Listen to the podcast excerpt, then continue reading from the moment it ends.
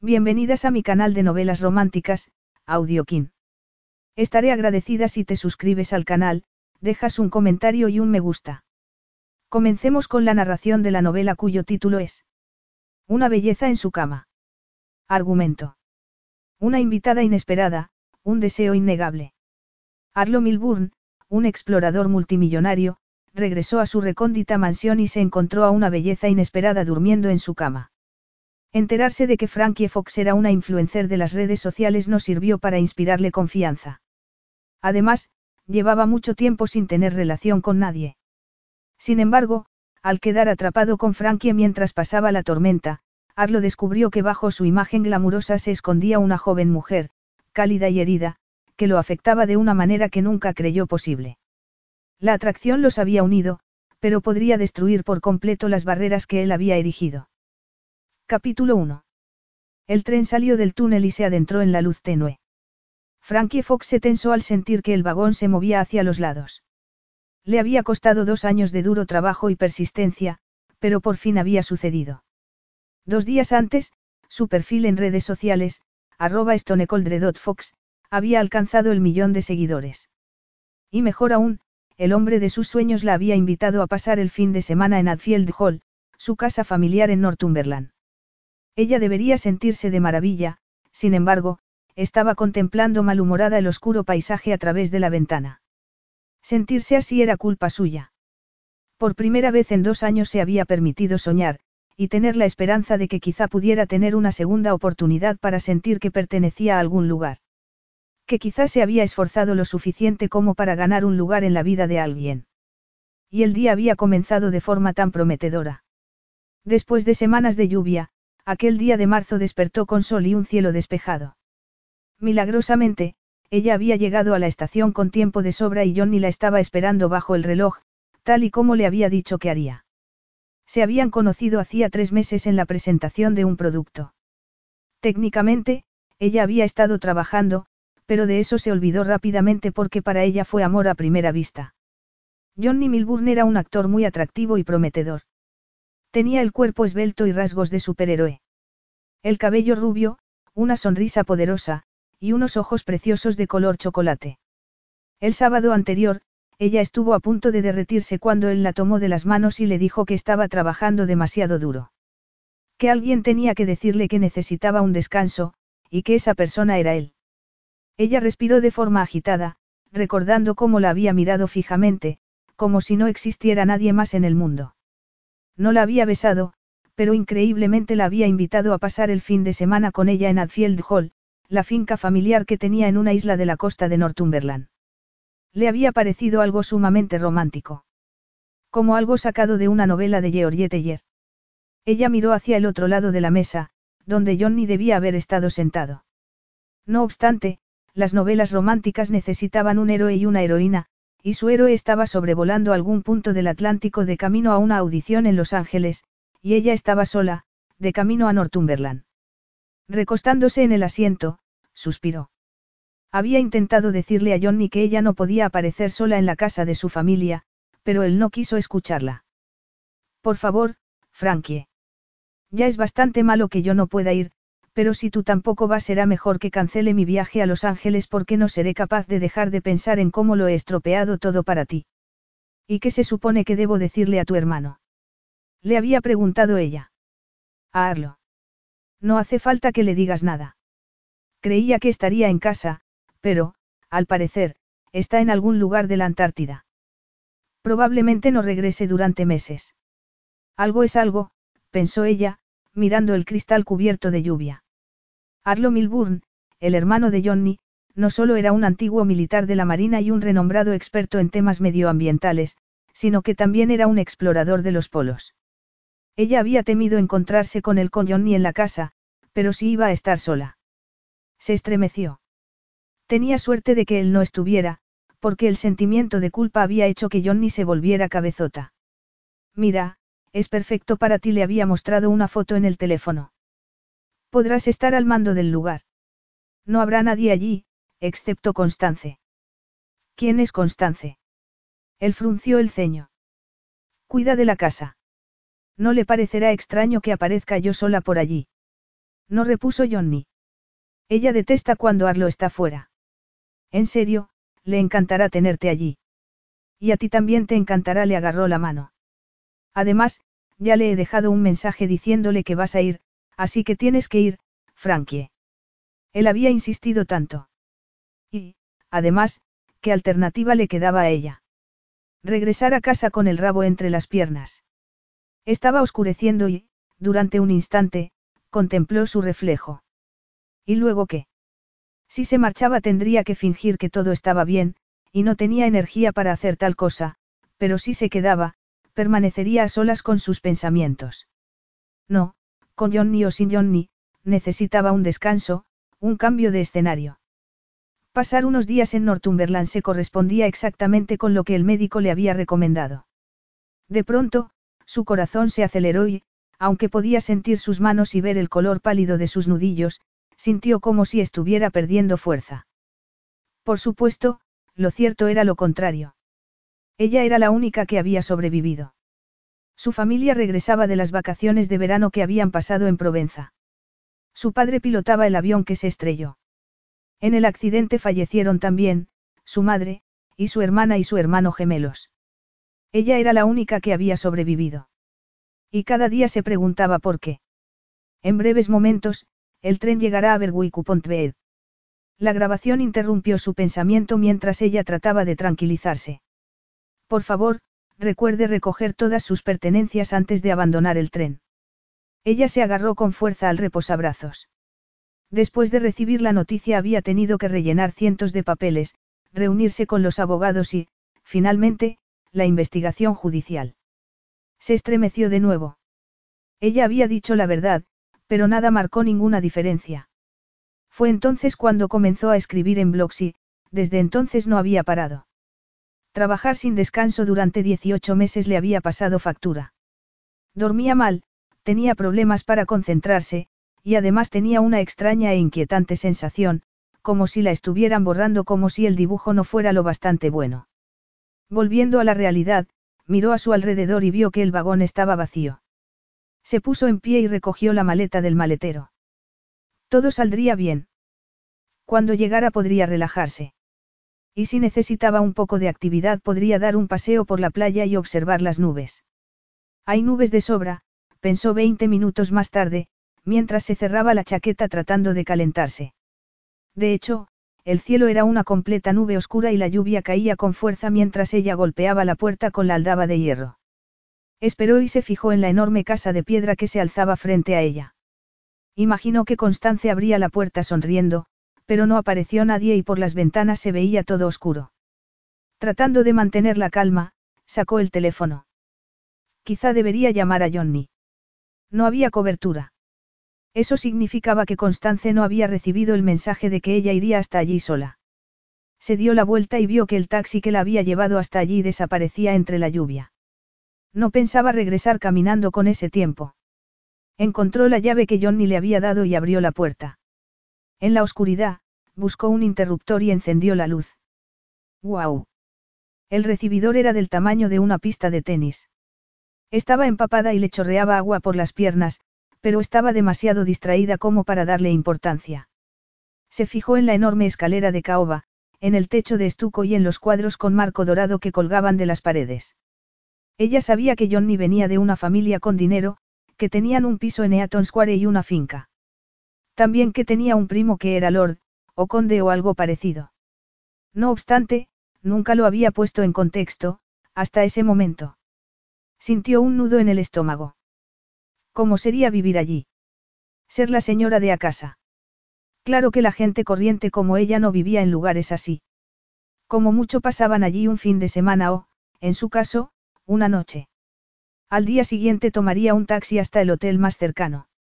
Yo ni lo comprendería. Quizá por la mañana podría echar un vistazo a la casa. En esos momentos, solo deseaba irse a la cama. En el piso de arriba había numerosos dormitorios decorados con alfombras persas, y cuadros de caballos. Sintiéndose como ricitos de oro, entró en cada habitación y presionó con la mano en los colchones. Ese es demasiado blando, el otro es demasiado duro, pero este. Estaba en una habitación muy grande, como las demás, pero la sensación era diferente. Había una estantería, un baúl a los pies de la cama y una cesta para perros bajo la ventana. Se sentó en el borde de la cama con dosel y el colchón cedió bajo su peso. Este es perfecto. Se lavó la cara y se cepilló los dientes en el baño. Tenía una bañera enorme y una butaca de piel que parecía sacada de un club de caballeros. También un palo de cricket apoyado contra la pared, como si alguien acabara de entrar de un partido. Ella lo miró en silencio, frunció el ceño y lo agarró. Quizá estuviera en una isla, en una casa que parecía que se había construido para evitar que entraran los invasores del otro lado del mar, pero no le vendría mal tener un poco de protección extra. De regreso al dormitorio, se quitó la ropa mojada y buscó en la maleta la vieja camisa de su padre que utilizaba para dormir. Al meter la mano, tocó el picardías de seda azul que había llevado en caso de que sucediera algo con Johnny. Con un nudo en la garganta, recordó el momento exacto en que lo vio en el escaparate. Ella había deseado parecer sexy y segura de sí misma. Después de todo, así era ella. O al menos así era quien fingía ser, ya que en realidad no se sentía así para nada. Con un nudo en la garganta, agarró la prenda con fuerza. Se lo pondría de todas maneras. Quién sabía si algún día tendría la oportunidad de volvérselo a poner. Se metió en la cama y se fijó en las cortinas que colgaban del dosel. En aquel lugar se sentía como si estuviese en un cuento de hadas. Y si Johnny hubiese estado allí con ella, sería perfecto. Pero no estaba. Agarró una de las almohadas y la abrazó. La vida no era un cuento de hadas, al menos la suya no lo era. Y su supuesto príncipe estaba en el otro lado del océano. Estiró el brazo, y apagó la luz. Al momento, la casa cobró vida. Las ventanas vibraban, las tuberías hacían ruido y, en la distancia, se oyó como una puerta cerrándose. Ella bostezó. El sonido de la lluvia provocó que se sintiera somnolienta. De pronto, oyó el sonido de los pasos. Se apresuró para sentarse y notó que tenía el corazón muy acelerado. Es tu imaginación, pensó con el vello de la nuca erizado. Excepto que los pasos se oían cada vez más cerca. En la oscuridad, buscó el palo de cricket. Y al cabo de un instante, se abrió la puerta. ¿Qué diablos? Se oyó un golpe. El hombre que había entrado se había chocado con algo en la oscuridad y blasfemaba en voz alta. El pánico se apoderó de ella. Su corazón latía de manera incontrolada y no paraba de temblar, cuando una luz la cegó de golpe. Después de pestañear, consiguió ver la habitación. Su maleta giraba en el suelo. Había un hombre junto a la puerta, iba cubierto con una capucha y llevaba una bolsa de cuero. Un perro jadeaba a su lado. El hombre dejó la bolsa y dio un paso adelante. Ella sujetó el palo de cricket en el aire y dijo. No se acerque. El hombre se quitó la capucha y la miró. ¿O qué? Acérquese y lo descubrirá, dijo ella. Él se apoyó en el cerco de la puerta y puso una medio sonrisa. Es una invitación. Ella notó que se le ponía la piel de gallina. Una invitación. Sorprendida, lo miró boquiabierta. Era un hombre alto y de rasgos marcados. Tenía la boca demasiado grande y barba y bigote. Parecía que le habían roto la nariz en varias ocasiones y tenía una cicatriz en la mejilla izquierda. Quizá, si se hubiesen conocido en otra situación, lo habría descrito como un hombre de un atractivo poco convencional, pero teniendo en cuenta lo que acababa de suceder. Mira, ya he llamado a la policía, mintió ella. Si yo fuera usted, me marcharía. Ah, sí. La miró con frialdad, de forma que a ella le costaba respirar. Justo ahora la cosa empieza a ponerse interesante. Ella se cubrió un poco más con la colcha al ver que él la miraba. De hecho, debería llamar otra vez a la policía y pedirles que traigan una pelota. Así podríamos usar el bate que sujeta con tanto entusiasmo. Frankie lo miró confusa. Nunca había imaginado una conversación así con un ladrón. ¿Le parece divertido? No contestó él sin dejar de mirarla. ¿Y a usted? Por supuesto que no. En ese caso. ¿Le importaría decirme exactamente qué está haciendo en mi cama? Frankie lo miró sorprendida. Su cama. Miró la bolsa que él había dejado en el suelo y vio unas iniciales. AM. En otras palabras, Arlo Milburn. ¿Qué estás haciendo aquí? Tartamudeó ella. Se supone que no deberías estar aquí. Él se acercó y se detuvo a los pies de la cama. Creo que esto me toca decirlo a mí, repuso con frialdad. Al ver que la mujer palidecía, Arlo Milburn apretó los dientes. Los últimos días habían sido los más estresantes y frustrantes de su vida. Había salido de la estación de investigación en Brunticeself para dirigirse a una conferencia sobre el clima que se celebraba en Nairobi. Era una conferencia importante. Todas lo eran. No obstante, al aterrizar en Durban, uno de los ingenieros detectó un fallo eléctrico en el avión, así que, se pasó ocho horas paseando por un hangar, perdiendo la conexión de su siguiente vuelo y también la oportunidad de participar en la conferencia. Además, por si no era suficiente, Emma, su asistente, lo había llamado para contarle que se había roto un brazo y que no podría ir a trabajar durante las siguientes seis semanas. Así, decidió regresar a casa. Gran error.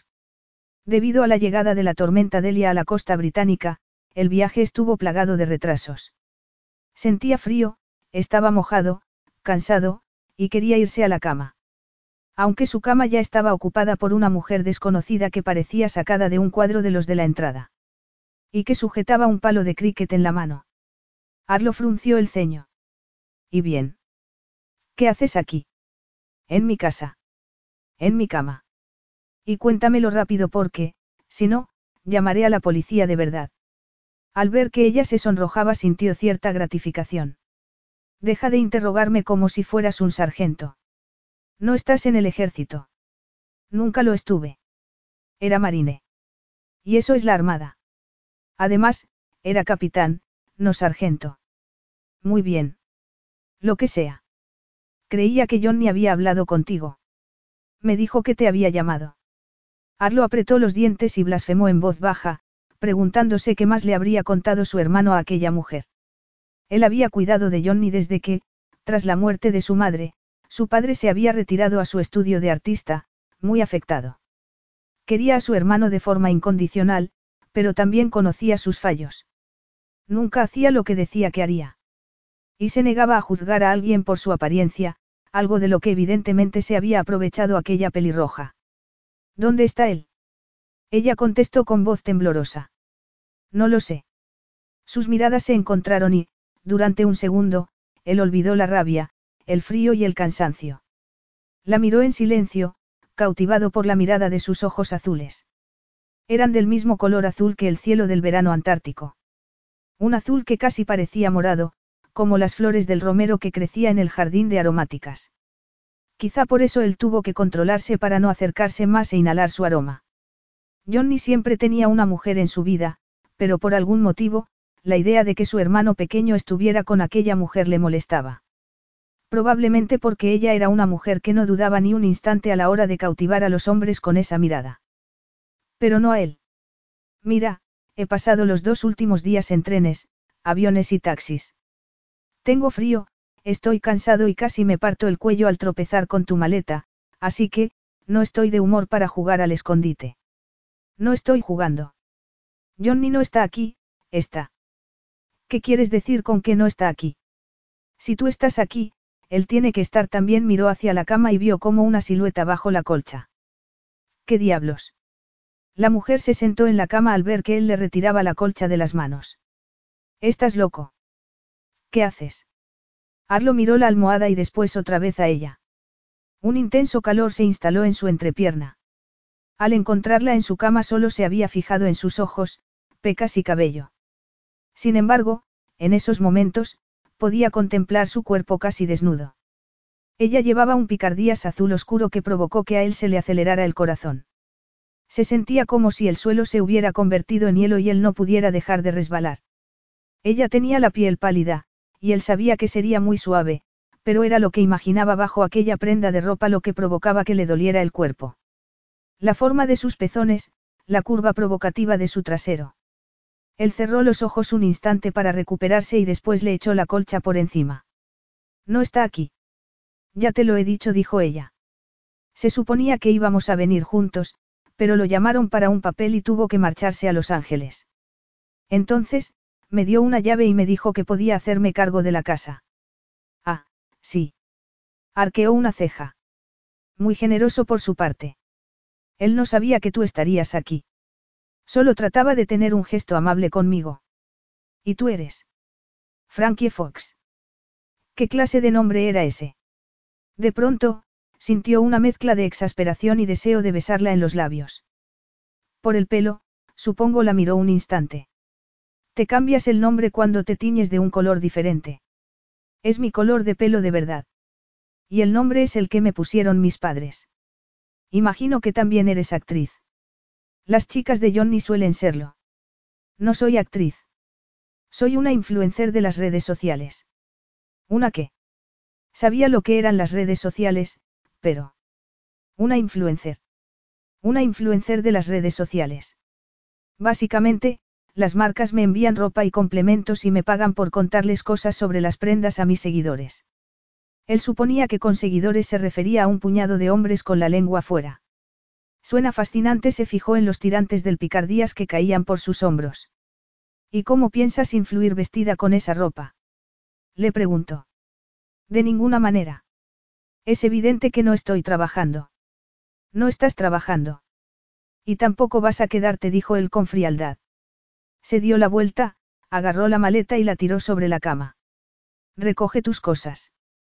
Puedes pasar aquí el resto de la noche, pero por la mañana te quiero fuera de mi casa. Y ahora mismo, te quiero fuera de mi cama. Ella lo miraba boquiabierta, como si no pudiera creer lo que estaba oyendo. Él tampoco podía creerlo.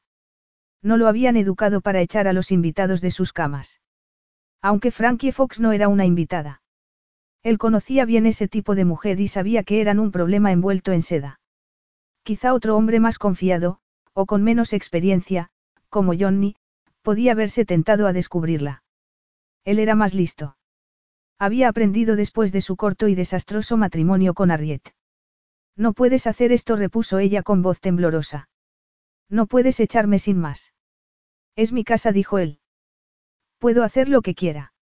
Y lo que quiero es irme a dormir.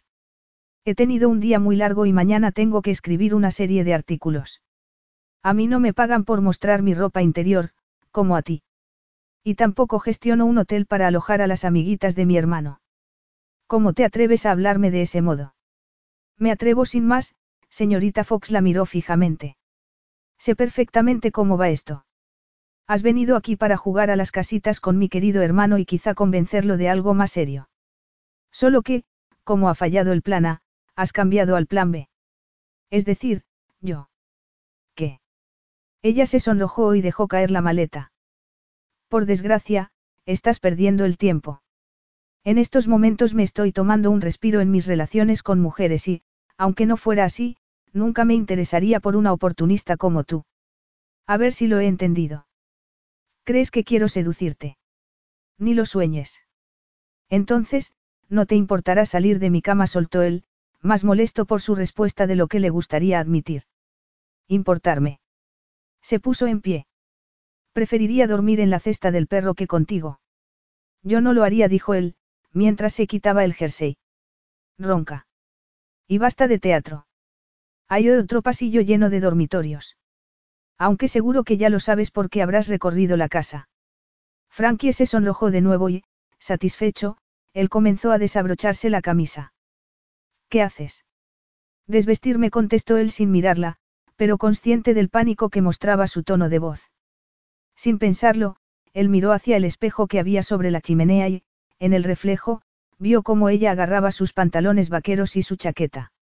La melena cobriza caía sobre sus hombros desnudos y todavía tenía el rostro sonrosado. La imagen era exquisita. Él sintió un nudo en la garganta. Ella no se parecía en nada a su ideal de mujer. Se volvió para mirarla y se fijó en sus piernas desnudas. Deja las llaves. Frankie buscó en el bolsillo de su chaqueta y, al sacar las llaves, se le engancharon en la tela. A ver, déjame.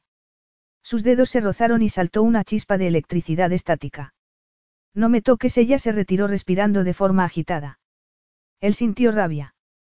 No tenía intención de tocarla, pero al posar la mirada sobre sus labios supo que deseaba algo más. Lo que quería era tumbarla sobre la cama y acariciar cada centímetro de su piel. Nada más lejos de mi intención, mintió él. Ahora, devuélveme las llaves. Frankie se las tiró y cruzó la habitación. Al llegar a la puerta, se volvió para mirarlo y él sintió cierta presión en el pecho. Sabes, Johnny habla mucho de ti. Cree que vas a salvar el mundo, que eres un héroe, lo miró a los ojos y sonrió con frialdad. Un héroe. Entonces, sin darle oportunidad para responder, agarró su maleta y se alejó en la oscuridad. Capítulo 2. Acomodándose sobre la almohada, Arlo se giró de lado y abrió los ojos con desgana. Un rayo de luz que entraba por las cortinas indicaba que era por la mañana, aunque a él no se lo parecía. Se desperezó y al oírlo, su perronero se sentó en la cesta y lo miró. Quieto le ordenó Arlo mientras se sentaba medio dormido. Se pasó una mano por el rostro. Deseaba dormir, y normalmente no tenía problema. Y mucho menos durante una tormenta. Por algún motivo inexplicable siempre le había gustado quedarse en la cama y escuchar cómo la lluvia golpeaba con fuerza las paredes de la casa. No obstante, la noche anterior había sido diferente. Había pasado la mayor parte de la madrugada dando vueltas entre las sábanas. Claro que la noche anterior nada había sido normal. Para empezar, hacía mucho tiempo que no se encontraba a una mujer en su cama. Se le formó un nudo en la garganta. Y, desde luego, nunca se había encontrado a una mujer tan ligera de ropa con un bate de cricket en la mano. Se incorporó y agarró el bate para sujetarlo entre las manos unos instantes. En alguna ocasión lo habían golpeado con algo peor. La última vez había sido seis meses antes, durante un viaje a la península de Yamal. Él había intentado separar a dos hombres que se estaban peleando y acabó con la nariz rota por un golpe con un palo de billar. No era la primera vez que le rompían la nariz, pero había sido igual de doloroso. Lo mismo que las costillas rotas.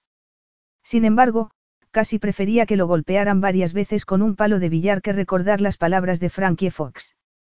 Un héroe. Apretó los dientes. Quizá no era un héroe a quien imitar, pero tenía medallas y cicatrices que demostraban su heroísmo. Cicatrices de heridas de bala, no de palos de billar. Lo que le había impedido dormir había sido la expresión de desdén que había puesto Frankie Fox al pronunciar sus palabras. Y también el aroma a jazmín que todavía estaba impregnado en su almohada. Nervioso, se levantó de la cama y se dirigió al baño. Abrió el grifo y metió la cabeza bajo el chorro de agua fría. ¿Por qué permitía que la presencia de una ridícula influencer hiciera que se cuestionara a sí mismo? Se miró en el espejo. Ella apenas conocía a Johnny y tampoco lo conocía a él. Aunque Frankie Fox tenía razón en una cosa. Su hermano pequeño lo idolatraba. Siempre habían estado unidos. No importaba que se llevaran 11 años de diferencia o que fueran personas muy diferentes. Arlo era el complicado. El chico brillante con doble licenciatura de Cambridge y un doctorado en geología y ciencias de la Tierra. Mientras que Johnny. Se le formó un nudo en la garganta. Todo el mundo quería a Johnny. Era imposible no hacerlo. Era atractivo y de carácter amable, generoso. Demasiado generoso, pensó, mientras regresaba al dormitorio. Abrió las cortinas y contempló el mar de color gris. Y algunas personas sin escrúpulos, como Frankie Fox, se aprovechaban de su generosidad. Blasfemó en voz baja. ¿Por qué seguía pensando en esa mujer? Él sabía muy bien por qué. Flexionó los dedos y recordó el momento en que sus manos se habían rozado. Había sido extrañamente íntimo. Como si sus labios se hubieran rozado. Como si hubiera habido una descarga eléctrica. Ambos lo habían sentido. Él frunció el ceño. Probablemente había sido por culpa de la prenda de seda que ella llevaba. Estupendo. De pronto volvía a pensar en ella semidesnuda. Apretó los dientes y acarició la cabeza de Nero, como si así pudiera borrar la marca que ella había dejado en su cuerpo. La noche anterior él se había sentido agotado. Desorientado. Había necesitado tropezarse con una maleta para darse cuenta de que había alguien en la casa. En circunstancias normales, lo habría notado nada más entrar por la puerta principal. Se pasó la mano por el rostro. Desde que su matrimonio había fracasado, había pasado mucho tiempo solo. Nunca debería haberse comprometido con Harriet. El amor, las relaciones, las mujeres. Todo ello era aleatorio, impreciso e ilógico. En otras palabras, todo aquello en lo que no confiaba. Así que, aparte de alguna aventura ocasional, se mantenía alejado de las mujeres. Y entonces, Frankie Fox había aparecido de la nada. No solo en su casa, sino en su cama. Quizá, si no hubiese sucedido lo que había sucedido, habría permitido que se quedara. Había espacio de sobra y él no corría ningún peligro. Ella era como una llama ardiente, pero él ya había puesto la mano sobre el fuego una vez, y había aprendido la lección. No obstante, él estaba allí para trabajar y no necesitaba ninguna distracción. No necesitaba pasar más tiempo con Frankie para saber que ella sería una gran distracción. Constance podría hacerle una reserva en un hotel para un par de días y él podría ofrecerse para llevarla a la estación. Se oyó el ruido de los truenos en la distancia y, tras mirar el cielo oscurecido, frunció el ceño. Sería mejor que se pusiera a ello. La tormenta prometía ser fuerte. Seis minutos más tarde, entró en la cocina. Buenos días, Constance miró el cazo que había en el fuego. Porridge. Qué bien. Estoy hambriento. Constance se volvió para preguntarle. ¿Qué estás haciendo aquí? Porque todo el mundo le preguntaba lo mismo. Desayunar, espero repuso él. Este es el periódico de ayer. Constance ignoró su pregunta. Pensaba que estabas con Frankie. Con Frankie. Dos palabras. Una gran implicación, pensó él, mientras una imagen de lo que implicaba estar con Frankie apareció en su cabeza. Él negó con la cabeza y contestó. No la he visto, miró hacia la ventana. Ha llegado la tormenta. El viento sonaba como el gemido de un animal atrapado y la lluvia golpeaba con fuerza en la ventana. Dijo que la llevarías a la estación. Y lo haré. Después de desayunar. Pero se ha marchado hace 20 minutos. Arlo se acercó a la ventana. Llovía con tanta fuerza que era imposible ver con claridad, pero no necesitaba ver con claridad para reconocer a la mujer de melena rojiza que caminaba por la carretera. Apretando los dientes, Frankie agarró con fuerza el asa de su maleta y tiró de ella. Arlo Milburn debía ser el hombre más odioso y maleducado que había conocido nunca, por no decir también el hombre con menos corazón. ¿Qué clase de anfitrión echa a una invitada de la cama en mitad de la noche? se preguntó enfadada por centésima vez. Y en cuanto a sus acusaciones. Ella sintió que se le encogía el corazón al recordar el momento en que había descubierto que él era hermano de Johnny. Su mirada fría y de desdén el momento en que la llave se había enganchado en su bolsillo y él había tratado de ayudarla. Lo recordó todo en silencio y sus dedos se flexionaron de forma involuntaria. La mano de él era más cálida de lo que ella esperaba, su piel parecía papel de lija, y tras el contacto se había producido una especie de chispa eléctrica. Ella puso una mueca. Arlo se había puesto tan furioso que probablemente podría haber incendiado toda la costa. Ella no tenía ni idea de cómo podía ser pariente de Johnny. Aunque pasaba lo mismo con ella y sus hermanos. Los gemelos destacaban académicamente y en los deportes, y habían ganado todo tipo de premios. Harry había sido representante de los alumnos en el colegio, y Amelie era prácticamente una santa. Con su cabello rubio y su dulce sonrisa, tenía aspecto de ángel. Todo el mundo se sorprendía al descubrir que Frankie era una Fox. Y, de pronto, era la única que quedaba. No obstante, no era el momento de pensar en ello. Lo único que importaba era regresar a la península. Entornando los ojos bajo la lluvia, se concentró en el camino y trató de no ceder ante el pánico que invadía su pecho.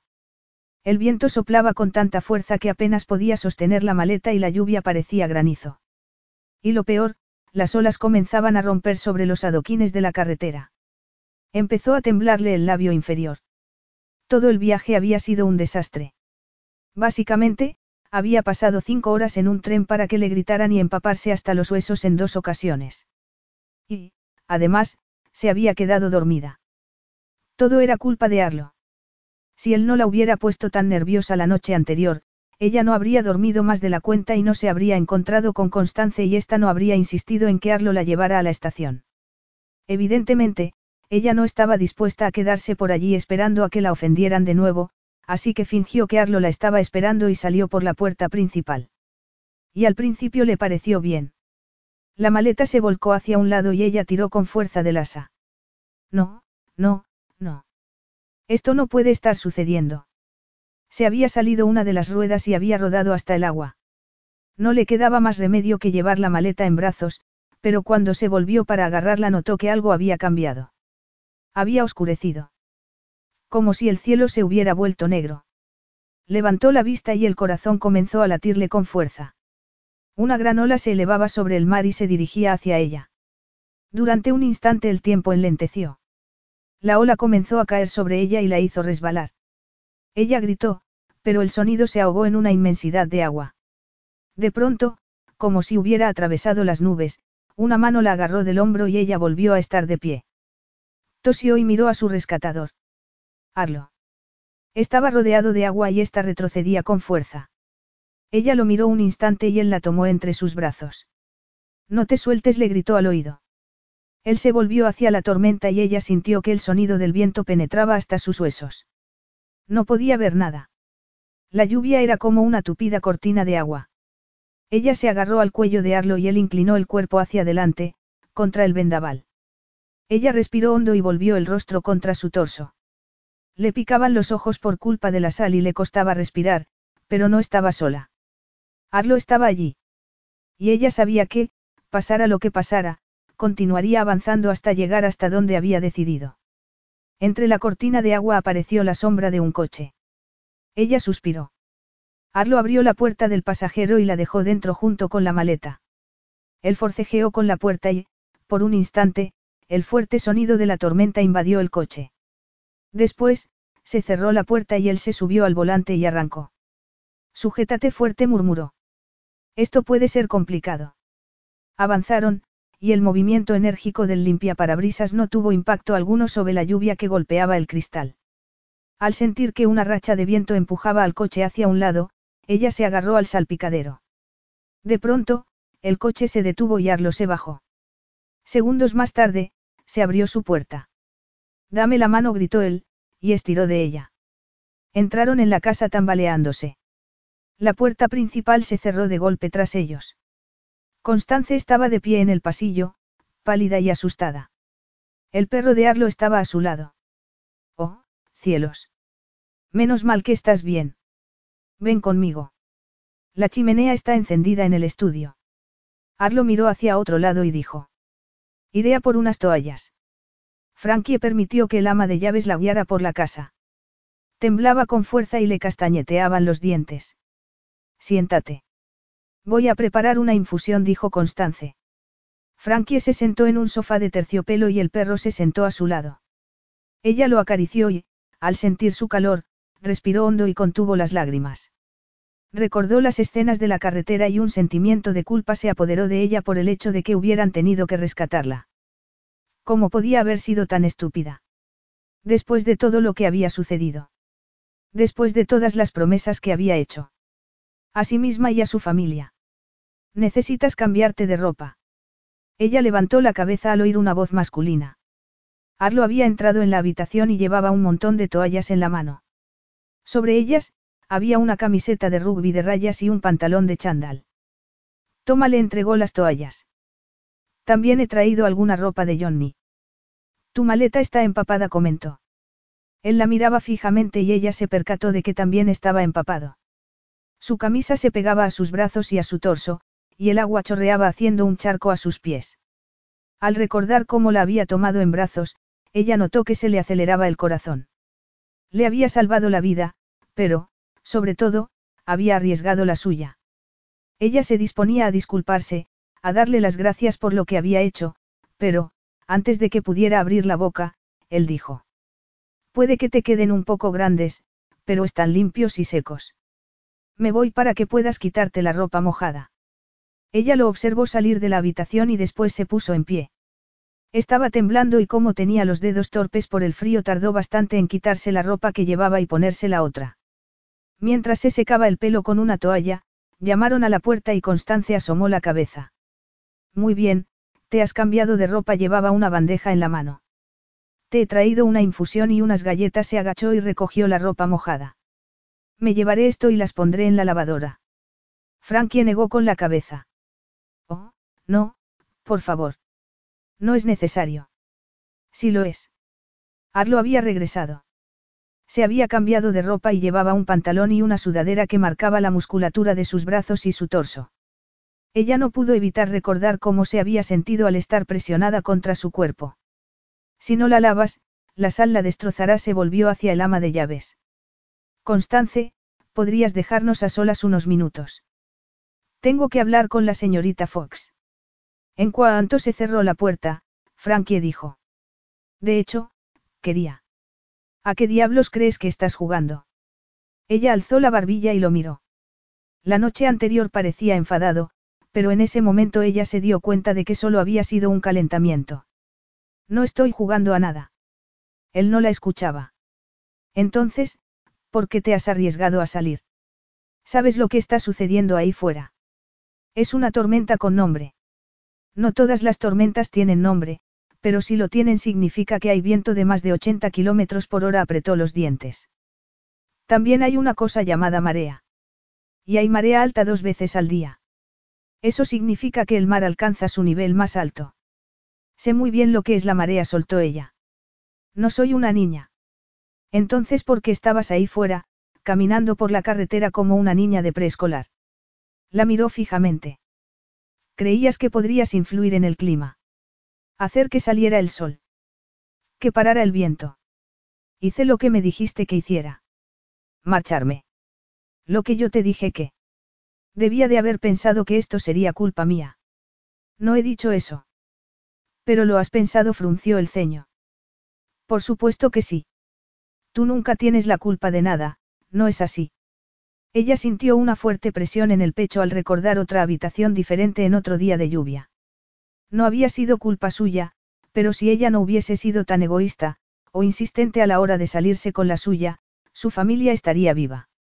Las lágrimas humedecieron sus ojos, pero consiguió contenerlas. No pensaba llorar delante de él. De hecho, señor Milburn. Creía que habíamos superado la parte de, señor Milburn, cuando decidiste meterte en mi cama calentita. Ella se quedó boquiabierta y se sonrojó. Él era un hombre terrible. Se cruzó de brazos y respiró hondo. No es culpa mía, señor Milburn, que usted sea un zoquete maleducado que echa a los invitados a pesar de la lluvia. Él soltó una carcajada. Un zoquete maleducado. Entornó los ojos y se acercó a ella. Para se puso en pie y estiró la mano en modo defensivo. No obstante, él continuó como si no hubiera oído nada. Se detuvo frente a ella y repitió. Un zoquete maleducado. Acabo de salvarte la vida. ¿O es que ya has olvidado que has estado a punto de ahogarte? Por supuesto que no lo había olvidado. Durante unos instantes recordó la presión de su torso contra su mejilla y cómo la había protegido de la tormenta con sus brazos. De pronto, notó que su piel ardía y se ponía tersa. Él había estado tan implacable como la tormenta inflexible e intransigente. Y ella había deseado ocultarse bajo su piel. Permanecer entre sus brazos con la cabeza bajo su barbilla. El corazón comenzó a latirle con fuerza. Precisamente se había marchado a la carretera porque él se había mostrado inflexible e intransigente. No habrías tenido que salvarme la vida si no te hubieses comportado de manera tan horrible. Creo que la palabra que estabas buscando es honrado, repuso él con frialdad. Se pasó la mano por el rostro y ella se percató de que tres dedos de su mano izquierda parecían demasiado cortos, como si estuvieran aplastados. Se estremeció. ¿Con qué clase de hombre estaba tratando? ¿Sabes?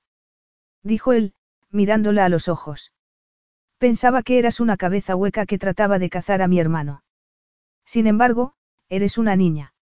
Una niña que quiere que todo sea a su manera y que cuando no es así se pilla una rabieta.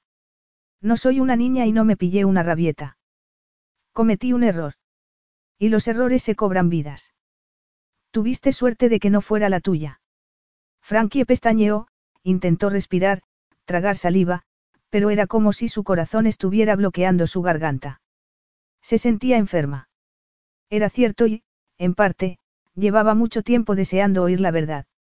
Solo que resultaba mucho más dolorosa de lo que había imaginado. Lo siento, susurró. Durante meses había tratado de mantener el control, sin embargo, sentía que empezaba a perderlo en aquella habitación, con aquel desconocido. Tienes razón. No pensaba en nadie más que en mí misma. Quería irme a casa. Solo que no podía. No a Londres. A casa, pero nunca podría volver allí. Él la miraba fijamente con sus ojos grises y ella dio un paso atrás. ¿En qué estaba pensando? De veras había estado a punto de contarle la verdad a Arlo. A un hombre que pensaba que ella no merecía la pena. Y el problema era que él tenía razón. Las lágrimas afloraron a sus ojos. Lo siento, Gimoteo. Lo siento de veras. Arlo observó horrorizado mientras Frankie atravesaba la habitación. Su intención no había sido disgustarla tanto. No solía hacer llorar a las mujeres. Ni a nadie. Hasta con Arrieta había sido educado, incluso cortés. Fue solo después de romper con ella cuando se sintió enfadado. No obstante, ese enfado no había sido nada comparado con la furia que se había apoderado de él al entrar con Frankie en el recibidor. ¿Cómo podía ella haber hecho algo tan estúpido e imprudente? Y lo peor era saber que él había sido el que la había empujado a hacerlo. Deseaba asustarla igual que ella lo había asustado a él, así se lo pensaría dos veces antes de hacer una tontería otra vez. Al recordar el momento en que había mirado por la ventana de la cocina y la vio en la carretera caminando con su maleta, se le encogió el corazón. Frankie. Ella había llegado a la puerta y trataba de girar el pomo. Sin pensarlo, él se acercó y la abrazó. Su, está bien. Está bien, la tranquilizó. La acompañó al sofá y se sentó, rodeándola con el brazo mientras ella lloraba. Finalmente, notó que ella se relajaba y suspiraba. Toma le tendió un pañuelo. Está limpio. Y lo más importante, seco. Ella se secó los ojos. Gracias. Frankie estiró el brazo para devolvérselo y él negó con la cabeza.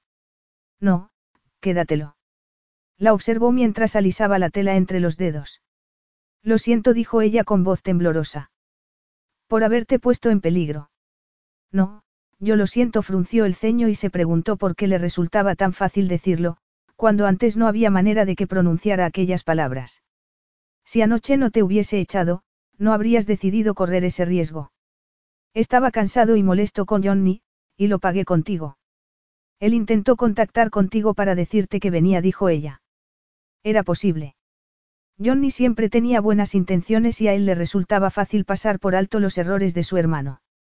No obstante, por algún motivo, le molestó que Frankie lo defendiera. Ella lo miró fijamente y, al ver el color azul intenso de sus ojos, él estuvo a punto de perder el tren de su pensamiento. Estoy seguro de ello. Mira, cuando calme un poco la tormenta puedo llevarte a la estación. Ella asintió. Siento crear tanto lío. Estoy un poco cansada. He estado trabajando muchas horas. Él percibía algo más aparte de cansancio en su voz. Casi desesperación. Él apretó los dientes. Frankie era demasiado joven para sentirse así. Sin embargo, yo no. No, después de lo de Arriet. Ella alisó el pañuelo otra vez y respiró hondo. Solo quiero decirte que lo que hiciste fue muy valiente. Heroico. Muchas gracias. Dudó un instante y lo besó en la mejilla. Al moverse y cambiar el peso se inclinó hacia un lado. Sin pensarlo, él la sujetó por la cadera.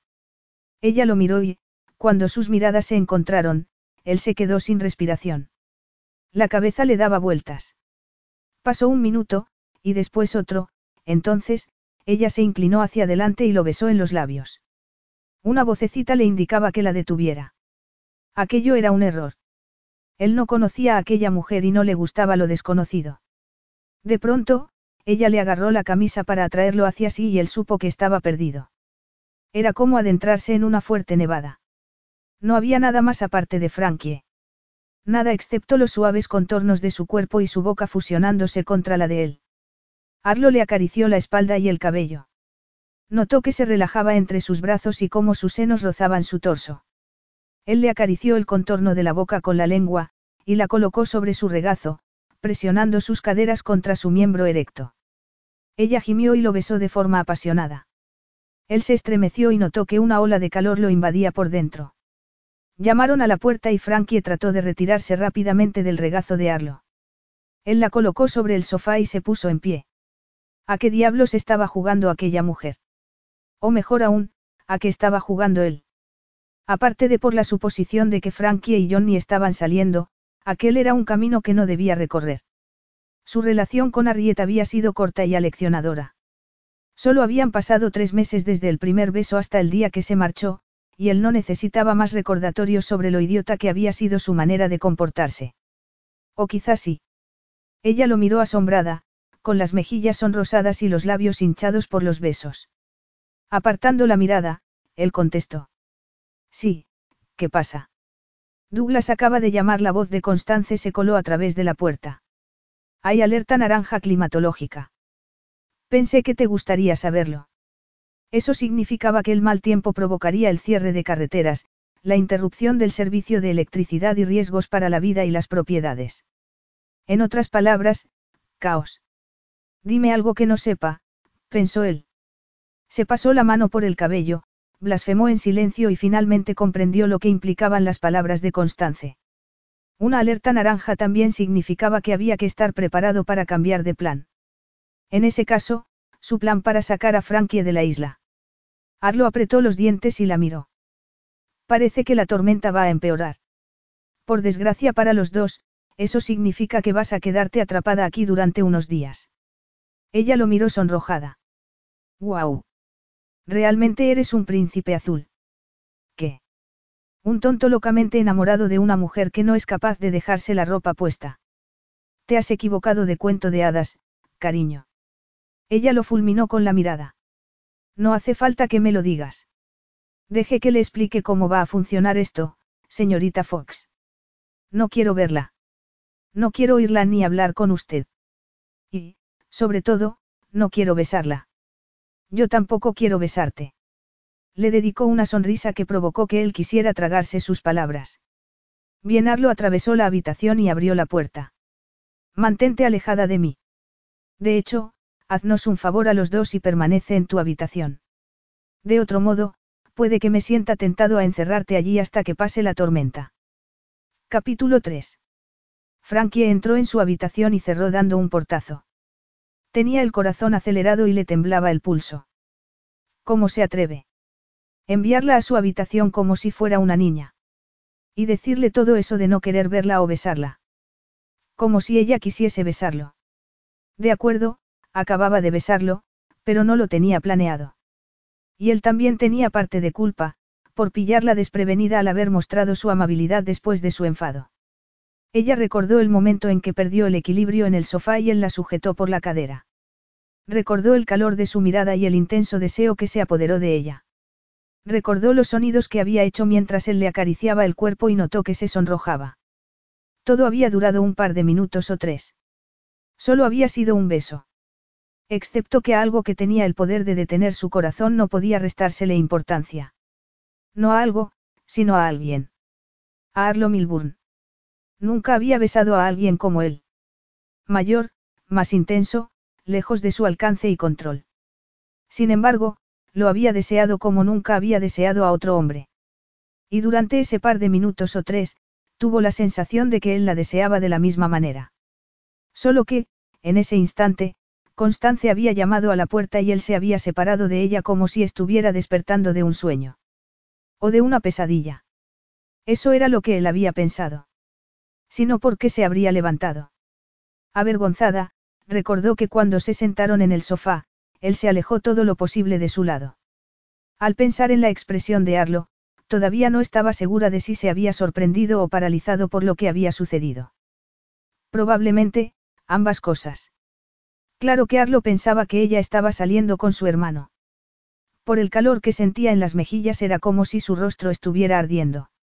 Debido a su estado mental, se había olvidado de Johnny por completo. Cuando Arlo la besó en los labios y la estrechó contra su cuerpo, ella se olvidó de todo. Como si hubieran limpiado su mente. Pero no la de Arlo. Sintió un nudo en el estómago. De veras pensaba que estaba saliendo con Johnny. Que él era una especie de sustituto. Se sentía muy mal, pero ¿por qué? Aparte de un abrazo, no había hecho nada más con Johnny. Y, en realidad, Tampoco había pasado nada con Arlo. El hecho de que no hubiera explicación para el beso que se habían dado, no lo convertía en algo importante. Ambos habían estado a punto de morir. Tenían una mezcla de emociones y había sido casi inevitable que se besaran. Ella suspiró. Con suerte en algún momento podría reírse de aquello, pero, entre tanto, iba a tener que encontrar la manera de sobrevivir a las siguientes 24 horas. Tratando de calmar sus nervios, se acercó a la ventana. Afuera seguía lloviendo y tanto el cielo como las enormes olas eran de color gris metalizado. Los meteorólogos estaban en lo cierto. Parecía que aquella tormenta no iba a terminar pronto, y eso significaba que ella tampoco iba a marcharse de allí. Solo que no pensaba estar encerrada en aquella habitación hasta que calmara el viento. Quizá Arlo tuviera muchos talentos, pero solo podía estar en un sitio al mismo tiempo. Como había un ala este y un ala oeste, las posibilidades de encontrarse con él eran minúsculas. Quizá había llegado el momento de ir a explorar un poco. Frankie comprobó que había muchas habitaciones y que cada una parecía más grande que la anterior. Todo es perfecto, pensó mientras miraba una biblioteca llena de libros. Cuando se marchó de la biblioteca y avanzó por el pasillo, se detuvo frente a una puerta entreabierta. El teléfono estaba sonando al otro lado. No era un móvil, tenía un timbre de los antiguos. Ella dudó un instante. Nadie pensaba contestar. El teléfono continuó sonando y, antes de darse cuenta, ella abrió la puerta y entró en la habitación. Era como una especie de despacho, a juzgar por los dos escritorios de madera que estaban enfrentados. Ambos estaban llenos de papeles y libros, y ella tardó un momento en localizar el teléfono. Cuando lo encontró, descolgó y notó que tenía el corazón acelerado. Diga. Fuera quien fuera, ya había colgado. Lo típico. Frankie dejó el auricular en la base. ¿Por qué siempre pasa lo mismo? Tras mirar a su alrededor, sintió un nudo en la garganta. Sin duda, estaba en un despacho, y era evidente de quién era. Una bandeja llena de cartas dirigidas al doctor Arlo Milburn confirmó sus sospechas. Ella había olvidado que él era doctor en geografía. O era en geología. Sintiéndose como si hubiese entrado en la guarida de un oso, miró a su alrededor.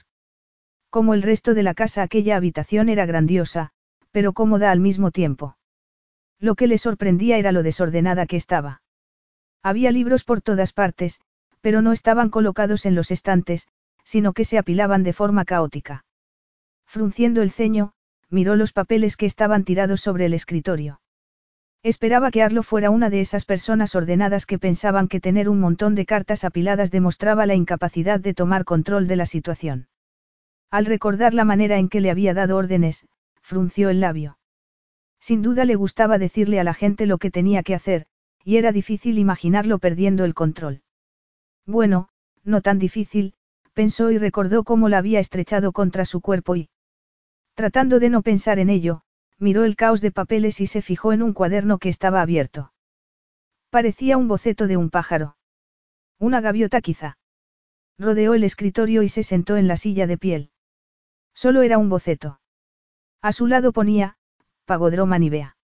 Juvenile. Y también lo que parecía una referencia de un mapa.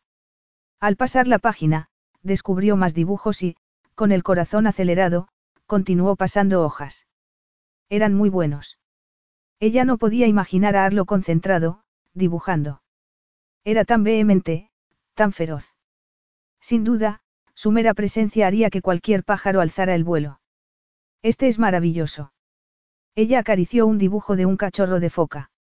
Era tan bueno que daba la sensación de poder acariciar la piel del animal. Se fijó en las anotaciones que había debajo.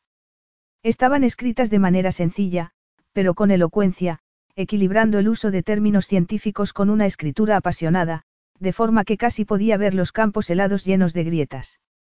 Y Arlo, con sus ojos grises entornados contra el viento polar, y su boca. Su boca. ¿Qué pasaba con su boca? Frankie dejó el cuaderno en un lado. Tenía el corazón acelerado, como si la hubieran pillado haciendo algo malo. Y en cierto modo, era lo que había hecho. Aunque a ella no le parecía tan malo. En Londres pensaba que su problema era que tenía demasiado trabajo, así que había ido allí a relajarse y tomar cierta perspectiva. En cambio, había estado a punto de ahogarse, había besado a Arlo, y se sentía mucho más agobiada. Sintió una presión en el pecho. Era ridículo que él la afectara de esa manera. Lo que necesitaba era mantenerse ocupada. Miró el cuaderno de nuevo y recordó lo que él había dicho la noche anterior acerca de escribir sus conferencias. ¿Podría ella trabajar para él? Por supuesto que no.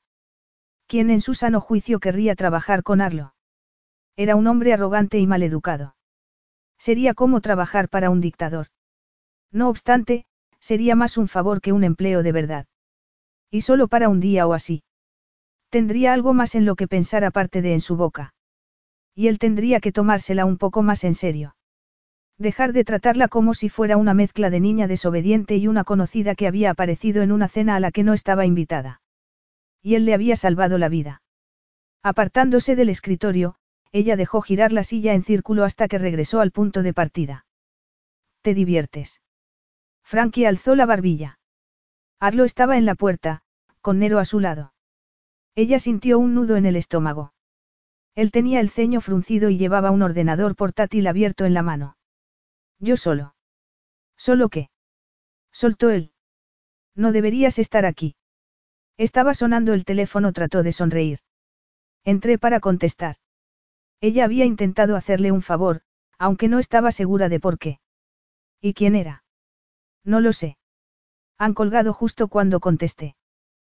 Qué oportuno repuso él con frialdad. ¿Qué quieres decir? Quiero decir que no me creo que el teléfono estuviera sonando. Creo que querías cotillear. A lo mejor puedo ayudarte. Buscabas algo en particular. Algo de valor, quizá. Mira, no te pasaría nada si alguna vez fueras simpático. Y a ti no te pasaría nada si algún día hicieras lo que te dicen. ¿Y quién eres tú para decirme lo que tengo que hacer? ¿Qué quién soy? Soy tu peor pesadilla, Frankie Fox la miró fijamente. Soy un hombre inmune a tus encantos. Te sugiero que dejes de mirarme batiendo las pestañas y que regreses a la habitación. Y asegúrate de que te quedas allí, de otro modo, la próxima vez no seré tan generoso. Ella se puso en pie tan rápido que la silla se deslizó hacia atrás, chocó contra una estantería y se cayeron varios papeles al suelo. No conoces el significado de la palabra generoso, soltó ella. La furia y la frustración la invadían por dentro. No puedo creer que he estado a punto de ofrecerme para ayudarte. Tú. Ayudarme. Intentando recordar por qué le había parecido buena idea, ella lo miró. Ayudarte a escribir tus conferencias. Él soltó una carcajada. ¿Para qué? Para poder planear y repetir lo que ha sucedido allí abajo. La miró con incredulidad. No lo creo. No planifiqué nada. Él la miró con frialdad. Besaste a un desconocido. Quiero pensar que eso debiste pensarlo antes, a menos que lo hagas con todos los hombres a los que vas conociendo. A Frankie le temblaban las manos. No, no lo hacía. De hecho, solo había besado a un puñado de hombres, y a ninguno de ellos con tanto deseo como a él. Siento decepcionarte, Arlo Milburn, pero estás muy lejos de mi ideal. Tú también del mío.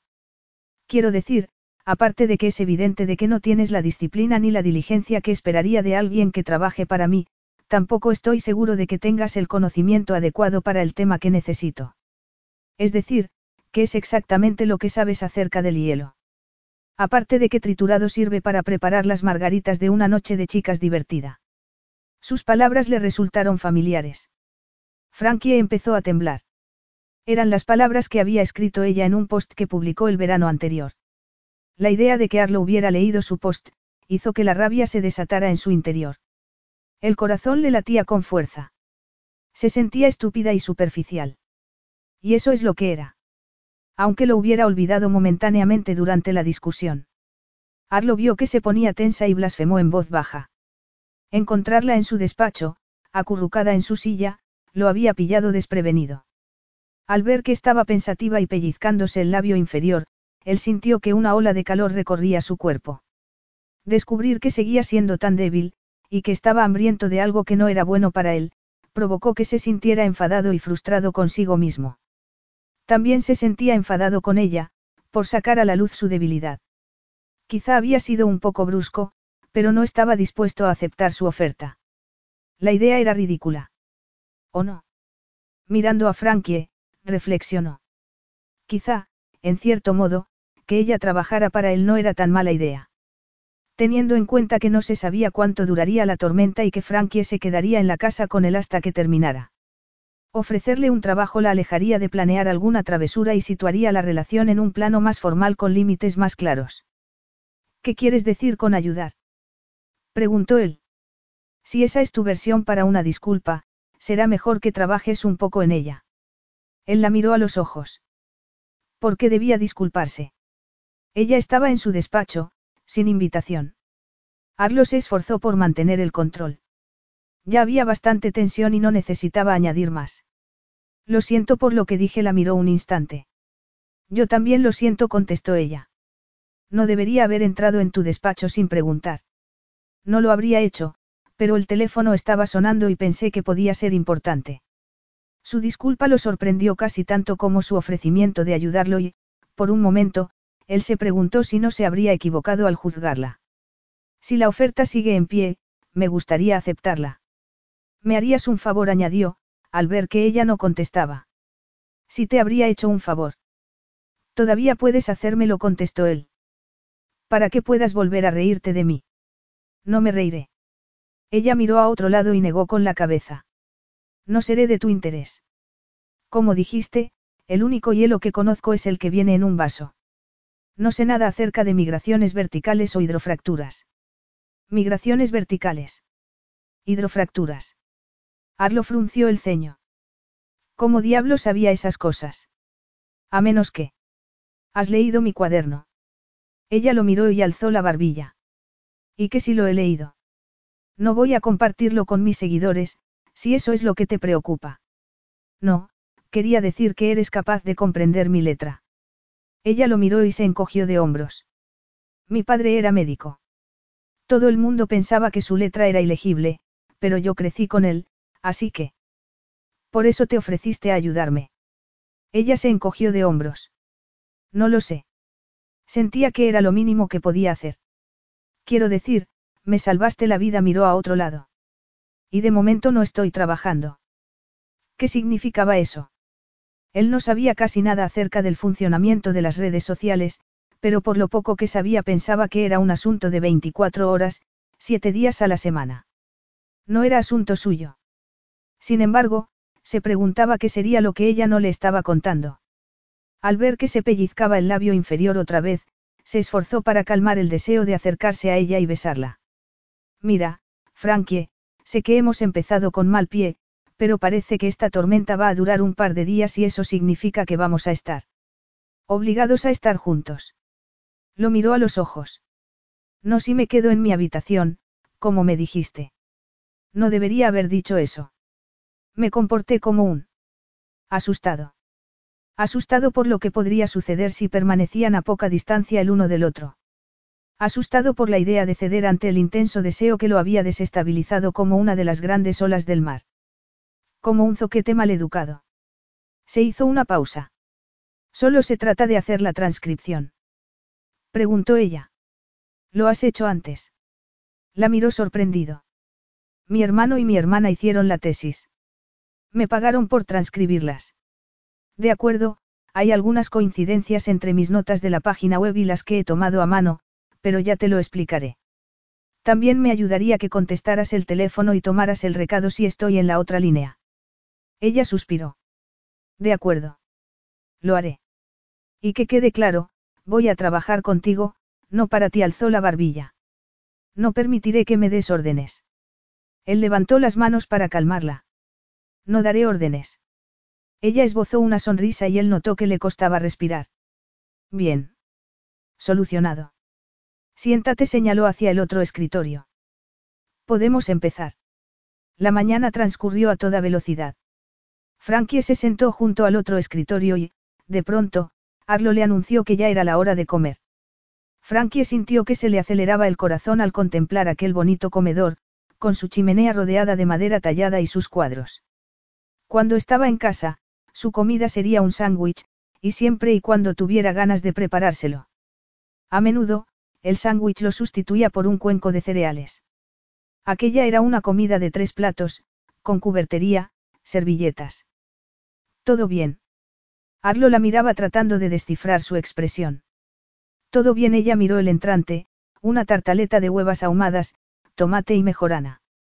Solo que cuando dijiste, vamos a comer algo, Pensé que sería algo un poco más básico. ¿Qué pensabas? Que roeríamos huesos de reno. Ella sonrió. Algo así. Él se encogió de hombros y agarró los cubiertos. Me he pasado los últimos meses comiendo paté de oso polar tres veces al día con un spork. Cuando vuelvo a casa me gusta tomar comida de verdad sentado a la mesa la miró a los ojos. Es una de mis normas. Una de sus normas. ¿Cuáles serán las otras? Frankie agarró el vaso y bebió un poco de agua. Antes se había preguntado quién querría trabajar con Arlo. Para su sorpresa y, a juzgar por el número de llamadas que había contestado por la mañana, la respuesta era, todo el mundo. El teléfono había sonado casi sin parar. La Smithsonian Institution, la Royal Geographical Society, y la Stanford University le habían pedido a Arlo que hablara con ellos y, después de pasar una hora en su compañía, no era difícil comprender por qué. Al oírlo hablar quedaba claro que Arlo dominaba su tema. Y lo más importante, era conciso y elocuente. A ella le gustaba el sonido de su voz, la fuerza de su tono, y la manera precisa con que elegía sus palabras. Además, hablaba ruso con fluidez. Por supuesto, ella no hablaba ruso y no había entendido nada de lo que él había dicho mientras hablaba por teléfono, pero le había sonado casi como poesía. Él también parecía un poeta. O quizá, un cruce entre un poeta y un pirata, con su manera de fruncir el ceño, su cabello revuelto y su boca complicada. Aunque no me ha parecido complicada cuando nos besamos. Como si él hubiese oído sus pensamientos, Arlo levantó la vista y la miró a los ojos. Ella dejó el vaso y dijo. Imagino. Él se acomodó en la silla y contestó.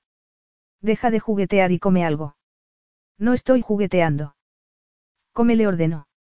No quiero que te desmayes. No me he desmayado en la vida, protestó ella. Él la miró impasible, un mechón de pelo oscuro caía sobre su frente, para hacer juego con la cicatriz blanca que tenía en la mejilla. Y se echó hacia adelante y pinchó un pedazo de tomate. Esta mañana has estado a punto de ahogarte, y supongo que no es algo que te pasa a menudo. Como verás siempre hay una primera vez para todo. Ahora, come. Ella lo miró un instante. Siempre has sido tan mandón. Yo diría que sí. Seguro que eras un líder en el colegio. No. De veras. Por fin tenemos algo en común, dijo ella. Sus miradas se encontraron y él asintió. Eso parece.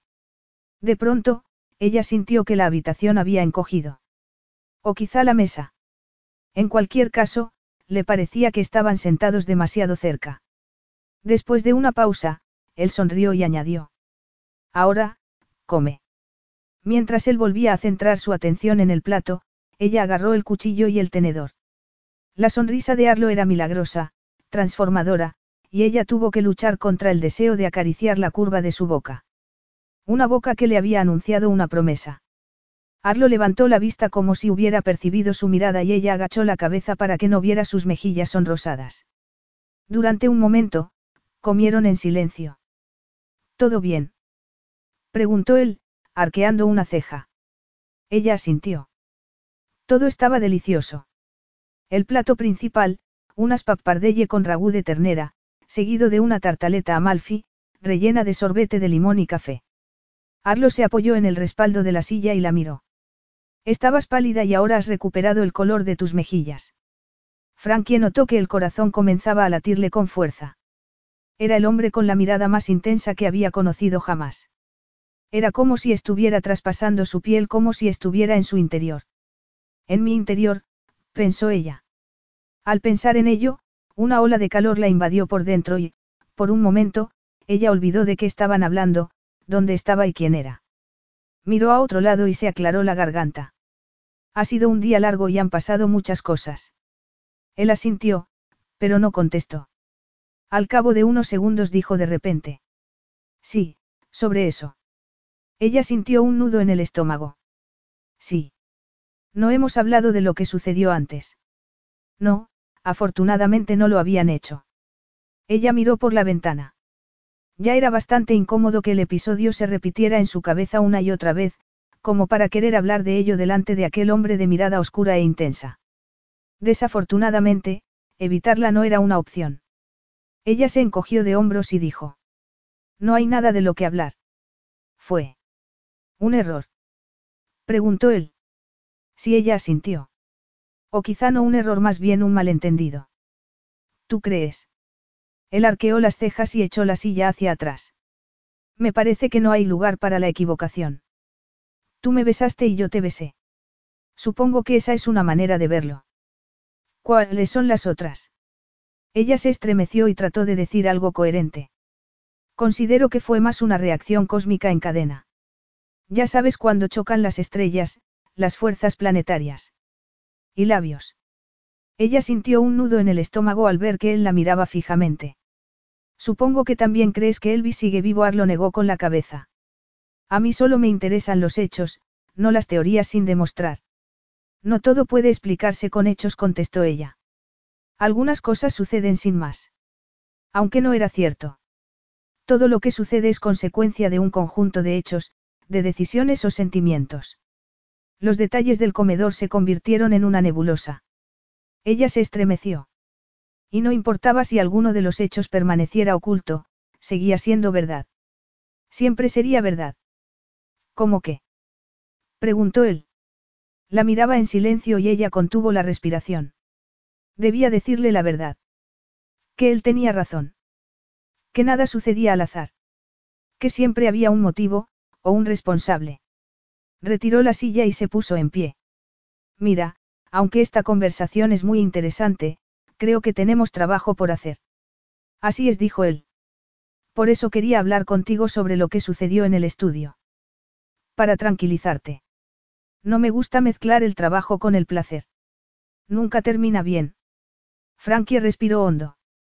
Por un instante, él le había gustado, e incluso había pensado que ella le había gustado a él. Y todo por un beso ridículo. Aquel beso no había cambiado nada. Y desde luego, no lo había cambiado a él. Seguía siendo el mismo hombre rudo y arrogante que la había echado de la cama. Es un detalle por tu parte, sonrió ella. No hace falta que te preocupes por mí. Prácticamente he olvidado que haya sucedido. Capítulo 4. Apoyado en el respaldo de la silla, Arlo levantó los brazos y estiró el cuello hacia los lados. Estaban en su despacho y el viento soplaba con mucha fuerza. Él miró por la ventana donde las olas enormes escupían espuma. Normalmente, le resultaba fácil trabajar. Hoy no, pensó, mirando cómo parpadeaba el cursor del ordenador al principio de una página en blanco. Llevaba todo el día intentando encontrar las palabras que pudieran mantener su atención el tiempo suficiente para que olvidara que Frankie estaba en la habitación. Al mirar el halo de los rizos rojizos que se veían por encima de la pila de libros que había en el otro escritorio, entornó los ojos. Era inadmisible que una mujer, aquella mujer, lo distrajera del trabajo. Después de todo, el trabajo era el único motivo por el que ella estaba en su despacho. Aunque ni siquiera recordaba bien por qué le había parecido buena idea. Movió la silla de forma que no pudiera ver a Frankie y vio cómo la pantalla del ordenador se volvía negra. No había mentido cuando le dijo a Frankie que se estaba tomando un descanso en relación a las mujeres. Un largo descanso, de hecho. Incluso quizá demasiado largo. No obstante, había sido por elección, no por falta de oportunidades. Él era el que había dado prioridad a las expediciones, la investigación y las conferencias. Resultaba más sencillo así. Menos doloroso. El amor era cosa de tontos. O quizá convertía en tontos a las personas. En cualquier caso, él había decidido que era algo demasiado impredecible como para que fuera la base de una relación que no fuera familiar. Por supuesto, las relaciones familiares también resultaban dolorosas, pero al menos tenían unas normas. Era lógico. Naturalmente, una madre amaba y apoyaba a sus hijos, un padre a su hijo, y un niño a su hermano. Estaba grabado en el ADN. El amor entre una pareja era diferente, peligroso. No importaba si estaba basado en el deber o en el deseo, carecía de un fundamento científico. El deseo, por otro lado, era el motor de la vida. Era una fuerza sencilla y potente, como la gravedad. Potente. Persuasiva. Innegable. Al pensar en el comentario ofensivo que le había hecho ella después de comer, sintió que la rabia lo invadía por dentro. Le habían entrado ganas de perseguirla y zarandearla. O mejor, de besarla. Besarla hasta que se derritiera entre sus brazos como había hecho esa mañana. Prácticamente he olvidado que haya sucedido. A quien trataba de engañar. Arlo se movió hacia adelante. Puedes dejar de moverte. Comentó Frankie desde el otro escritorio. Algunas personas intentamos trabajar. ¿Me hablas a mí? Ella suspiró. Desde luego no estoy hablando con Nero. El perro levantó la cabeza y Arlo, retiró la silla, se puso en pie y atravesó la habitación. No importaría si lo hicieras. Mira, al contrario que tú, prefiere cuando la gente ladra. Y yo prefiero que la gente sea clara conmigo. Pensé que querías mi ayuda. Y así es. Entonces, ¿qué pasa con tanto resoplido? No sabía que estuviera resoplando, mintió él. Es que me tengo que adaptar a trabajar sentado otra vez, después de haber pasado tantas semanas en el hielo. Él apretó los dientes. Ella lo miraba como si pensara que era insensible, y no era así. Podía serlo cuando se lo proponía. Al recordar cómo había gemido ella cuando la estrechó contra sus caderas, se puso tenso. No he cambiado de opinión. Estás haciendo un buen trabajo, se aclaró la garganta y miró hacia las estanterías que había detrás del escritorio donde estaba ella. De hecho, tengo que mirar algo en esas carpetas. En la azul dijo, señalando una al azar. Ella se puso en pie y miró las carpetas. Eres muy organizado. Lo tengo todo aquí, se tocó la cabeza. Sé dónde está todo. No, puedo sacarla yo. Déjame. Estiró el brazo para agarrar la carpeta, pero Frankie ya estaba tirando de ella. ¡Ay! Algunos libros se cayeron de la estantería y él se quejó cuando le dio uno en la nariz. ¿Por qué nunca haces lo que se te dice? El dolor hizo que se le saltaran las lágrimas. Te dije que yo la sacaba. Frankie lo miró. Sabes, estoy cansada de que todo sea culpa mía siempre. Y yo estoy cansado de que nunca creas que es culpa tuya. No he dicho eso. Se llevó la mano a la cabeza y puso una mueca. ¿Te has hecho daño? Ella negó con la cabeza, pero al retirar la mano él vio lo que pasaba. Estás sangrando. No es nada. No, no es nada, la guió hasta el sofá. Siéntate. No soy un perro. Maldita sea. ¿Qué cabezota es? Podrías sentarte. Arlo inclinó la lámpara para verla mejor y le sujetó el rostro por la barbilla. Mira hacia arriba, por favor le apartó el cabello. Está bien, es un pequeño corte. No sangra mucho, pero seguramente te saldrá un chichón. No necesito un enfermero. Entonces menos mal que soy un doctor. De piedras y hielo. No de personas. Has terminado. No sacó un pañuelo del bolsillo. Presiónate ahí. Voy a por el botiquín. Y no se te ocurra moverte. Frankie cerró los ojos y se recostó contra el respaldo del sofá. Ha sido culpa de Arlo, pensó enfadada. Si hubiese organizado las estanterías como una persona normal no habría sucedido. Le dolía la cabeza, sentía un sabor metálico en la boca y tenía una fuerte sensación de dejbu. Se agarró al brazo del sofá y se estabilizó. Ese había sido su primer recuerdo después del accidente en el que se había matado toda su familia. Los ojos cerrados, y dolor de cabeza. Al principio había pensado que estaba soñando, pero después abrió los ojos y se dio cuenta de que la pesadilla era real. Siento haber tardado tanto. ¿Cómo te encuentras? Arlo había regresado. Ella lo miró frunciendo el ceño. Bien. No es tan grave. Te pondré un poco de antiséptico en. Era tan amable con ella y la tocaba con tanta suavidad que sintió un nudo en la garganta. ¿Qué te ha pasado aquí? Preguntó al encontrar la cicatriz que tenía en la cabeza. Según la prensa francesa era un milagro que hubiera sobrevivido al accidente. Después, cuando ella vio fotografías del avión, se sorprendió no solo de haber sobrevivido sino de haber salido con un pequeño recuerdo de lo que había sucedido aquella noche. Es decir, un pequeño recuerdo visible. Sujetando el pañuelo, se encogió de hombros. Tuve un accidente hace un par de años. No podía ver su expresión, así que, no sabía lo que él estaba pensando. No obstante, deseaba mantener el control durante el transcurso de aquella conversación. Me golpeé la cabeza. Y me quedé sintiendo mucho respeto por los cinturones de seguridad y con esta cicatriz. Era la verdad. No toda la verdad, pero la verdad. Así que tenemos algo más en común, dijo ella, mirándolo a los ojos. Anda, tú también te has hecho daño. Esto. Se tocó el cardenal que le había salido en el puente de la nariz. No es nada, sonrió. No creo que estropee mi atractivo, ¿verdad? Eres atractivo. Él frunció el ceño. A lo mejor debería ver mejor ese golpe. Ella se mordió el labio inferior y él la miró a los ojos. Está bien. Johnny es mi hermano. Sé lo que es ser atractivo. Johnny era como el David de Miguel Ángel.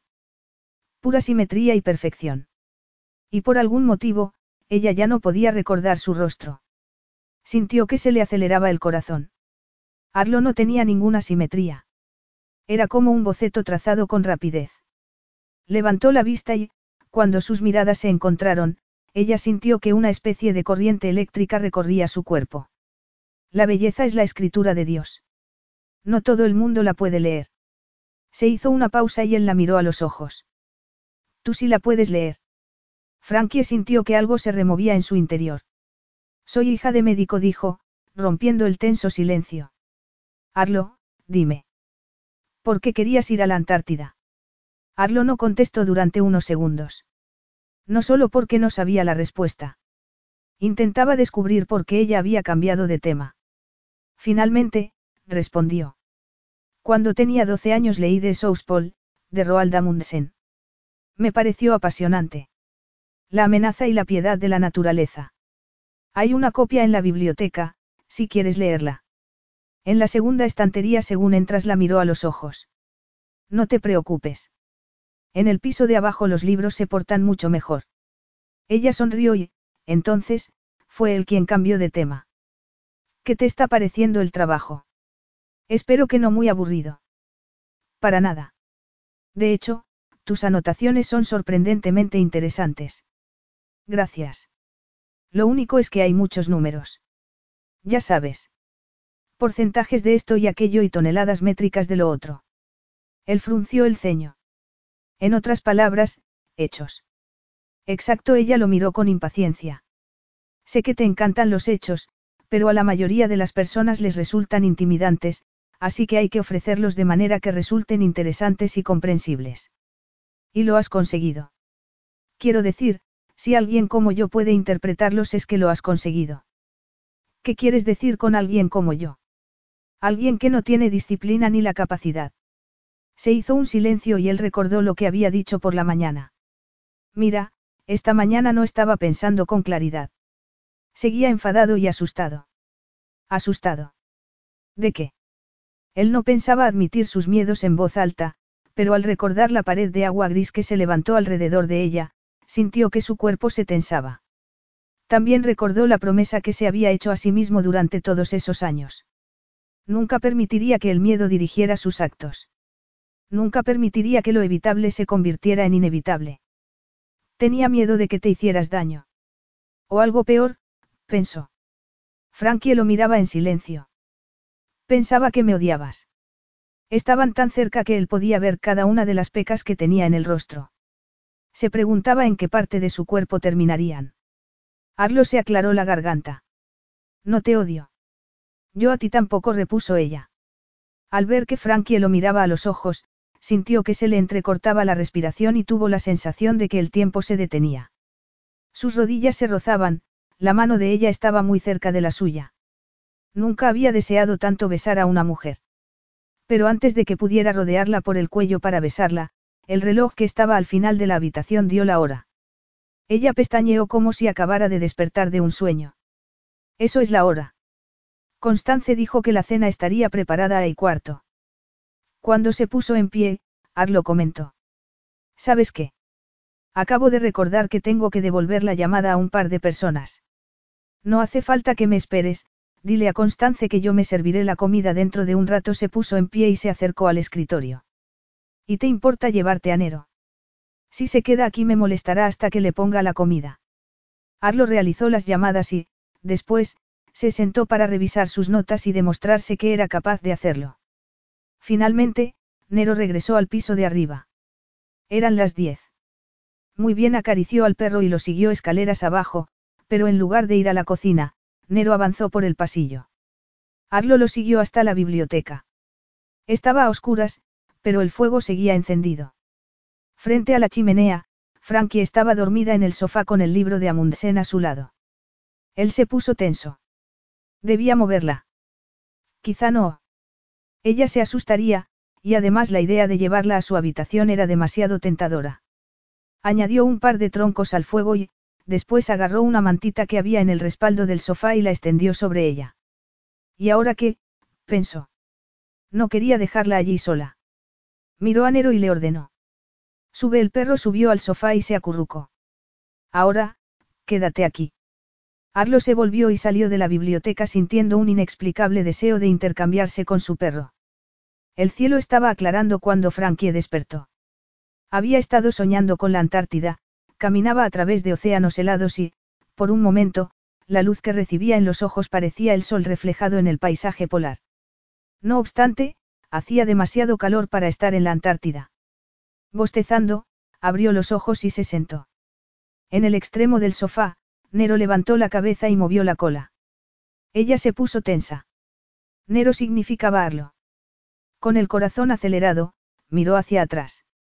La biblioteca estaba vacía. Ella estaba sola. Se sonrojó. No había estado sola durante la noche. Al menos no en sus sueños. Arlo había estado con ella, siempre fuera de su alcance y borroso, como si estuviese caminando entre la niebla. Ella sintió un nudo en el estómago.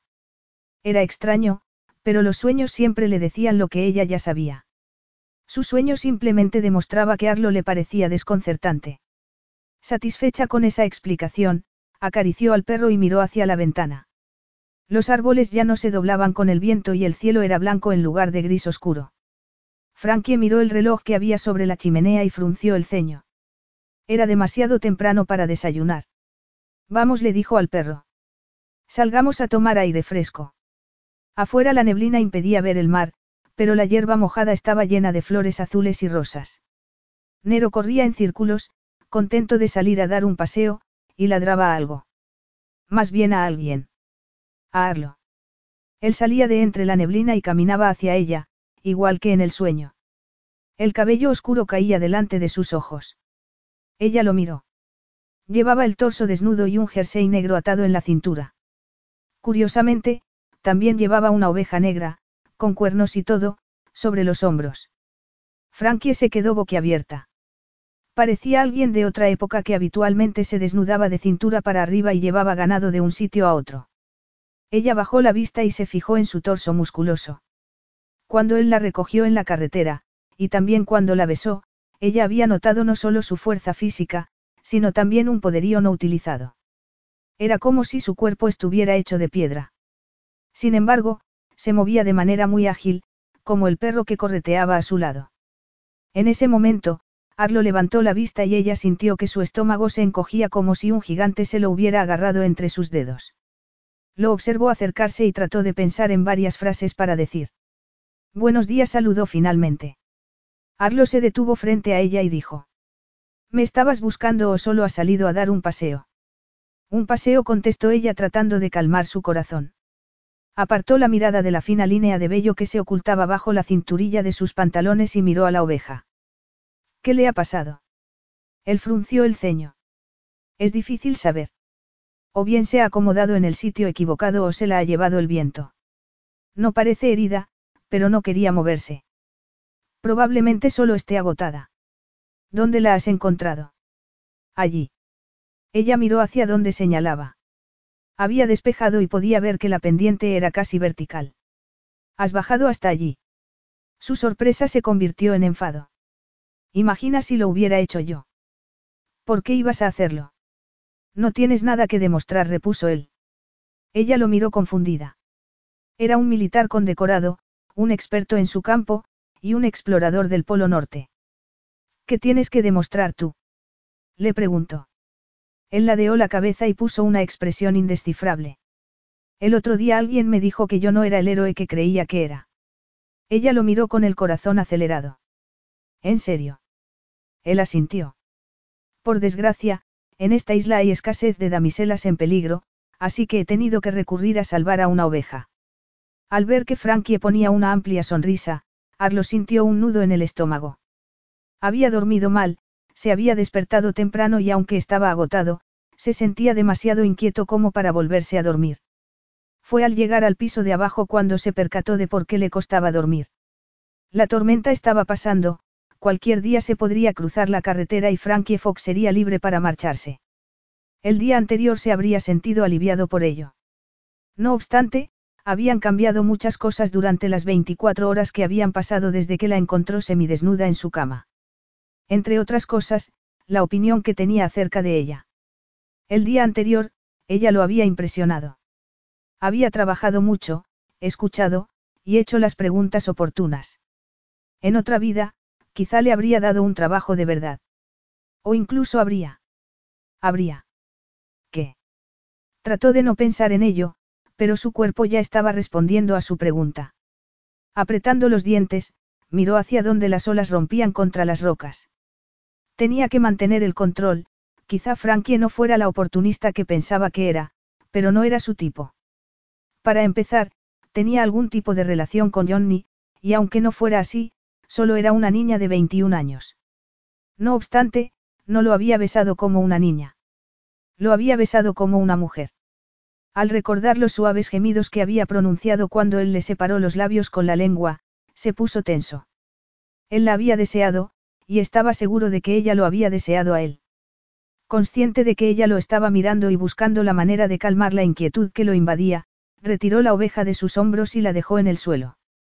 En cuanto el animal se marchó trotando sin mirar atrás, él desató el jersey que llevaba en la cintura y se lo puso. Con el corazón acelerado, miró al cielo. Por primera vez desde que había regresado a casa había un pequeño claro azul. Al día siguiente parecería que la tormenta no hubiera tenido lugar.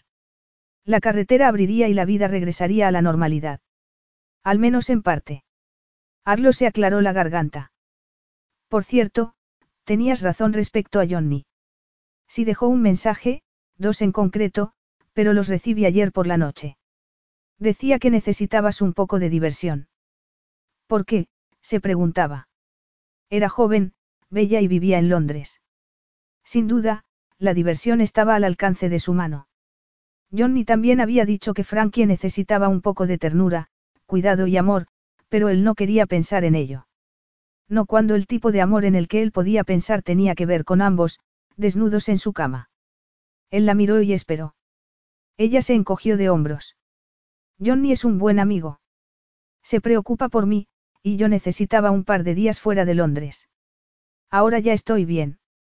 Había elegido las palabras con cuidado, pero la sensación de alivio que él había experimentado al oír que Johnny solo era un amigo, desapareció en cuanto la miró. ¿Cómo no voy a sentirme bien estando rodeada de todo esto? Preguntó con una sonrisa. ¿Te gusta? Ella frunció el ceño al oír sorpresa en su voz. Por supuesto. Es precioso. La naturaleza es preciosa. Tan relajante y sin complicaciones. Sonriendo, él negó con la cabeza. No toda la naturaleza, te lo aseguro. ¿Te refieres a la Antártida? Cuando la miró, percibió curiosidad en sus ojos azules. ¿Cómo es?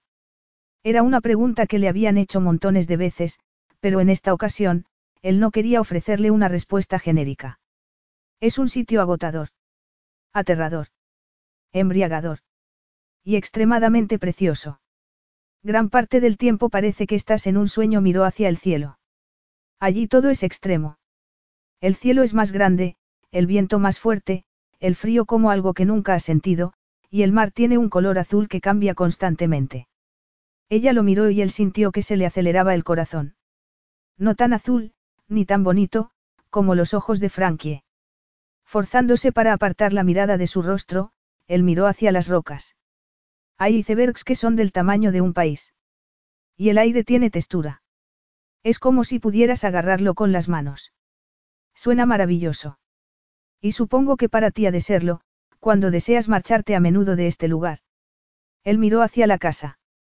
Dejar la isla, su hogar, siempre le producía tristeza. Le encantaba todo lo de allí. Aunque algunas cosas eran más importantes que los sentimientos. Lo había aprendido a la fuerza. Arlo no siempre se había sentido así. De niño, el hecho de que sus padres se adoraran le parecía un poder mágico. No obstante, ver cómo ese poder se desvanecía había sido devastador, al igual que el tremendo dolor que había sufrido su padre. Él debería haberse dado cuenta de que no importaba lo que se sintiera, o lo fuertes que fueran esos sentimientos, ya que el poder del amor no se correspondía con la dura realidad. No obstante, él era joven y estaba desesperado, así que, siguiendo el deseo de salvar un ideal, se había casado con una mujer que apenas conocía. Después comprendió que, si se deseaba salvar algo, o a alguien, se necesitaba algo más que sentimientos. De hecho, los sentimientos era una mera distracción. Él se encogió de hombros. Es adictivo. Exige mucho de uno. Y en otros aspectos, es muy frágil. Creo que eso es lo que lo hace un lugar increíble. Único. No hay otro sitio parecido, notó que ella lo miraba. No hace falta que yo te lo cuente. Ve a verlo tú misma. Yo. ¿Por qué no? Los polos no son un lugar lleno de nieve solo para hombres científicos o multimillonarios con barbas congeladas. Ella soltó una carcajada. Es así como te ves a ti mismo. Era desconcertante cómo le gustaba hacerla reír. Más importante, es así como tú me ves. Ella se mordió el labio y él se puso tenso. Eres un poco intenso, pero no tienes la barba congelada. Él negó con la cabeza. ¿Sabes? Tenerte cerca está haciendo maravillas con mi ego. No creo que tu ego necesite que lo reafirmen, suspiró ella, mirando al cielo. Se está tan bien aquí, pero supongo que será mejor que volvamos al trabajo. Durante un momento, él se percató de que se había olvidado del trabajo. Entonces, asintió. Sí, volvamos. Constance los vio regresar y los esperó en la puerta trasera. Al parecer la alerta de tormenta ha bajado al amarillo, dijo. Entonces, entiendo que esta será la última noche que te quedarás con nosotros, Frankie. Se hizo un silencio y, al cabo de unos instantes, Frankie miró a Arlo en lugar de a Constance. Era su última noche. Antes de que él pudiera decir nada, ella contestó. Sí. Ha sido estupendo, pero tengo que regresar a Londres y, de todos modos, me habría ido mañana. Nada ha cambiado. No convino él, sosteniéndole la mirada. Nada ha cambiado. Capítulo 5. Frankie destapó el lápiz de labios y se miró en el espejo de la cómoda. Eso era. Su última noche en Adfield Hall. No podía creerlo, pero desde el momento en que Constance le había preguntado por sus planes, el tiempo había volado haciendo que pasara el día y que llegara la hora de vestirse para la cena. Al ver que le temblaba el pulso, respiró hondo y miró hacia la maleta que estaba sobre la cama. Nada ha cambiado. Durante todo el día, las palabras de Arlo habían permanecido en su cabeza. Y ella tenía razón. Ambos la tenían. Nada había cambiado. No obstante, tenía la sensación de que sí había cambiado algo. De hecho, parecía que todo había cambiado. Frunciendo el ceño, se repasó el maquillaje de los labios y respiró hondo.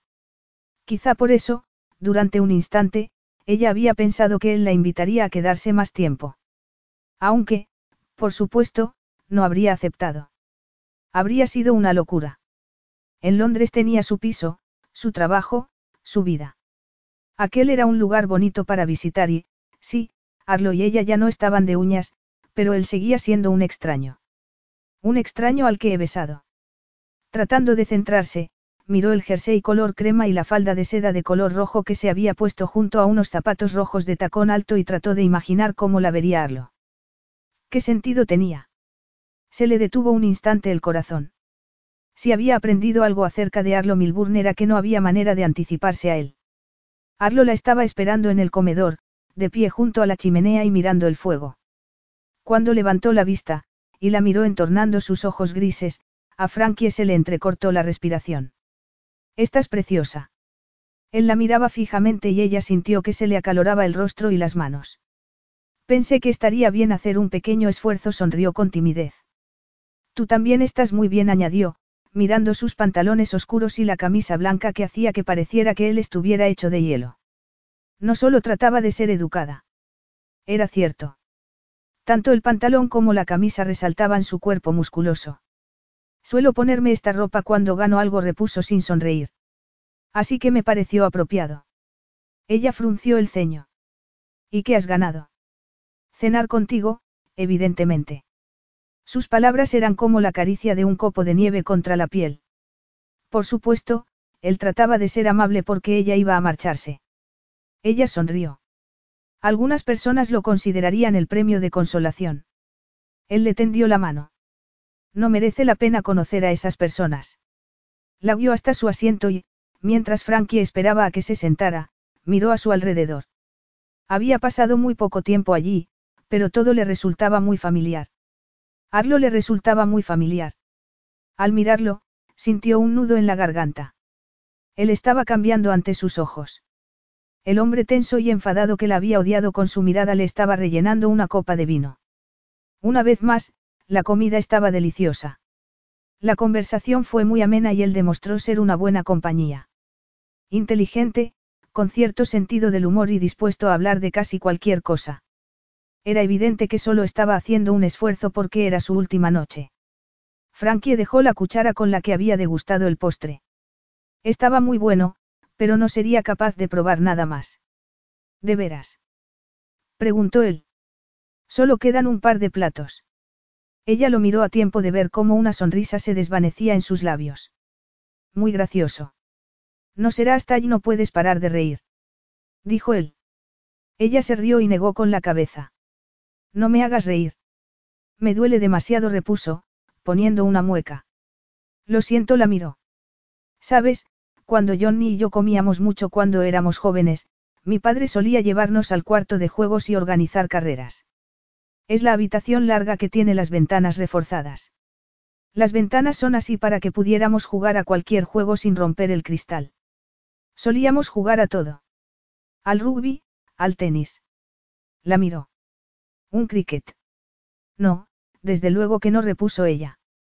Estoy demasiado llena para correr, y menos con tacones. No sería justo. A la luz de la lámpara de araña, los rasgos de Arlo parecían más suaves. Si sigues con esos tacones, la desventaja será para mí. ¿Qué tal una partida de billar? Al menos no será muy cansado. El billar es un buen juego, aunque la mayor parte de la gente lo considera como el primo aburrido del billar inglés. ¿Quieres decir como el señor Collins en orgullo y prejuicio? No, el señor Collins era tonto. El billar no lo es. Resulta sencillo aprender, pero te castigas más que en el billar inglés. Y castigarse a uno mismo es importante. Solo si con ello consigues castigar más a tu oponente.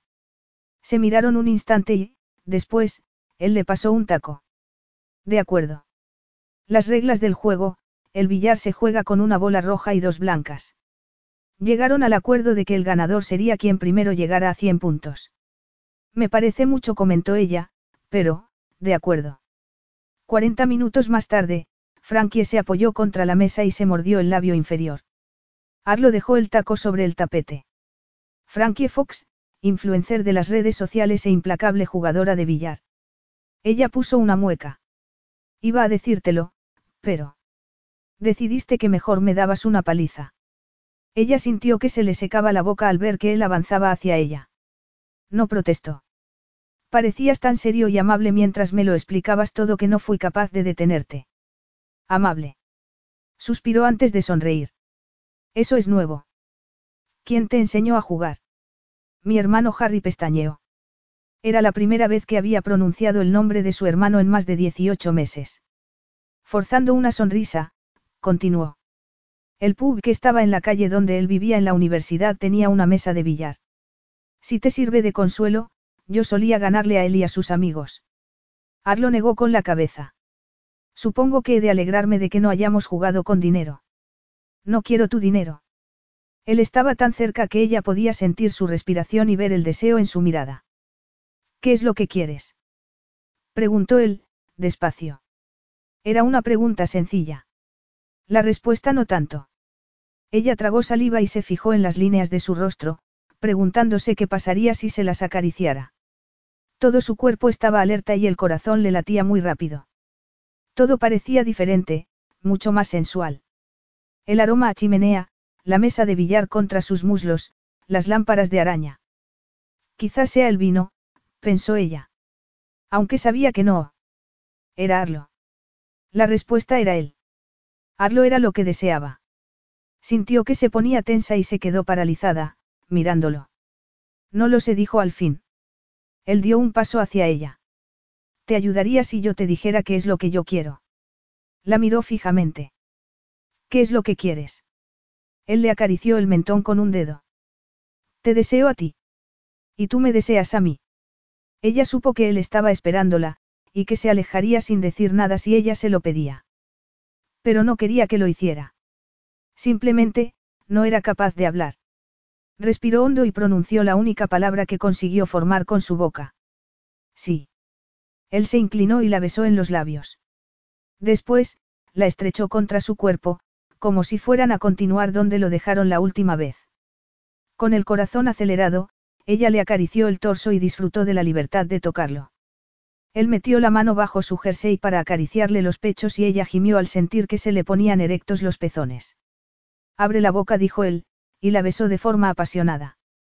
Ella deseaba más, así que, lo retiró un instante y se quitó el jersey.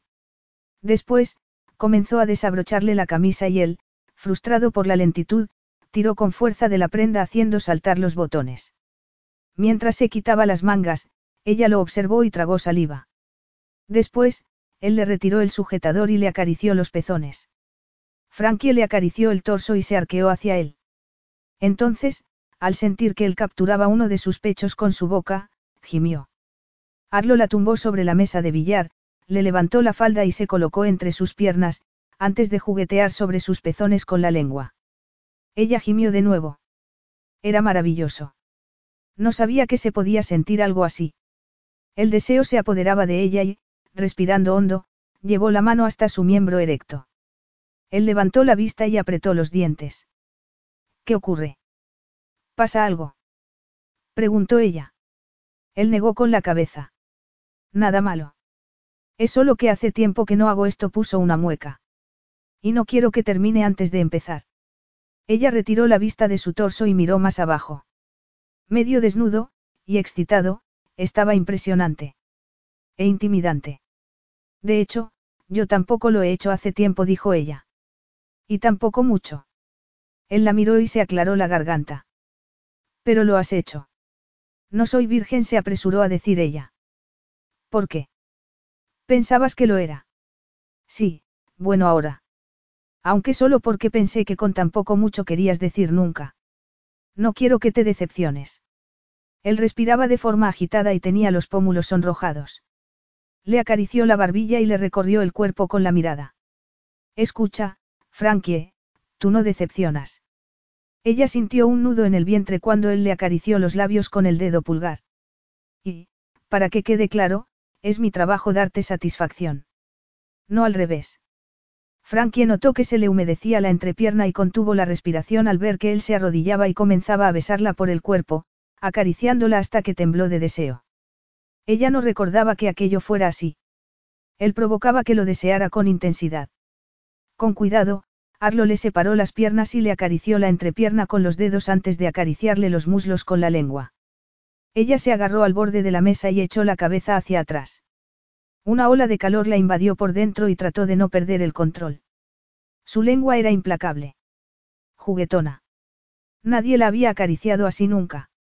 Se sentía indefensa y hambrienta de deseo.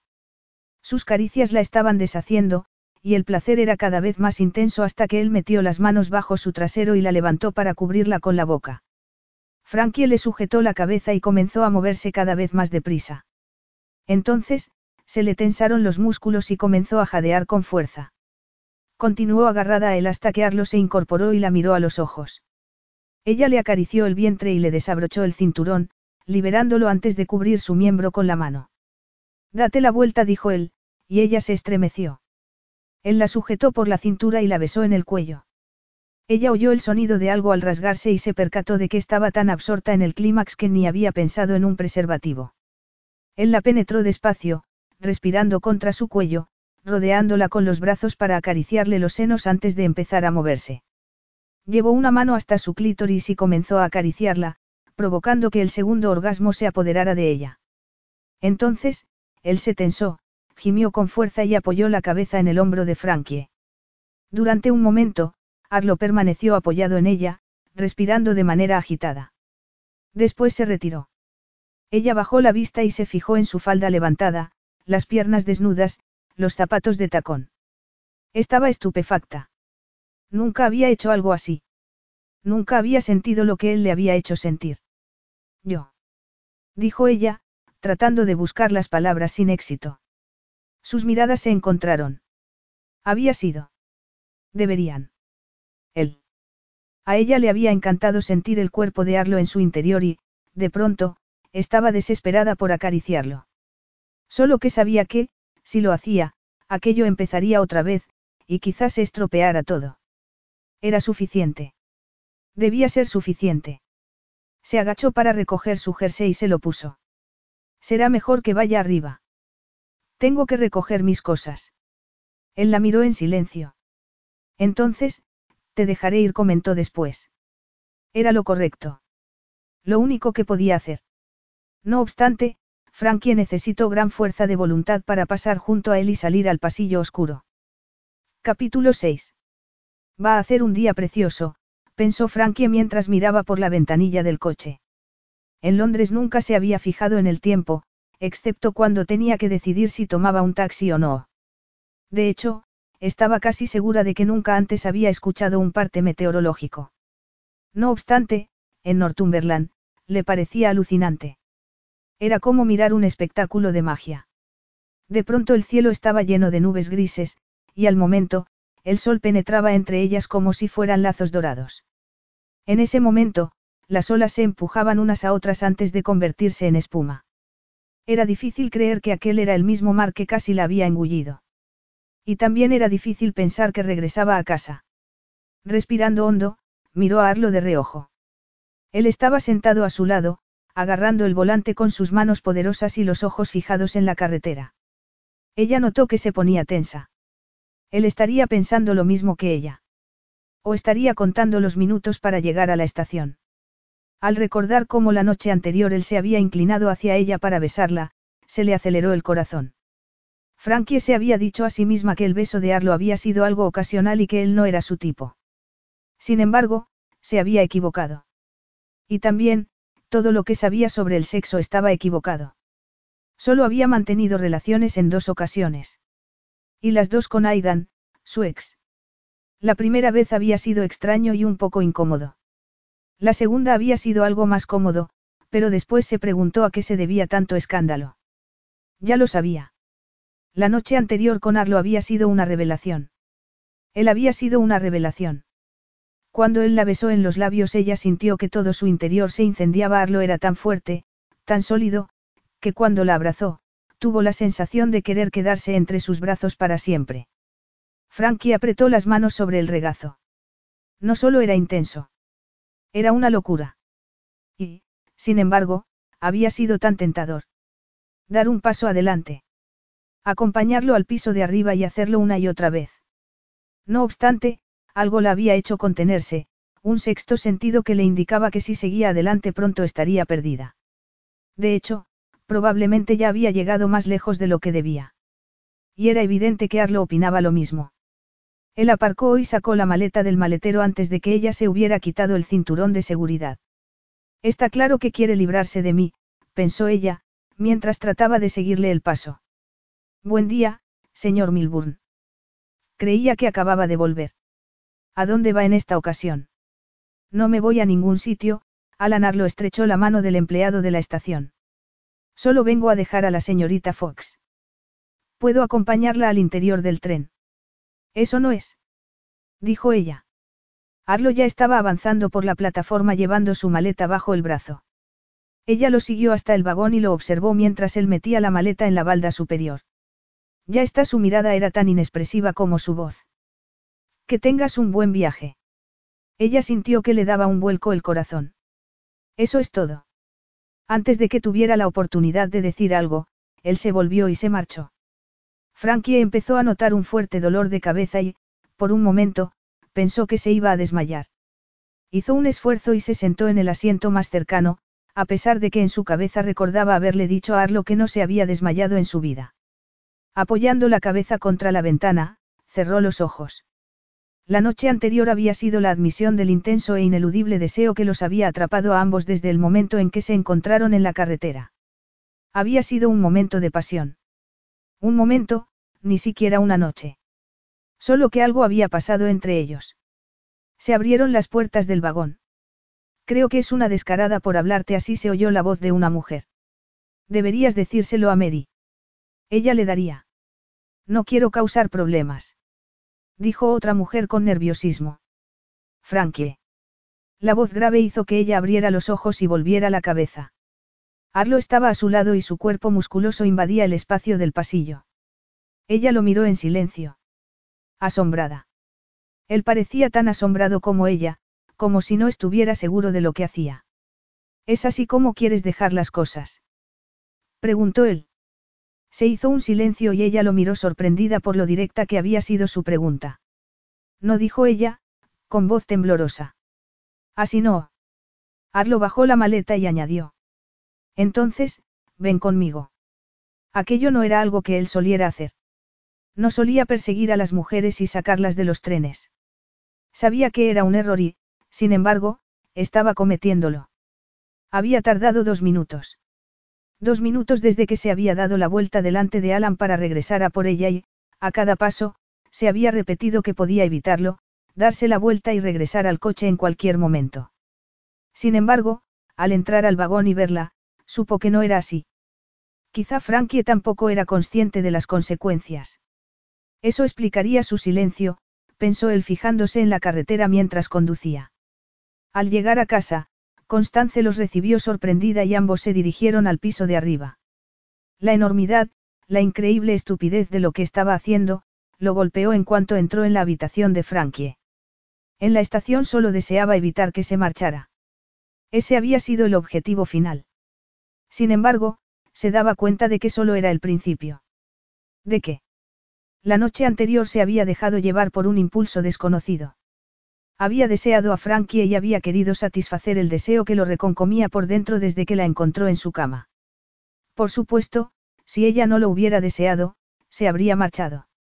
No obstante, ella lo deseaba y se había derretido bajo sus dedos, y él no podía evitar excitarse al pensar en ello. No sabía por qué. Lo único que sabía era que no habían terminado. Hay otro tren dentro de cuatro horas se volvió hacia ella con la maleta todavía en la mano. Por si has cambiado de opinión respecto a regresar. No lo he hecho. Se hizo un silencio y Arlo notó que se ponía tenso. Aquella era el tipo de conversación que él odiaba. Tensa, emocional, impredecible. Frankie parecía más incómoda que él, así que, trató de relajarla. Me parecía mal que te marcharas así. A mí también. Es que nunca me había pasado algo así, tragó saliva. Arlo notaba el corazón acelerado. A él tampoco le había sucedido nada así. Nada como ella. La miró y se puso tenso. No tenía nada que ofrecerle a largo plazo. Incluso la idea de permanencia le generaba vértigo y necesitaba que ella lo supiera. No mantengo relaciones de pareja, pero sí creo que tenemos algo especial. Algo que me gustaría explorar. Contuvo la respiración. Ninguna región polar lo había excitado tanto como la idea de explorar cada centímetro del cuerpo de Frankie. Entonces, cuando empezamos? Ella no se había movido, pero la habitación de pronto parecía más pequeña. Era como si ella estuviera más cerca, y respiraba de manera tan agitada como él. Arlo la miró en silencio. Sus palabras habían provocado una intensa tensión en la entrepierna. Por eso había ido tras ella, por el sexo. Aunque era algo más que sexo. Cuando miraba a Frankie sentía un deseo que nunca había experimentado antes, ni siquiera con Arriet. Al cabo de unos instantes, ambos se movieron a la vez. Él la rodeó por la cintura y ella apoyó las manos en sus hombros. Cuando ella separó los labios contra los de él, Arlo se olvidó de respirar. El sabor de su boca era embriagador. Al besarla de forma apasionada, ella gimió y lo trasladó a un punto donde besarla no era suficiente. Era evidente que ella opinaba lo mismo. Él le desabrochó la cremallera de la chaqueta y se la quitó. Ella hizo lo mismo con el abrigo de Arlo y le acarició el torso por encima del jersey. Tranquila, Frankie la abrazó, mirándola a los ojos. Tenemos tiempo. Tenemos mucho tiempo. Está bien. Empezó a tirar de él hacia la cama, pero vamos a desnudarnos. Sus palabras fueron incendiarias. Arlo se volvió para cerrar la puerta y se quitó el jersey. Ambos se quitaron la camisa, las botas y los calcetines y se quedaron en pantalones vaqueros. Apartando la mirada de sus senos, la atrajo hacia sí y la besó de forma apasionada hasta que ella gimió y él notó que se relajaba. Aturdido, la guió hasta la cama marcha atrás y la colocó sobre su cuerpo, de forma que ella quedó ahorcajada sobre él. Ella le acariciaba la espalda, los hombros y los brazos, como si no pudiera creer que era real. Él comprendía esa sensación. Tampoco podía creer que ella era real, que él era libre para besarla y acariciarla. Sujetándole el rostro con las manos, le acarició el labio superior con la lengua. Deseaba más. Necesitaba más. A ella entera. Levantó la mano y le acarició los pechos, jugueteando sobre los pezones con sus dedos pulgares. Después, se metió uno de los pezones en la boca y comenzó a acariciárselo con la lengua. Ella echó la cabeza hacia atrás y él se tensó al ver que se retorcía contra su cuerpo, justo donde su miembro se ponía cada vez más duro. Él se sentó y, levantándola con los muslos, la empujó hacia adelante para colocarla justo encima de su erección. Frankie suspiró. Él era muy grande y musculoso. Le acarició el rostro y dijo. Anoche no te lo dije, pero tú tampoco decepcionas. De pronto, él se inclinó hacia adelante, la sujetó por el cabello y la besó. Ella sintió que la cabeza le daba vueltas. Soltó un gemido procedente de la parte más profunda de su cuerpo y comenzó a balancearse sobre él, acariciándole el cabello.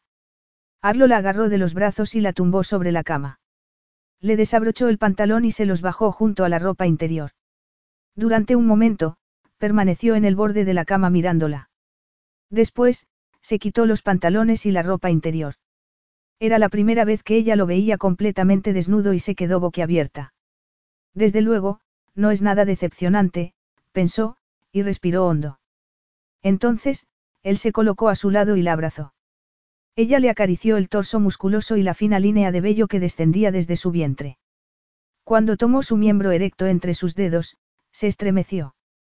Entonces, inclinándose hacia él, levantó una pierna para entrar en contacto con la punta de su miembro.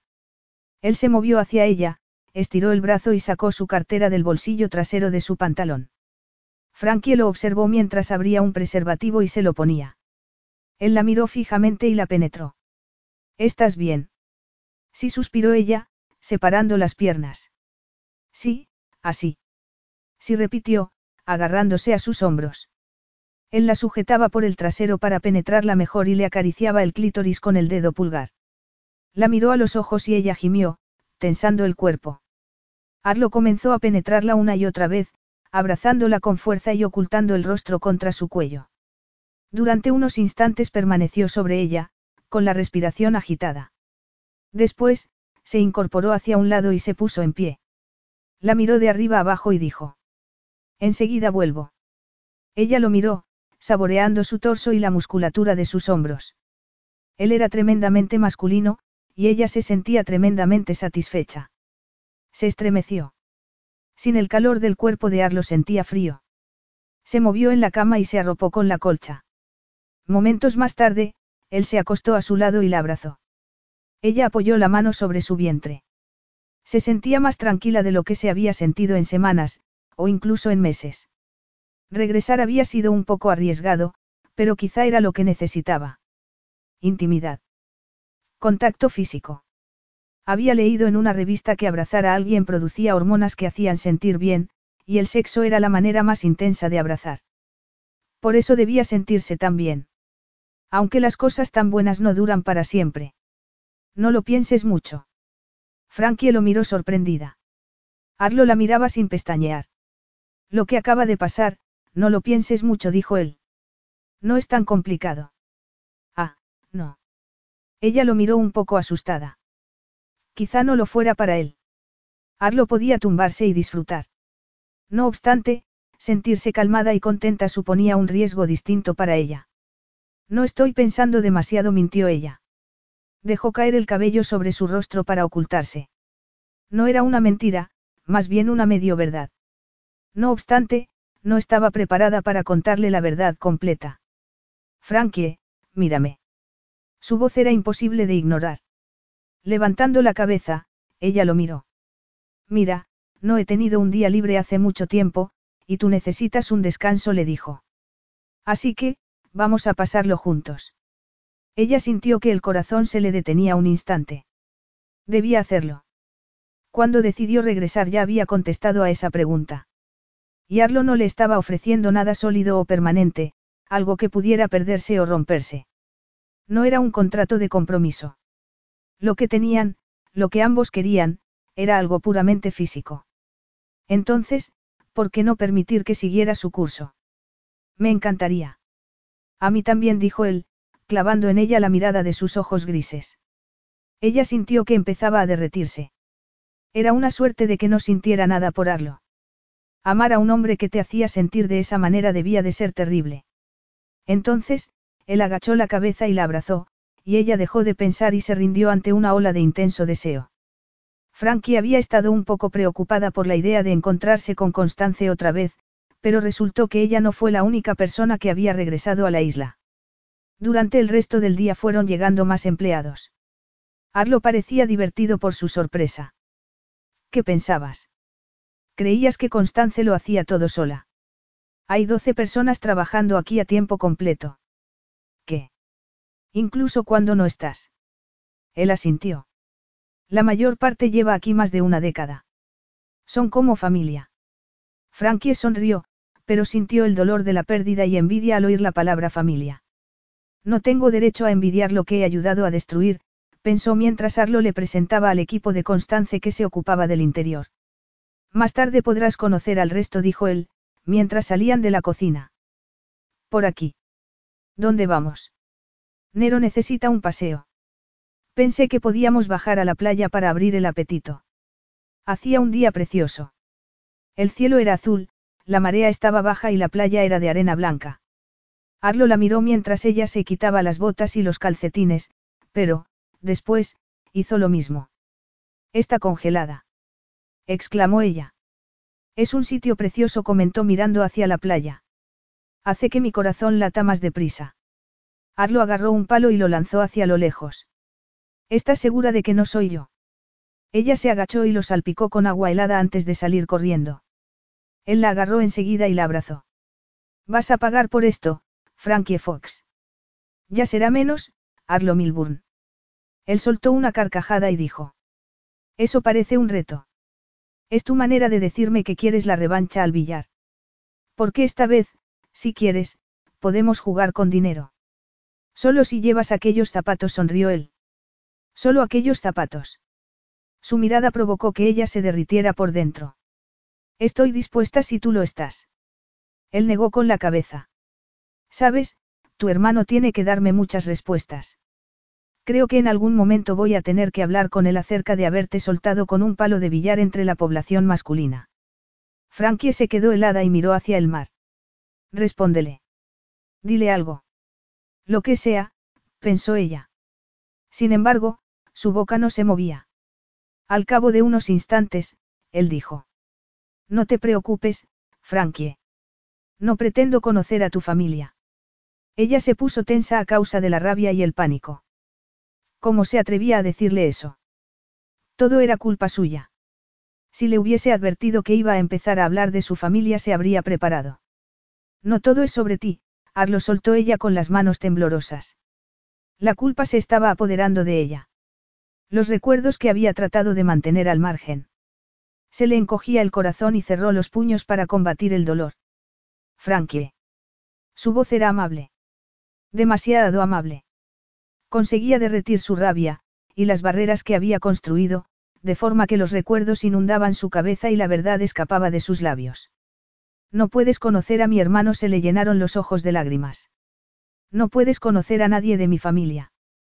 Todos murieron en un accidente hace dos años. Todos menos yo. Durante unos segundos, Arlo miró a Frankie horrorizado. Después, la abrazó hasta que ella se relajó contra su cuerpo. Tranquila, Frankie. Tranquila, dijo él. Toma sacó un pañuelo y le secó las lágrimas. Lo siento, dijo ella. No tienes que cargar con esto. No es justo. Tú también perdiste a tus padres. No habían hablado de sus padres, Lucien y Elena, pero sin duda Johnny le había contado que su madre había muerto joven y que su padre había fallecido poco después.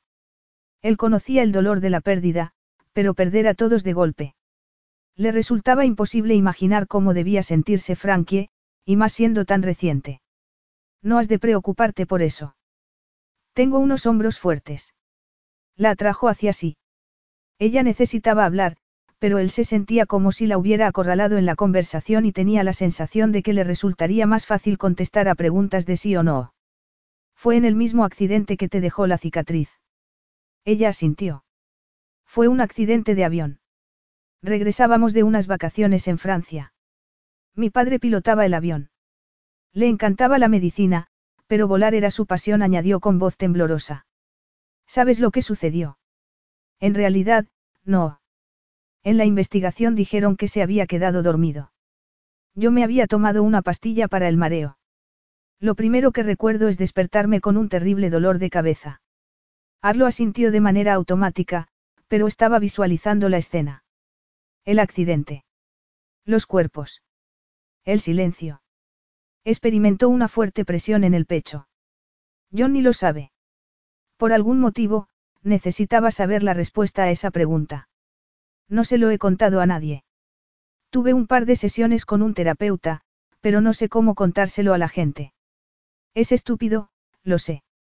Lo he intentado, pero siempre se quedan horrorizados y, al final, termino intentando que se sientan mejor. No era estúpido. Cuando su madre murió, la gente trataba de ser amable, pero él se encontraba teniendo que manejar sus reacciones. La idea de que Frankie tuviera que enfrentarse a eso también provocó que él se pusiera tenso. Ella lo miró a los ojos. Eres bueno escuchando, dijo ella, moviendo la arena con los dedos de los pies. Él la atrajo hacia sí y la besó. Abrazarla, y sentir el calor de su cuerpo, provocó que se le encogiera el corazón. Lo ignoró. No se trataba de él, sino de Frankie.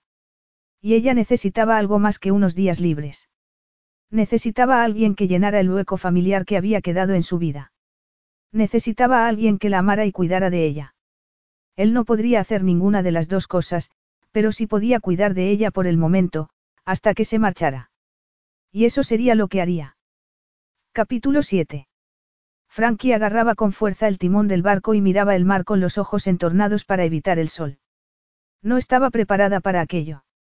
Ni para los salpicones que se producían cuando la proa cortaba el agua del mar, ni para el lugar donde la había llevado la estrecha conexión que tenía con Arlo Milburn. Estaban a bordo de The Aeolus, el yate de Arlo, y ella no podía creer que estuviera allí con él. Al recordar la confesión que le había hecho en la playa, sintió una tensión en el pecho. En realidad, no comprendía cómo había acabado contándole a Arlo lo del accidente. No había planeado contarle nada. ¿Por qué habría querido hacerlo? No se habían hecho ninguna promesa. No obstante, Arlo se había mostrado calmado, impávido. Y, en cierto modo, no era sorprendente teniendo en cuenta cómo vivía. Probablemente lidiaba con cosas peores en la Antártida. Lo que ella no esperaba de él era que mostrara compasión. Si hubiera pensado en ello, habría esperado que fuera práctico, distante, brusco. Sin embargo, su amabilidad la había pillado desprevenida, y había sido sincera cuando le comentó que era bueno escuchando. Él había sido la primera persona que le había dado espacio para encontrar las palabras adecuadas. O quizá para darse cuenta de que no existían. Él no había intentado llenar el vacío mostrando lástima y sorpresa, y tampoco había llevado el tema a su terreno. Eso era lo más increíble, teniendo en cuenta que también había perdido a sus padres. Él había comprendido que en esos momentos no había cabida para sus experiencias pasadas, aunque fueran importantes. Él era la primera persona que parecía saber que ella estaba en un lugar oscuro y que lo que más necesitaba era que la acompañara. Así que en lugar de decirle que sabía cómo se sentía, darle consejo o tratar de ser positivo, simplemente la dejó hablar. Él la había escuchado de verdad, por eso había sido fácil decirle la verdad. Se le formó un nudo en el estómago. No toda la verdad. No le había contado que ella había provocado el accidente. Ni que había sido culpa suya que su familia hubiera muerto. Pensó en ello durante un momento. Por un lado, quería decírselo, pero había intentado contar la verdad en Francia, primero en el hospital, con los gendarmes, y después durante la investigación judicial, pero en ambas ocasiones no le habían hecho caso. Frankie se permitió mirar al hombre que estaba al otro lado del barco. En el hospital pensó que era porque ella hablaba inglés y que no habían traducido todo. Fue entonces cuando se percató de que daba igual que idioma hablara, porque decir la verdad no cambiaría lo que había sucedido. Que no la oyeran o comprendieran era su castigo, ya que, si lo hacían, implicaría perdón y ella no merecía tal cosa. Y por eso no le había contado a Arlo qué papel había tenido ella durante el accidente. Cae un poco. La voz de Arlo provenía del otro lado de la cubierta y ella miró hacia donde él manejaba el barco con el resto de la tripulación. Ella no sabía nada acerca de navegar, pero no había tardado más de diez minutos en darse cuenta de que Arlo sabía mucho. Notó que se le aceleraba el corazón. Como el resto de la tripulación, él vestía una camiseta oscura y unos pantalones, pero seguía destacando entre los demás. Aparte de su altura, había algo más que llamaba la atención. Era algo que no se podía ver, pero que percibían aquellos que estaban a su alrededor. Seguridad en sí mismo y autoridad. Una energía que emanaba de lo más profundo de su ser y que se percibía con los ojos cerrados. O en la oscuridad de un dormitorio. Ella se sonrojó y notó que se le secaba la boca. Al ver que él se apartaba el cabello de los ojos con la mano, se fijó en sus facciones y se le entrecortó la respiración. Tenía las manos curtidas y había perdido la yema de dos de sus dedos, pero a ella le encantaban sus manos. Su forma, su tamaño, el vello negro del dorso de sus muñecas. Eran muy expresivas y las movía constantemente cuando hablaba. Mientras observaba cómo explicaba algo a la tripulación con un cabo, ella recordó cómo había acariciado su cuerpo con aquellas manos y un fuerte deseo se apoderó de ella. Como si se hubiera dado cuenta de que ella lo estaba mirando, Arlo levantó la vista. Sus miradas se encontraron y, al ver que él se disculpaba y se acercaba a ella, Frankie notó que se le aceleraba el corazón. ¿Todo bien? Se detuvo frente a ella. Sí, todo bien. Frankie miró hacia las velas. De hecho, es increíble. Claro que solo había montado en ferry. Esa mañana, cuando Arlo le sugirió que salieran a navegar en su barco, ella imaginó una barquita, pero no algo así. Con más de 60 metros de eslora, de Aeolus no era una barquita. Era un yate enorme que se movía como un pájaro sobre las olas. Bueno, las dos cosas flotan, dijo él. Aunque es como comparar una mula con un caballo de competición. Ella se rió. No lo estaba comparando, Arlo parecía más relajado ese día e incluso su mirada era más transparente, así que, sin pensarlo demasiado, le preguntó, ¿quién te enseñó a navegar? Por un momento él no contestó y ella se preguntó por qué. Después se dio cuenta de que estaba valorando cuánto contar. Un poco como yo, pensó Frankie, confundida por la pequeña conexión que había entre ambos. Mi tío abuelo Philip. Estuvo en la armada. Le encantaba navegar y pretendía que a toda la familia le gustara. Miró hacia las velas y añadió. Tenía un barco precioso, pero antes de que te permitiera ir con él tenías que acompañarlo en un dinghy y demostrarle que valías. Era como una prueba. Él sonrió. Exacto. Era muy estresante. Era muy preciso e implacable a la hora de prestar atención a los detalles y quería convertirnos en los mejores marineros. Pensaba que la experiencia era un regalo a compartir. No todo era trabajo duro. También pasábamos muchos ratos divertidos. Navegábamos todo el día y después regresábamos a casa con toda la familia. Tomábamos una gran cena y mis primos y yo nos quedábamos despiertos hasta tarde. Ella sintió un nudo en la garganta, mezcla de dolor y envidia.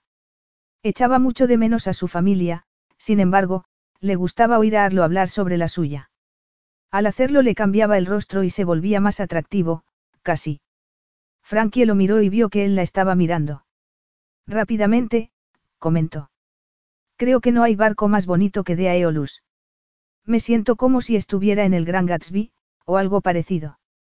Es como si el barco estuviera en armonía con el mar. Él parecía complacido y ella sintió un revoloteo en el vientre. No sabía por qué, pero le gustaba ver cómo se aclaraban sus ojos grises cuando ella decía algo. ¿Te gusta? Sí. Arlo dio un paso adelante y se colocó detrás de Frankie. Metió las manos bajo sus brazos y las posó sobre las de ella. ¿Qué haces? Te estabas desviando del rumbo, dijo él. Frankie notó la piel fría de su rostro contra su cara y sintió que se le aceleraba el corazón. Te estoy corrigiendo. No solo se desviaba el barco, pensó ella. Sentía que su cuerpo se derretía por dentro y que le flaqueaban las piernas. No sé a dónde vamos, dijo ella. Se refería a cuál era su destino, pero al decirlo en voz alta sonó de otra manera. Era algo de lo que no habían hablado, sobre cómo y cuándo terminaría aquella relación. Mientras estaban en la cama, con los cuerpos entrelazados, le había resultado sencillo no pensar en ello, tal y como él le había dicho. No empieces, se dijo. Deja de pensar en lo que le dijiste ayer y disfruta del viaje. Me refería con el barco. Se hizo un silencio y ella se volvió para mirarlo. Estaba completamente inexpresivo. Vamos a echar el ancla en la costa. Constance ha preparado comida, así que, pensé que te gustaría hacer un picnic en tierra. O podemos quedarnos en De Aeolus. Será lo que prefieras. Dime lo que quieres y haré que suceda. Frankie eligió hacer un picnic, tal y como él sabía que haría. ¿Quién no querría hacer un picnic en un día como hoy? pensó él. Después de los días de tormenta, el tiempo era perfecto. Hacía sol y soplaba una suave brisa que retiraba los rizos del rostro de Frankie. Arlo todavía estaba asimilando lo que ella le había contado el día anterior. Odiaba pensar que había sufrido tanto y que todavía sufría. De eso trataba ese día. Quería distraerla del dolor, confiando que disminuyera una pizca. Igual que cuando a Johnny le estaban saliendo los dientes y Arlo lo llevaba en brazos por la casa, mostrándole los cuadros a primera hora de la mañana. Habían echado el ancla junto a una de las islas deshabitadas cercanas al fiordo de Fort y habían hecho un picnic sobre unas mantas. Constance les había preparado pan casero y pechugas de pollo con salsa de yogur, berenjenas y quesos exquisitos. De postre tenían fruta y panforte de mazapán, todo acompañado de una botella de Mcon Blanc. No puedo. Protestó Frankie cuando él se inclinó para rellenarle la copa. Al contrario, tú sí puedes. Soy yo el que no puede, dejó la botella en la cubitera. Eso no es justo. Has organizado todo esto y encima has de permanecer sobrio. Arlo la miró en silencio. No importaba que la mayor parte de su tripulación fueran marineros experimentados, o que el mar estuviera en calma. El alcohol y los barcos no eran buena mezcla. Eso no significaba que estuviera sobrio. Al contrario, estar con Frankie lo hacía sentir como si se hubiese bebido toda una bodega de vino. Aunque probablemente fuera el ozono. A menudo se sentía así después de pasar un día en el mar, solo era coincidencia que estuviera allí con ella. El corazón le latía contra las costillas. No obstante, no podía negar que le gustara saber que podía hacerla feliz. Que tenía el poder de hacerla feliz. E infeliz. Allí, al sol, contemplando la sonrisa de Frankie, le parecía muy importante recordar cómo había terminado la última vez que había usado ese poder. Un sentimiento de culpa se apoderó de él, como pasaba siempre que pensaba en el matrimonio que había tenido. Y en el divorcio. Harriet era parte del pasado que él había enterrado para no tener que pensar en ello. Y le había funcionado bastante bien hasta que Frankie le habló de su pasado y le hizo preguntas. Desde entonces, los recuerdos no hacían más que aflorar a la superficie. Él apretó los dientes. No solo recuerdos. Sentimientos también. Tenía que detenerlos. Fuera lo que fuera, lo que sentía por Frankie no tenía nada que ver con el pasado. Ella necesitaba un amigo. No significaba nada. Lo único que él estaba haciendo era intentar que algunos días de su vida fueran como un picnic. Nada más. Quería preguntarte. ¿Cuáles son las otras normas? Normas. La miró sorprendido. El otro día dijiste que cuando llegas a casa tienes que comer comida de verdad en una mesa porque es una de tus normas. Había dicho eso. Qué pretencioso. Él no tenía ninguna norma. ¿O sí?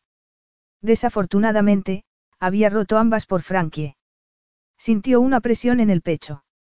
Ella no era la primera mujer con la que salía después de Harriet, pero con esas mujeres él siempre había dispuesto a separarse de ellas después de haber pasado la noche juntos. Y nunca las había llevado a casa. Esas eran sus normas tácitas. Con Frankie había pasado más de una noche y además se estaba quedando en su casa. Durmiendo en su cama. La imagen de ella dormida junto a él provocó que experimentara una mezcla de sentimientos. Al ver que ella lo miraba, se encogió de hombros. Nada muy emocionante, me temo. Únicamente lo que todo el mundo se diría después de haber estado solo en un mundo frío y brutal.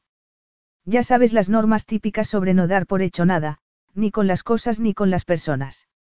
Arlo había dicho lo primero que se le había pasado por la cabeza, pero al ver que ella se ponía pálida, deseó haberle dicho la verdad. Frankie. Estiró el brazo y le agarró la mano. No pretendía. Está bien, lo agarró también. Sé que no te referías a mí, pero tienes razón, bajó la vista. Todos damos por hecho muchas cosas. Yo sé que también lo hice. Arlo sintió que se le encogía el corazón al oír el dolor que había en su voz. Esa era una diferencia entre ellos. Frankie no podía controlar su dolor. No había aprendido a bloquearlo. Es un problema que tenemos la mayor parte de los humanos, dijo él. Antes de que su madre cayera enferma, él daba por hecho muchas cosas. Al recordar los días que había pasado en el barco de su tío abuelo, sintió una presión en el pecho. Habían sido días largos y cansados, pero al estar con su familia cada hora parecía algo mágico. Indestructible.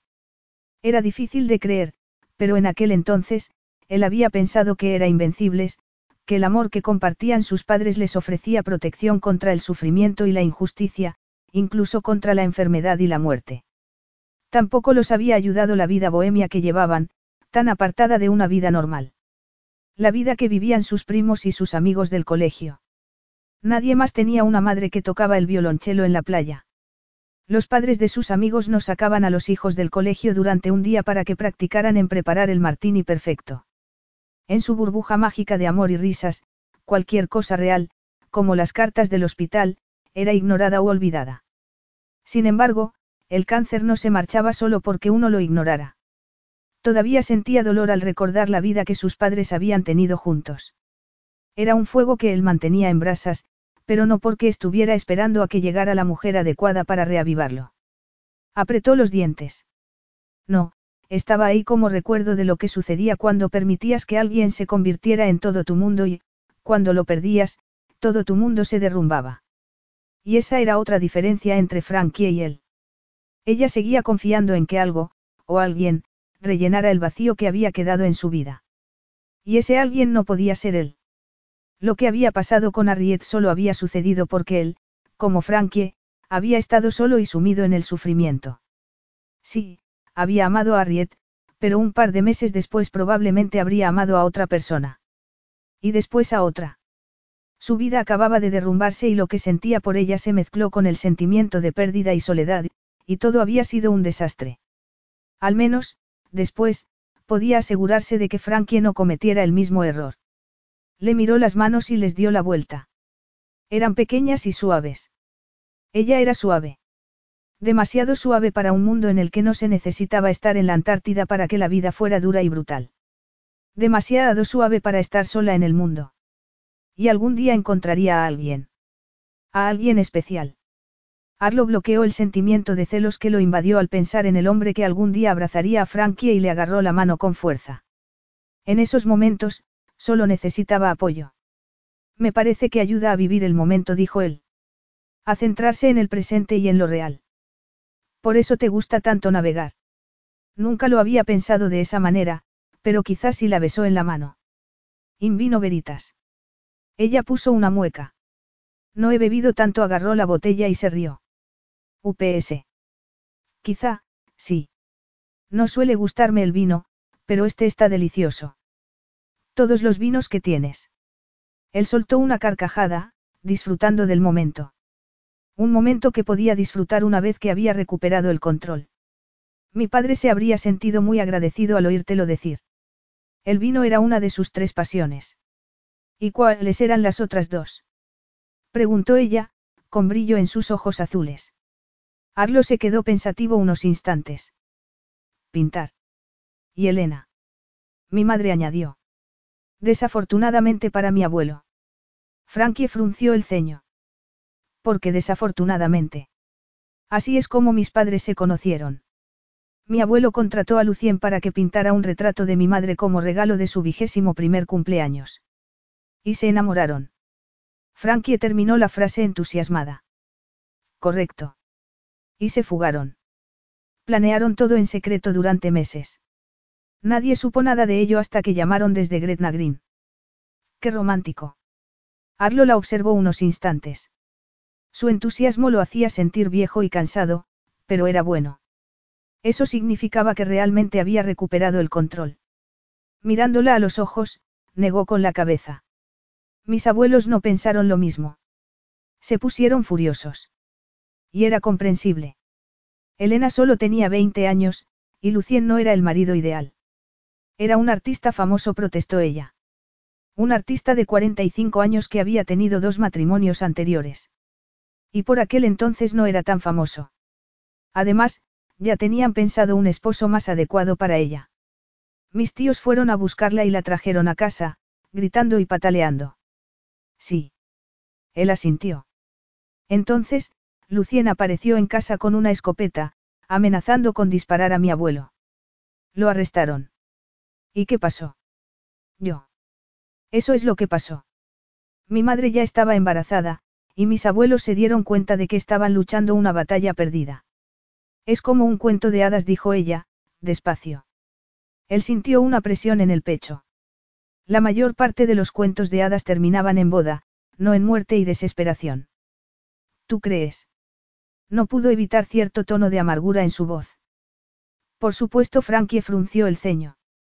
¿Qué podía ser más romántico? Él la miró y se puso tenso. Ella quería creer en la felicidad eterna. Como a la mayor parte de la gente, lo que pasó cuando terminó la felicidad, no le interesaba mucho. Supongo que todo depende de tu definición de romántico. Se hizo un silencio y Frankie lo miró a los ojos. El amor lo conquista todo. Cada vez. Él apartó la mirada de sus ojos azules. Entonces, me temo que estoy en desacuerdo contigo. Frankie lo miró confundida, consciente de la tensión que había en su rostro y de su mirada distante. Había pasado un día maravilloso. Y no solo se había llevado la sorpresa de haber navegado, sino por Arlo. Él había hablado más sobre su vida durante la última media hora que en los cuatro días anteriores. Y esa había sido la mejor de las sorpresas. No obstante, parecía que Arlo había vuelto a retraerse. Ella se mordió el labio inferior. No lo comprendo. Dijo despacio. ¿Cómo puedes contarme esa historia y no creer en el amor? No he dicho eso, la miró un instante. El amor que compartían mis padres era mágico. Era imposible ignorarlo, o no quedarse asombrado por ello. Su amor era tan intenso y bello que inundaba al mundo de alrededor con su maravillosa luz. Era como estar cerca del sol. Arlo hizo una mueca. Al final del día el sol es solo una gran estrella. Todas las estrellas colapsan, y cuando lo hacen, todo se vuelve oscuridad. Frankie tragó saliva. Ella lo sabía todo acerca de la oscuridad. La terrible caída hacia el abismo. No obstante, a pesar de que sabía que él había perdido a sus padres, no imaginaba que Arlo se hubiera sentido así. Parecía tan en control, tan invencible. Aunque qué sé yo sobre su vida pasada. Ella dudó un instante y le dio la mano. ¿Cuántos años tenías cuando ella murió? Él tardó en contestar. Trece. Acababa de empezar el curso en Eton. No volví. No podía. Lucien estaba muy afectado y Johnny solo tenía dos años. Nadie os ayudó. Muchas personas lo intentaron. Familia, amigos. Y el equipo de empleados fue fantástico, parecía cansado, casi como si estuviera en aquella casa llena de dolor. Mi padre no quería ayuda. La quería a ella. Y cuando se percató de que nunca podría recuperarla dejó de llorar y comenzó a luchar contra el mundo. Frankie se estremeció. Arlo hablaba como escribía, cada palabra elegida con una precisión que solo añadía patetismo a su historia. ¿Qué es lo que hizo? Arlo se puso muy serio. Bebía mucho. Destrozó su estudio. Quemó sus cuadros. No todos, porque Constance rescató algunos. Después se abandonó. No se quitaba el pijama y apenas comía. ¿Y quién cuidaba de ti y de Johnny? Al principio niñeras. Johnny les encantaba, pero temían a mi padre, así que nunca se quedaban mucho tiempo. Constance ayudó mucho. Johnny sobre todo quería estar conmigo, y al final nos las arreglamos. Johnny le había contado que Arlo lo había criado, pero ella no lo había creído del todo. ¿Y tú? susurró ella. Él se encogió de hombros. No necesitaba que cuidaran de mí. Y tampoco era fácil de cuidar. No como Johnny. Frankie asintió. Podía imaginar a Arlo de adolescente, callado y atrapado en su dolor. Por supuesto cualquier niñera preferiría a un niño pequeño como Johnny. ¿Por qué el mundo ha de ser tan cruel? Tan injusto, pensó ella, apretando los dientes. Lo siento, dijo. Siento que no hubiera nadie a tu lado. No, no fue así, Frankie. Mis tíos y mis tías eran fantásticos.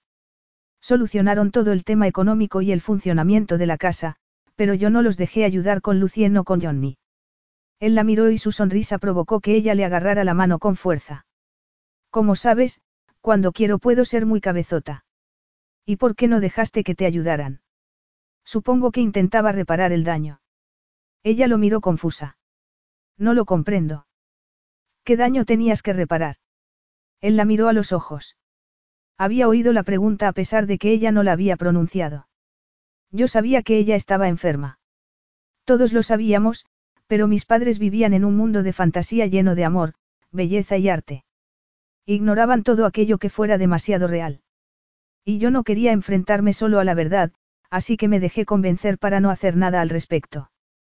El vacío de su voz provocó que la tarde se volviera fresca de golpe. Deseaba creer que su amor podría conquistarlo todo, incluso a pesar de que sabía que no era así, que solo era una bonita historia miró hacia donde de Aeolus estaba atracado. Hice una elección, y fue la equivocada. Dejé que mis sentimientos gobernaran los hechos. Después del funeral, prometí no volver a hacerlo. Y había mantenido su promesa. Por eso te convertiste en científico. Y por eso no crees en el amor. Por algún motivo, Oír esas palabras en voz alta resultaba doloroso. Más de lo que debería. Casi más que ser consciente de que había estado solo y perdido. La miró a los ojos y el reflejo de la luz del sol en su color plateado. Durante mucho tiempo no lo supe, pero ahora sí. Ella no podía hablar. Todo su cuerpo estaba tenso y, aunque no había motivo para ello, estaba conteniendo la respiración. Podría habérselo contado a alguien, pero no lo hice. Era como un niño mirando los fuegos artificiales mientras se le quema la casa. Y sé que vas a decir que solo era un niño, pero... Lo eras, dijo ella. No espero que lo comprendas. No obstante, ella lo comprendía, perfectamente. El amor lo había fallado. No era de extrañar que le hubiera dado la espalda al mundo y hubiera elegido pasar la vida recorriendo el Ártico y la Antártida, confiando únicamente en la ciencia, en los datos y en los hechos reales. Tenía mucho sentido. Aunque fuese doloroso. No había podido salvar a su madre, así que ahora intentaba salvar el mundo. Ella comprendía esa sensación. Se sentía de la misma manera, sentía la necesidad de hacer penitencia y el sentimiento de culpa era casi irresistible. Sintió una fuerte presión en el pecho. ¿A quién intentaba engañar?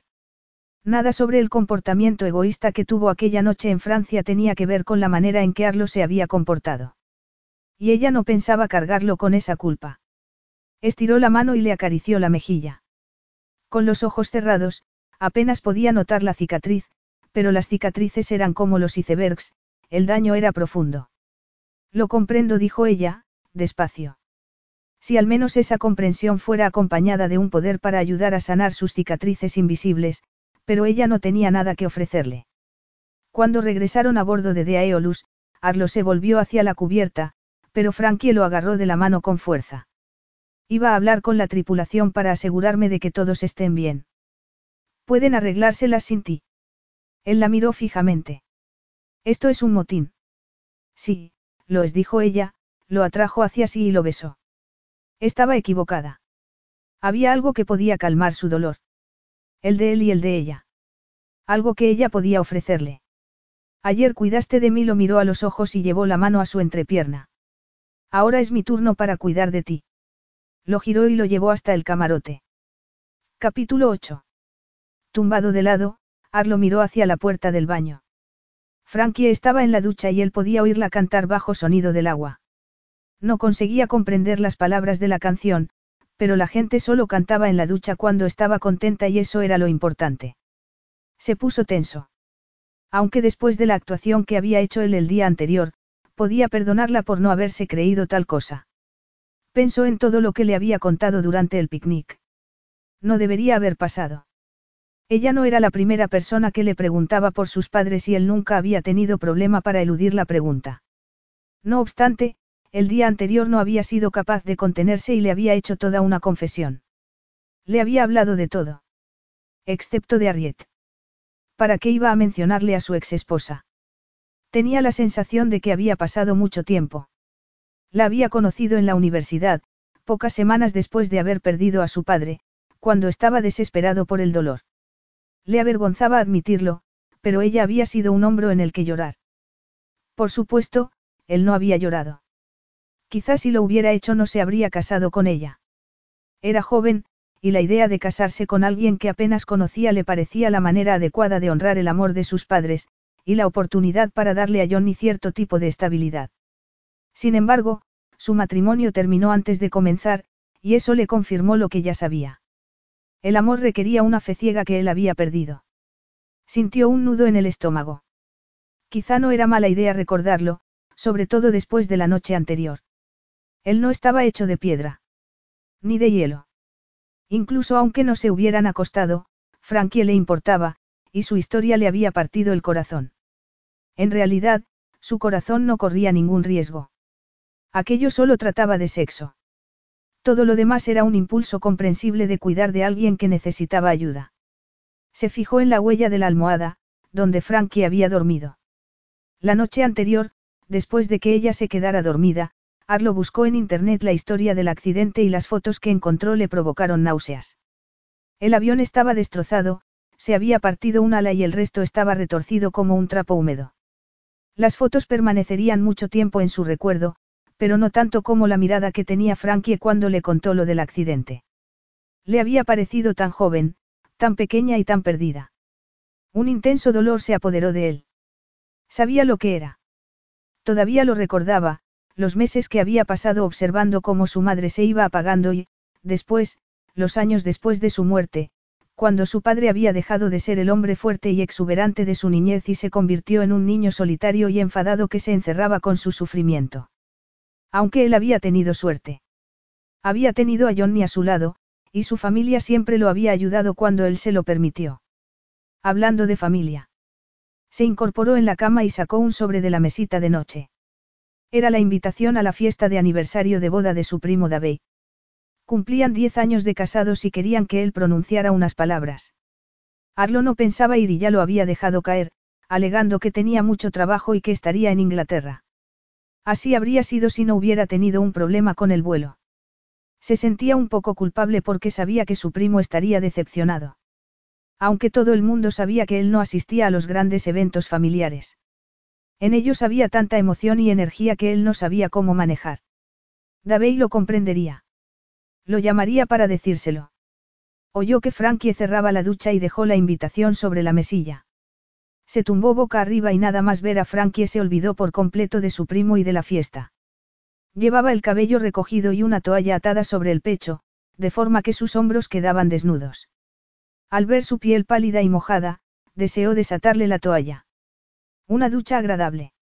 La mejor. En serio, aquí el agua es maravillosa. Sale muy caliente y nunca se acaba. Sonriendo, él le agarró la mano y tiró de ella hacia la cama. Utilizamos hidroenergía. ¿Quieres decir las olas? Más o menos dijo él, colocándola sobre su regazo. Hay cuevas bajo la isla. Cuando el mar las inunda, empleamos tres tornillos de Arquímedes para capturar la energía de la corriente, como una especie de desplazamiento positivo inverso. ¿Qué? ¿Qué ocurre? Frankie lo observaba como con la mirada perdida. Nada. Yo. Se apoyó sobre sus hombros y él sintió que su cuerpo reaccionaba al notar las manos sobre la piel. ¿Hay algo que no sepas? Preguntó ella. Muchas cosas, pensó él. Por ejemplo, ¿cómo puedes estar tan guapa con esas ojeras? O cómo había salido viva del accidente. Tratando de no pensar en ello, la miró a los ojos. Muchas, pero si el tema me interesa lo suficiente me ocupo de buscar toda la información que haya. Ya veo se acercó a él y Arlo la agarró por la cintura. ¿Y qué tipo de tema te interesa actualmente? Bueno, últimamente estoy muy interesado en las redes sociales. Él observó que ella movía la cabeza para soltar su melena. Algo más. El billar. De veras. Cuando la toalla se abrió a la altura de su cintura y él vio una capa de vello rojizo y rizado, se puso tenso. ¿Algo más? Preguntó ella de nuevo. Las mujeres que se apellidan Fox. ¿Y cómo piensas averiguar sobre ellas? Él se aclaró la garganta. Empezaré con un análisis detenido de investigaciones anteriores, agarró la toalla. Aunque me parece un poco demasiado académico y soso. Quizás sea un poco académico. Levantó la cadera para retirar la toalla y se colocó sobre él, pero nada soso. Él respiró hondo. Ella estaba caliente, húmeda, tensa. Eso está muy bien, dijo entre dientes. Muy, muy bien. ¿Y después qué harás? Susurró ella. Haré trabajo de campo, con mis propias manos. Le cubrió los senos y le acarició los pezones con el dedo pulgar. Ella arqueó la espalda y él notó que perdía el control. La besó en los labios y la giró para tumbarla bajo su cuerpo y rendirse ante el implacable deseo que se apoderaba de ambos. Más tarde, acurrucada contra su cuerpo, Frankie apoyó la cabeza sobre el torso de Arlo y escuchó el latido de su corazón. Ella todavía estaba intentando recuperar la respiración. Cada vez que ocurría, esperaba que fuera diferente. Que se rompiera el hechizo, que desapareciera la magia, pero cada vez sucedía lo mismo. No lo mismo, rectificó en silencio. Decirlo así implicaba que fuera aburrido, y Arlo era tan aventurero, incansable y apasionado en la cama como en la vida. Era fuerte y cariñoso, e incluso en el ojo de la tormenta, cuando la penetraba, ella podía sentir su verdadera alma. Y después, entre sus brazos, se sentía segura y a salvo. Cerrando los ojos, acercó el rostro al cuello de Arlo e inhaló su aroma. Notó cómo su cuerpo se relajaba contra el de él. Excepto que no solo era su cuerpo lo que se relajaba. Durante los últimos días había cambiado de opinión sobre él, y le costaba pensar que unos días antes lo había encontrado rudo y arrogante. Y no solo era el sexo. El día anterior, él había sido amable con ella, y delicado. Y eso había hecho que ella quisiera ser delicada con él. Sobre todo, después de lo que él le había contado sobre sus padres. Y no pasa nada por pensar eso de él, se dijo en silencio. No tenía que darle más vueltas. No era que estuviera enamorada de él ni nada de eso. ¿En qué estás pensando? Ella pestañeó, confiando en que Arlo no pudiera leer sus pensamientos. En el día tan bonito que hace ahí fuera. Él le acarició el trasero. No tan bonito como tú. Ella lo miró a los ojos. ¿Tienes algo pensado para hoy? Se apartó de su mano riéndose. Aparte de eso. No, nada. Estoy enteramente a tu disposición. Frankie sintió que se le agitaba la respiración. En cierto modo, era bueno que recordara que todo era cuestión de sexo. Aunque empezaba a asustarle lo mucho que necesitaba Arlo. Y era una necesidad. Como el aire o el agua. No podía imaginar la vida sin él. Y, en algún momento, tendría que enfrentarse a ello. No podía quedarse allí para siempre. Su vida estaba en Londres y eso no iba a cambiar, por muy bueno que fuera el sexo o por muy amable que fuera Arlo, así que, no tenía sentido imaginar nada más permanente. Déjame que mire qué hora es, dijo ella, deseando demostrarse que podía alejarse del calor de su cuerpo. Se estiró por encima de él y agarró el reloj de Arlo. Ay, lo siento, dijo al ver que se le caía una tarjeta al suelo. Sin pensarlo, la miró. Era la invitación a una fiesta de aniversario de boda. ¿Quiénes son David y Serena? Mi primo y su esposa. Es su décimo aniversario de boda. El tono de voz de Arlo reflejaba tensión, y ella vio que los momentos de intimidad que habían compartido se habían desvanecido. De pronto, él se mostraba receloso. Eso es maravilloso. Iban a dar una fiesta, ella esbozó una sonrisa. No te preocupes, no pretendo que me invites. Ya me habré ido para. Se calló y puso cara de sorpresa al ver la fecha. Pero, si eso y frunció el ceño. No lo entiendo. ¿Por qué no has dicho nada? ¿Para qué? No voy a asistir. ¿Por qué? Es una ocasión especial, sintió un nudo en el estómago. No tiene nada que ver conmigo, no. Él frunció el ceño. Siento decirte esto, Frankie, pero en mi vida hay muy pocas cosas que tengan que ver contigo, la miró con frialdad. No vamos a darle vueltas a esto. Eso es lo que acordamos, ¿recuerdas? Frankie lo miró paralizada. Lo recuerdo. Bien dijo él, bajando de la cama desnudo. Y, para que nos quede claro, no voy a compartir contigo mi agenda social. No espero que lo hagas. Solo pensé que el motivo para no ir podía ser yo. Si no, ¿qué otra cosa podría ser? Insistió. No tienes otra cosa que hacer. Y es el aniversario de tu primo. Arlo negó con la cabeza mientras se ponía los pantalones. Mis motivos son asunto mío, y esta conversación ha terminado. ¿Por qué te comportas así? Solo intentaba ser amable, dio un paso hacia él con los puños cerrados. ¿Cuál es el problema? No lo comprendo. Entonces, deja que sea claro. Lo que yo haga, donde yo vaya, o no vaya, no es asunto tuyo. Y eso vale para mi familia también. Ella lo miró y la rabia dio paso a un fuerte dolor que provocó que le afloraran las lágrimas. Tienes razón. No es asunto mío. Y tampoco es mi familia. Creo que lo olvidé por un momento, añadió, tratando de controlar sus emociones. Estaba pensando en mi familia y en cómo daría cualquier cosa por volver a verla. La habitación empezó a darle vueltas. Frankie. Ella levantó la mano. Está bien. No necesito tu consuelo. Puedo arreglármela solas. Por favor. Dio un paso adelante. No llores. No quería hacerte llorar. Sus ojos ardieron cuando él la agarró por los hombros. Lo siento, dijo él. No quería decir lo que dije. No sé por qué lo dije. Ni siquiera es cierto, y ahora te he disgustado. No todo tiene que ver contigo, Arlo. Estoy disgustada porque he perdido a mi familia. Y, sí, tú me has hecho pensar en ellos. He pasado los dos últimos años sin poder hacerlo, así que es algo bueno. Era cierto. Ya no se sentía atrapada o sola con su pérdida. De hecho, se sentía con más control. No me importa disgustarme, pero sí que me hables así. No lo merezco. No, no lo mereces, tiró de ella, agarrándola por las muñecas. Lo siento, dijo de nuevo. Su expresión lo hacía parecer inseguro. Es la idea de la fiesta. Yo no soy como tú. No soy muy sociable. Ella lo miró confundida. Arlo parecía llevarse bien con todo el mundo de la casa, y Johnny lo adoraba. Pero son tu familia. Sí, y los quiero. Es lo de estar con todos juntos a la vez lo que me resulta duro, dudó un instante. Tienes razón.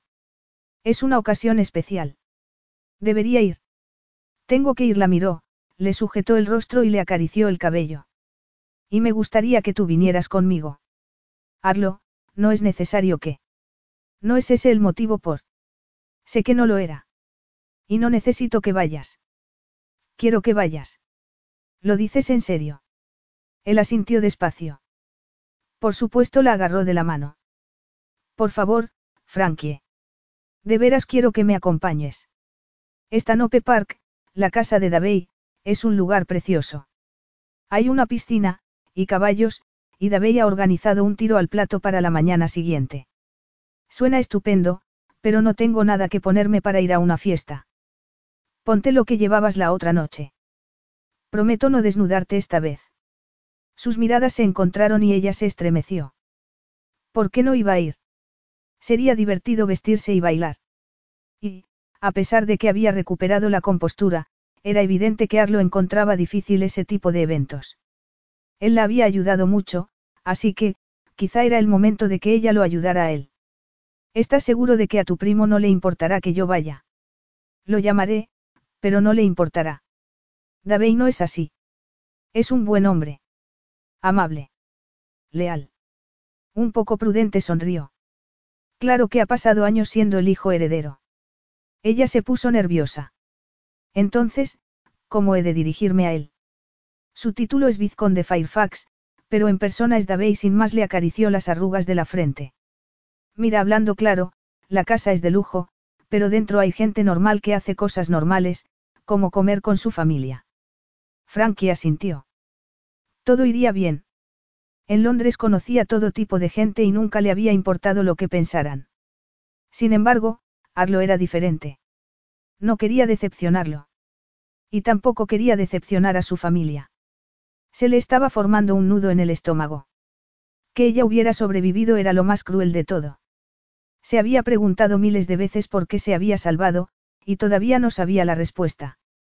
Lo único que sabía era que tenía que aprovechar la vida y hacerlos sentir orgullosos. ¿No me crees? Preguntó él. Ella lo miró y trató de sonreír. Sí. Solo que no quiero meter la pata, dijo ella. Yo no me preocuparía por eso. Tú no eres yo. Tú no tienes nada que demostrar. Él dudó un instante y comentó. Todo el mundo tiene algo que demostrar, dijo Arlo. Mira a Posee una finca de ocho hectáreas, pero no ganó el dinero para comprarla, le acarició la mejilla. La heredó de su padre, junto con su título. Esa fue la parte fácil. Ahora tiene que gestionarla bien para que pueda heredarla su hijo. Quiere hacerlo lo mejor que pueda. Yo también quiero lo mismo. Después del accidente, hice la promesa de que haría todo lo posible para que mi familia se hubiese sentido orgullosa de mí. Estoy seguro de que se sentían orgullosos, Frankie frunció el ceño y trató de sujetarla por la barbilla. No obstante, ella le retiró la mano y negó con la cabeza. ¿Orgullosos de qué? De que pasara todo mi tiempo pegada al teléfono. De que fracasara en los exámenes. De que dejara la universidad. No es lo que los padres elegirían para su hija. Ellos te lo dijeron. Por supuesto que no. No eran así. No eran como yo. Eran como Arlo. Los mejores en todo lo que hacían. Mi padre era pediatra. Mi madre abogada. Sin embargo, no eran cazadores de trofeos. Eran buenas personas. Mejor que buenas. Eran decentes y se podía confiar en ellos. Merecían vivir. De pronto, su sentimiento de culpa se hizo muy presente. Tú eres buena persona, Frankie. Y no me puedo creer que tu familia quisiera que pienses de esta manera. La vehemencia de su tono de voz hizo que a ella se le entrecortara la respiración, pero fueron sus manos, al sujetarla, lo que la tranquilizó. No tiene por qué hacer esto, pensó ella. Dedicar tiempo a tranquilizarla. Inclinándose hacia adelante, lo besó en la mejilla. Tú también eres buena persona, comentó ella, despacio. Cuando él apoyó la cabeza contra la suya, Frankie sintió que se le encogía el corazón. Desde que había perdido a su familia, la idea de tener una relación cercana con alguien, de preocuparse por otra persona, le había parecido demasiado aterradora como para contemplarla. No podía arriesgarse a que sucediera otra vez. No soportaría amar y perder a alguien de nuevo. Por eso siempre se mantenía a distancia y construía una barrera emocional entre el mundo y ella. Hasta que conoció a Arlo. Verlo tan vulnerable provocó que algo se rompiera en su interior. No obstante, ella debía tener las cosas claras en la cabeza. Quizá algún día sería capaz de amar y de ser amada, pero no allí, ni en ese momento, no con él. Aquello solo podía ser algo temporal, y su sentimiento de ternura solo era el resultado de su soledad y del deseo de pertenecer a algún sitio. Además, Arlo ni siquiera creía en el amor. Te vas a divertir. Lo prometo. Ahora, ve a vestirte y recoge lo que creas que puedas necesitar. Yo tengo que hacer un par de llamadas. Le he pedido a Robert que traiga el coche, dijo Arlo, volviéndose hacia Frankie mientras bajaban por las escaleras. Aunque creo que conduciré yo. Miró el reloj discretamente y se sorprendió al ver la hora que era. Frankie había tardado más de una hora y media en prepararse, pero él había esperado pacientemente, consciente de que si la presionaba sería contraproducente. Ella ya no estaba nerviosa, sino que se mostraba entusiasmada. Él quería ir, pero se sentía un poco inseguro. Por un lado, nunca había sido tan extrovertido como Johnny y sus padres, y siempre le había resultado difícil estar con toda su familia a la vez. No obstante, el motivo principal por el que no quería ir era porque celebrar el décimo aniversario de Davey y Serena le recordaría a su propio fracaso matrimonial. No puedo creer que conozca a alguien con chofer. Las palabras de Frankie interrumpieron su pensamiento. No es para tanto. Es útil cuando no quiero conducir, la miró. Eres una mujer de ideas fijas, comentó. Igual que tú, dijo ella, bromeando y mirándolo a los ojos.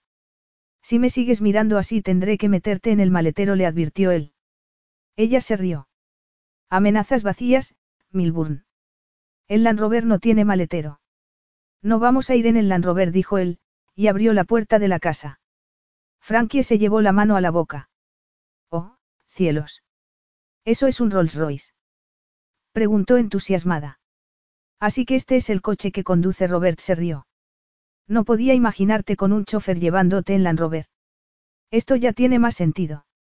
Ella se acercó y acarició la figurita de plata que iba anclada en el capó y, al verla, él estuvo a punto de marearse al imaginar que estaba acariciando su cuerpo con aquellas manos. ¿Tiene nombre? Sí. El espíritu del éxtasis. Ella lo miró y sonrió. Lo recordaré. Ya hemos llegado. Un rato más tarde el coche se detuvo frente a una gran reja de hierro y un muro de ladrillo. Esto es Stanope Park, contestó él, inclinándose para marcar un código en un teclado que había en la pared. Al momento, se abrieron las puertas.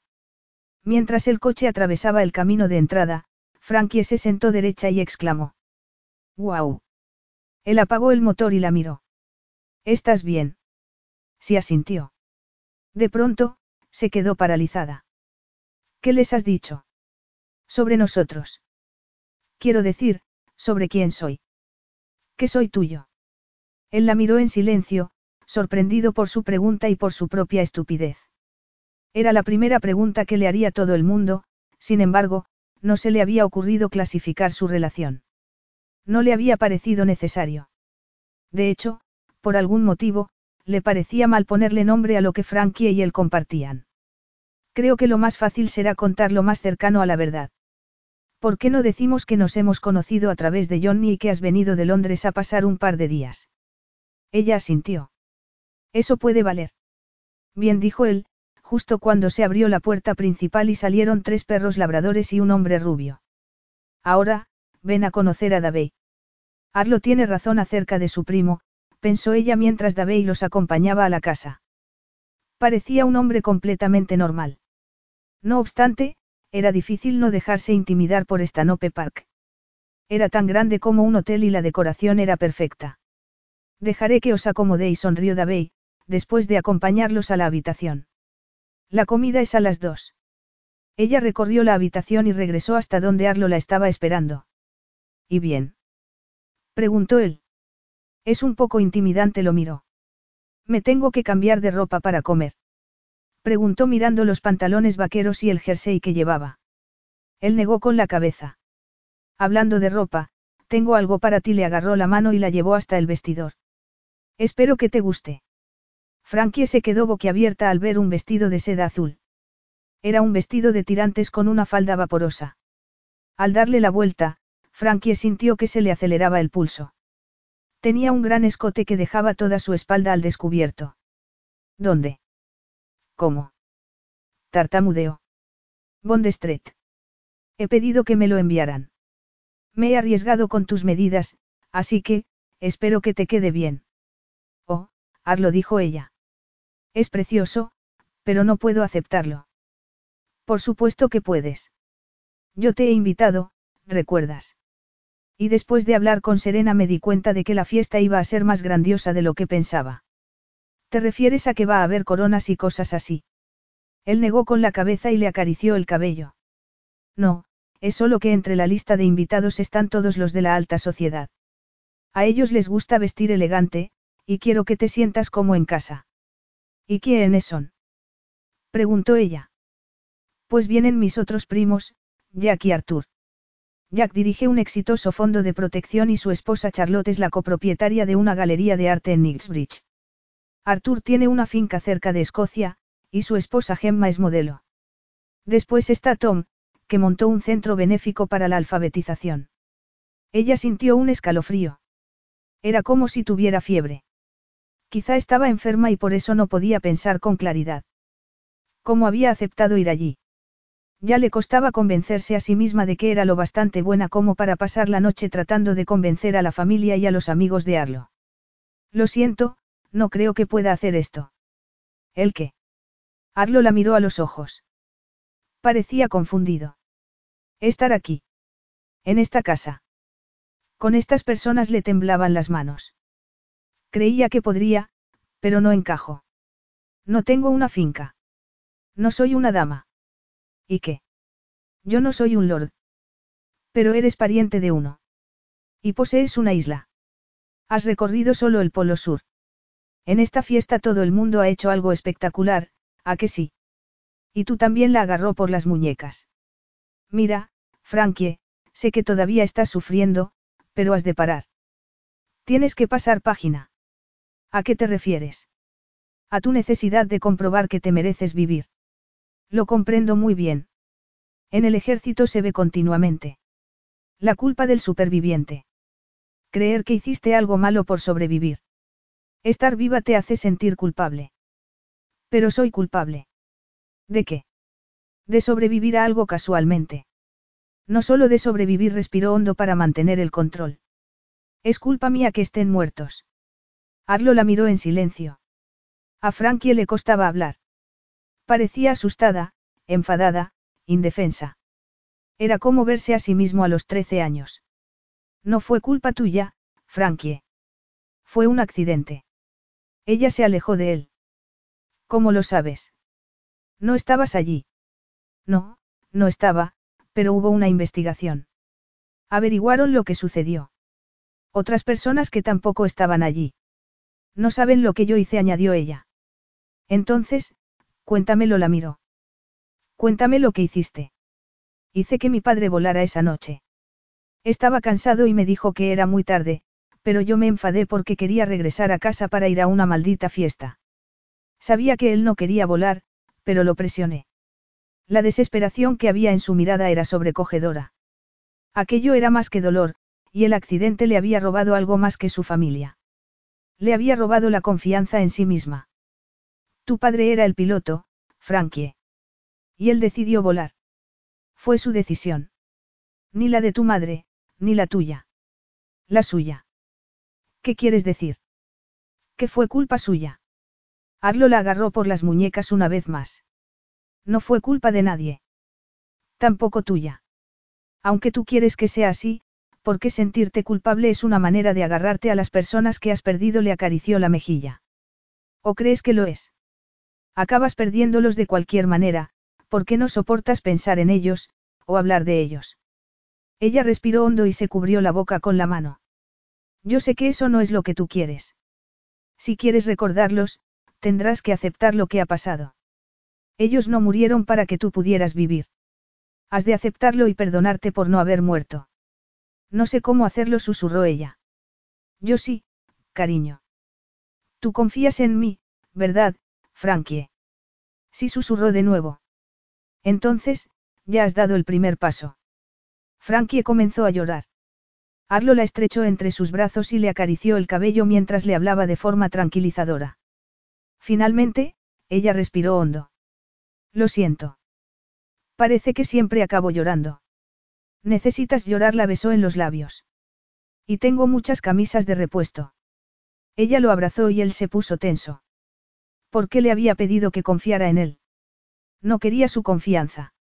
No necesitaba esa carga. Sabía que debía moverse, sin embargo, seguía acariciándole el cabello.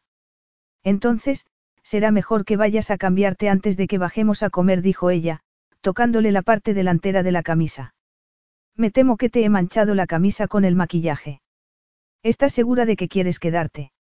Ella asintió con una sonrisa temblorosa y, como él no soportaba verla, la estrechó contra su cuerpo. No eres responsable de lo que sucedió. Nadie lo es. La vida es cruel y fortuita, pero no estás sola. Hablaba en serio. Estoy a tu lado. No para siempre, por supuesto, pero eso se sabía. Ambos sabían qué relación tenían y cómo terminaría. Y sí, terminaría. Capítulo 9. Frankie dio un paso atrás y se miró en el espejo antes de suspirar con satisfacción. Se había maquillado ligeramente y se había recogido el cabello, excepto por unos tirabuzones que caían junto a su rostro. Era el vestido el precioso vestido azul, lo que era el principal atractivo.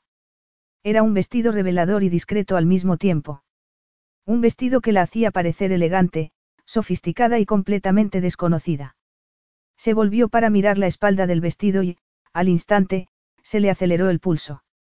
Estaba desnuda desde el cuello hasta la curva superior de su trasero. Sin embargo, no se sentía expuesta. De hecho, había llevado vestidos mucho menos escotados y se había sentido más vulnerable. Con la respiración entrecortada, se acarició la falda de seda. Aquella noche no se sentía vulnerable gracias a Arlo. Confías en mí, ¿verdad? Le había preguntado él. Y ella no había dudado al contestar. ¿Cómo no iba a confiar en él después de todo lo que había dicho y hecho por ella? Sintió un nudo en la garganta. Tras la investigación había dejado de hablar con la gente sobre el accidente y se había guardado para sí su sentimiento de culpa. Ese día se había dado cuenta de que ocultar la verdad había significado ocultar también su persona, y por eso había creado a la influencer Frankie Fox, que tenía un millón de amigos en las redes, a los que podía mantener en la distancia. No obstante, a Arlo no lo había mantenido en la distancia, así que, entre sus brazos había aflorado la verdad. Él la había obligado a enfrentarse a ella, haciéndola ver que el sentimiento de culpa no solo la tenía atrapada, sino que condenaba a su familia a existir solo en esos terribles momentos. Él había hecho posible que ella superara lo sucedido aquella noche en Francia y que se sintiera como si se hubiera quitado un peso de encima. El dolor de la pérdida seguía presente, y siempre lo estaría, pero podría vivir con él una vez superado el otro sufrimiento. En realidad, ella no sabía cómo lo había hecho, pero Arlo la había rescatado una vez más. Y no de un mar embravecido, sino de sí misma. Y ella quería decirle algo, aunque no sabía qué. Gracias le parecía demasiado anodino, pero no sabía cómo expresar la complicada mezcla de emociones que sentía. Quizá las palabras adecuadas surgieran después de una copa de champán. Preguntándose si Arlo estaría preparado, regresó al dormitorio. Él estaba sentado en el sofá, leyendo un libro.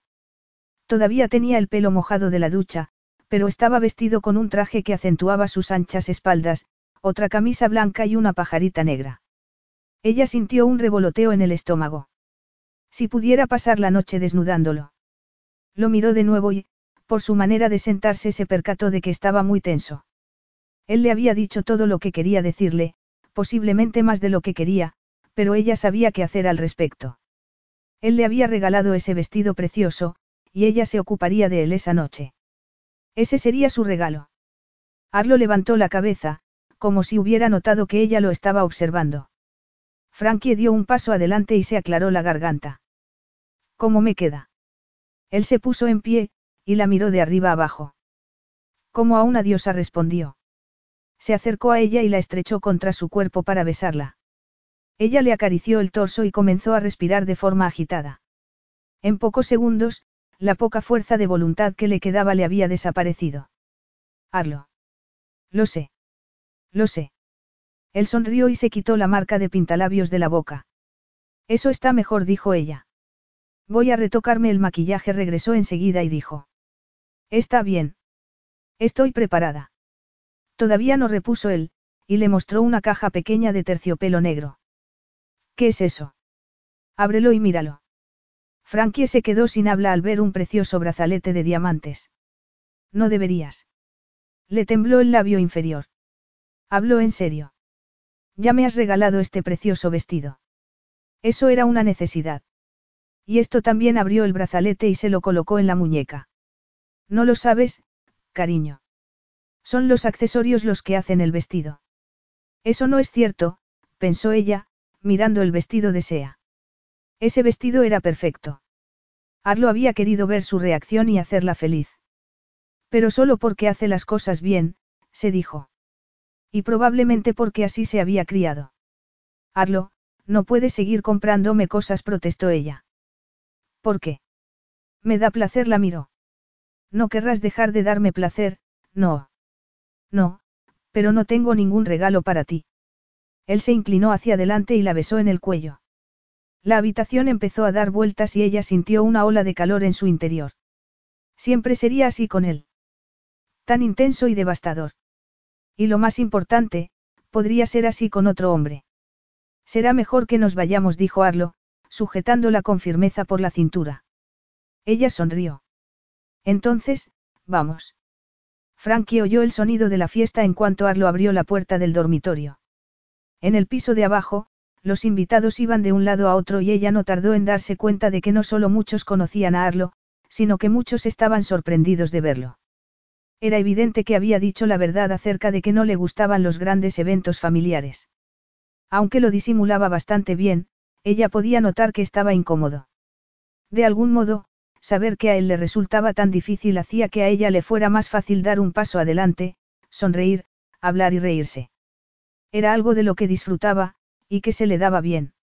Además, era su oportunidad para hacer algo por él. Su oportunidad de hacer que se sintiera seguro y protegido, como él la había hecho sentir en la carretera. Al entrar en la sala de baile, Frankie se quedó boquiabierta. Durante el día, la casa era impresionante, pero en esos momentos, parecía mágica. Como el palacio de un cuento de hadas. Sobre las paredes había colgadas cortinas de luces pequeñas, situadas entre rosas de color rosa y crema. A sus pies un suelo de mármol impoluto que brillaba bajo la luz de las lámparas. Los invitados iban muy elegantes y todo el mundo parecía relajado y contento. Todos menos Arlo, pensó ella, mirándolo. Toma él le alcanzó una copa de champán que acababa de recoger de la bandeja de un camarero. Gracias. Oh, wow. Mirando al techo, Frankie se sintió como si ya se hubiera bebido la copa. Arlo se apoyó en ella, su cuerpo cálido contra la piel fría de la espalda de Frankie. Mi tatatarabuelo es el del medio. El que está arrodillado frente a una mujer y que lleva una toga. Desde aquí se parece un poco a ti, dijo ella. Él la miró y ella sintió que una ola de calor la invadía por dentro. ¿Y cómo consiguió que pintaran el cuadro en el techo? Consiguió mucho más que un techo. Esta finca fue un regalo por sus triunfos militares contra los franceses y los bávaros. ¿Y tú seguiste sus pasos? No, aunque hace un par de años sí me peleé con un geólogo francés en Svalbard. ¿Qué pasó? Fue despectivo sobre mi trineo. Frankie soltó una carcajada y vio que él se relajaba una pizca. Aquí estáis. Era serena, y Davey avanzaba a su lado. Davey estaba preocupado por si os habíais perdido. Estaba a punto de enviar a alguien para que fuera a buscaros. Arlo estrechó la mano de su primo. Como si fuera a perderme la oportunidad de tomarte el pelo en público, se volvió hacia Serena y la besó en la mejilla. Estás preciosa, como siempre. Serena se giró y miró a Frankie. Tú también estás preciosa. ¿A qué sí, Arlo?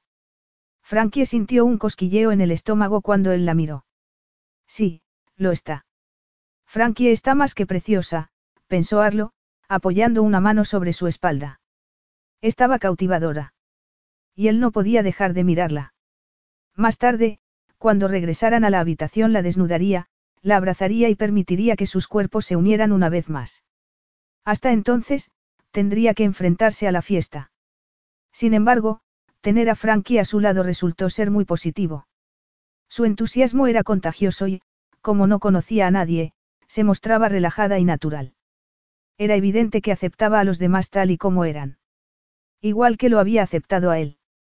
También se notaba que le encantaba sentirse parte de una familia otra vez. Y así era. Había encajado en su mundo como un guante. Frankie lo miró y Arlo notó que se le aceleraba el corazón. Cuando ella lo miraba de esa manera, resultaba tentador pensar más allá de esa noche, o del día siguiente. También le tentaba pensar en diferentes posibilidades que nada tenían que ver con el frío, el peligro y la soledad. De pronto podía imaginar un mundo soleado, donde el cielo siempre fuera azul y con Frankie a su lado en la cama. No obstante, él ya había perseguido ese sueño antes y solo había conseguido partirle el corazón a Harriet y demostrarse lo que ya sabía. No se podía confiar en los sentimientos. Entonces, ¿para qué iban a arruinar lo que tenían? Aquello era perfecto. Quizá no para todo el mundo, pero sí para él. Oyó que alguien decía su nombre desde el otro lado de la habitación. Al levantar la vista, vio que Arthur señalaba la hora en el reloj de muñeca que llevaba. Había llegado el momento temido. Arlo agarró una copa de champán de una bandeja que llevaba un camarero y le dio unos golpecitos con una cuchara. Al instante, las conversaciones cesaron y él se dirigió al escenario que habían preparado para el grupo de música. Gracias. La mayoría de vosotros me conocéis, pero para los que no, me llamo Arlo y soy el primo de Davey. Sé casi todo lo que hay que saber sobre él, pero hoy no solo se trata de Davey. Como sabéis, celebramos el décimo aniversario de boda de Davey y Serena. Los invitados aplaudieron y él esperó a que terminaran. Hace diez años, cuando pronunciaron los votos, yo estuve allí, como la mayoría de vosotros. Unos votos que han cumplido fielmente se volvió hacia Serena y Davey con una sonrisa. Como todos sabíamos que harían. Sus votos eran verdaderos. Producto del amor. Un amor que él había temido y envidiado. El tipo de amor que no ha cambiado y no cambiará con el paso del tiempo. Al mirar entre los invitados cruzó su mirada con la de Frankie y sintió que el corazón se le salía del cuerpo, recordando todo lo que él le había dicho sobre el amor. Y por ese amor es por lo que los queremos. Por lo que nos gusta pasar tiempo con ellos. Por lo que estamos aquí esta noche. Sus palabras le recordaban cómo había fracasado él en su matrimonio, y cómo el amor que habían compartido sus padres era inalcanzable para él. Para resumir, el dinero puede hacer que el mundo gire, pero David y Serena son la prueba de que el amor es la moneda del reino. El amor que sienten el uno por el otro, o hacia su hijo Bertie, y hacia todos nosotros alzó la copa. Y ahora tenemos la oportunidad de brindar por ese amor. Así que, levantad las copas y brindemos por David y Serena. Por hacer que todo parezca tan fácil. Todo el mundo repitió sus nombres y el grito de júbilo. Arlo se sintió aliviado. Había terminado. Gracias, compañero Davey se acercó temblando de emoción y le dio un abrazo. A su lado, Serena se secaba las lágrimas. Sabía que me harías llorar. Arlo la abrazó y la besó en la frente. Entonces, ya puedes tachar eso de la lista. Serena era conocida por hacer listas, sobre todo cuando organizaba eventos. Ahora, ve a disfrutar de la fiesta. Lleva a Davey a la pista de baile. Eso te hará volver a sonreír. Ha sido un gran discurso. Era Frankie. Parecía más contenta que nunca, pero más triste también. Gracias. Ella empezó a decir algo, pero cambió de opinión. Él deseó abrazarla. Quizá así podría detener la sensación de que todo se escapaba bajo sus pies. ¿Bailas conmigo? Preguntó él. Ella asintió y lo acompañó de la mano hasta la pista. Arlo la abrazó e inhaló el aroma de su piel, así que, para el segundo baile su cuerpo ya había reaccionado por completo. Ella lo notó. Él la miró a los ojos y le mordisqueó el cuello. Podemos ir arriba. Susurró ella, te deseo. Ahora mismo. Él no se molestó en contestar. La agarró de la mano y la sacó de allí. Eso era lo que él deseaba. Lo que ambos deseaban. Cuando llegaron al pasillo, ella se detuvo un instante y le preguntó. ¿Estás seguro de que quieres marcharte? Nunca he estado tan seguro de algo, la tomó en brazos y la llevó escaleras arriba. Al llegar al dormitorio, él cerró la puerta y dejó a Frankie en el suelo. La besó y la rodeó por la cintura, apoyándola contra la puerta y presionándola contra su cuerpo. Ella le desabrochó el pantalón y le acarició el miembro. Él la levantó de nuevo y le retiró la falda del vestido. Ella se contoneó contra él mientras Arlo le apartaba la ropa interior y la penetraba. Ella lo rodeó por la cintura y arqueó el cuerpo, gimiendo su nombre mientras él derramaba su esencia ardiente y poderosa. Frankie levantó la escopeta, guiñó el ojo derecho y trató de visualizar la trayectoria del plato. Arlo le había dicho que era sencillo aprender lo básico, pero acertar en el objetivo. Carga el peso en el pie de delante, dobla tu rodilla, saca el trasero, dispara cuando esté casi arriba de la curva. Se recordó en silencio. Plato. Gritó. El disco giró en el aire y Van, se desintegró con un crujido. Sonriendo, ella se volvió hacia donde Arlo y Davey la esperaban. Lo he conseguido. Bien hecho, dijo Arlo. He hecho todo lo que me dijiste y ha salido bien. Sí. No imaginé que lo disfrutaría tanto, pero es muy satisfactorio. Arlo sonrió. Me toca. Frankie lo observó mientras se apoyaba la escopeta en el hombro y disparaba, acertando cuatro platos seguidos. Ella suspiró. Siempre ha sido así. Ya sabes. Sí. Es único, sonrió Davey. Anoche fue muy generoso. Él es quien hace que todo parezca fácil. Así es, pensó Frankie. Recordaba cómo Arlo había hablado delante de todo el mundo, diciendo cosas bonitas sobre Davey y Serena. Y sobre el amor. Le dio un vuelco el corazón. Parecía tan sincero. Claro que no iba a decir lo que realmente pensaba. Ella sabía que él no creía en el amor. Solo que, por un momento, deseó que no fuera así. Al recordar cómo la había llevado al piso de arriba la noche anterior, se sonrojó. No necesitaba complicar lo que ya era perfecto. Cuéntame. ¿Lo pasaste bien anoche? Serena la rodeó con el brazo. Habían regresado a la casa y Serena había organizado un gran brunch. Muy bien. Ha sido la mejor fiesta a la que he ido. También lo he pasado muy bien en el tiro al plato. Siento no haber ido, pero Bertie me ha despertado al amanecer. Le están saliendo los dientes. Frankie miró al bebé que estaba abrazado a Serena. ¿Quieres que te lo sostenga? Le preguntó Frankie al ver que Serena intentaba agarrar la taza de café. Serena negó con la cabeza. Cuando no se siente bien no se va con nadie. Excepto con su padrino favorito. Arlo se acercó, lo tomó en brazos y el pequeño puso una amplia sonrisa. Voy a por algo de comer. ¿Qué os apetece? Serena se estremeció. Nada, gracias. Todavía tengo el sabor del último tequila. Frankie. ¿Alguna preferencia? Sorpréndeme, dijo ella. Haré lo que pueda. Mientras Arlo se alejaba, Serena suspiró. Es tan bueno convertir. Supongo que. Bueno, prácticamente crió a John y él solo apoyó los codos en la mesa. Aunque eso no importa ahora. Lo que quiero saber es cómo os conocisteis. Frankie trató de recordar lo que Arlo y ella habían acordado, pero antes de que pudiera contestar, Serena añadió. Espera. Deja que adivine. Se te pinchó una rueda y él se paró a ayudarte. ¿O te perdiste? No, no fue así. Yo conocía a Johnny de Londres y él me lo presentó, era casi verdad. Nos caímos bien y me pidió que me quedara. Serena parecía encantada. ¿Cómo me alegra oírlo?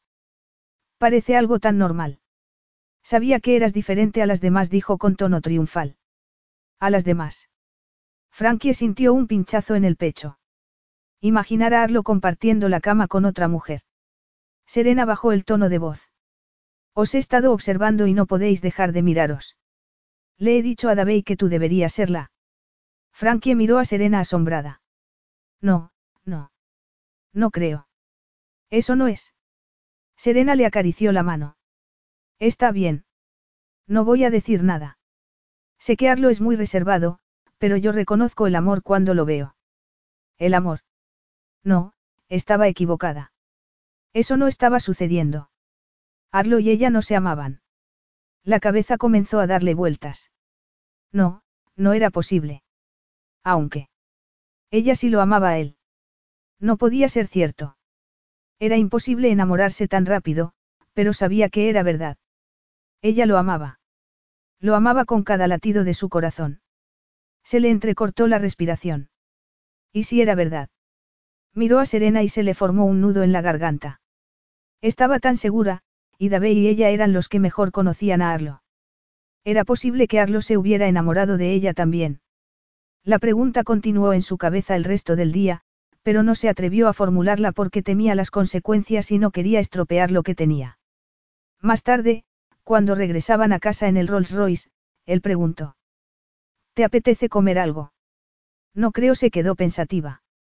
Lo que me apetece es darme un baño. Él la besó en la boca. Las grandes mentes piensan parecido.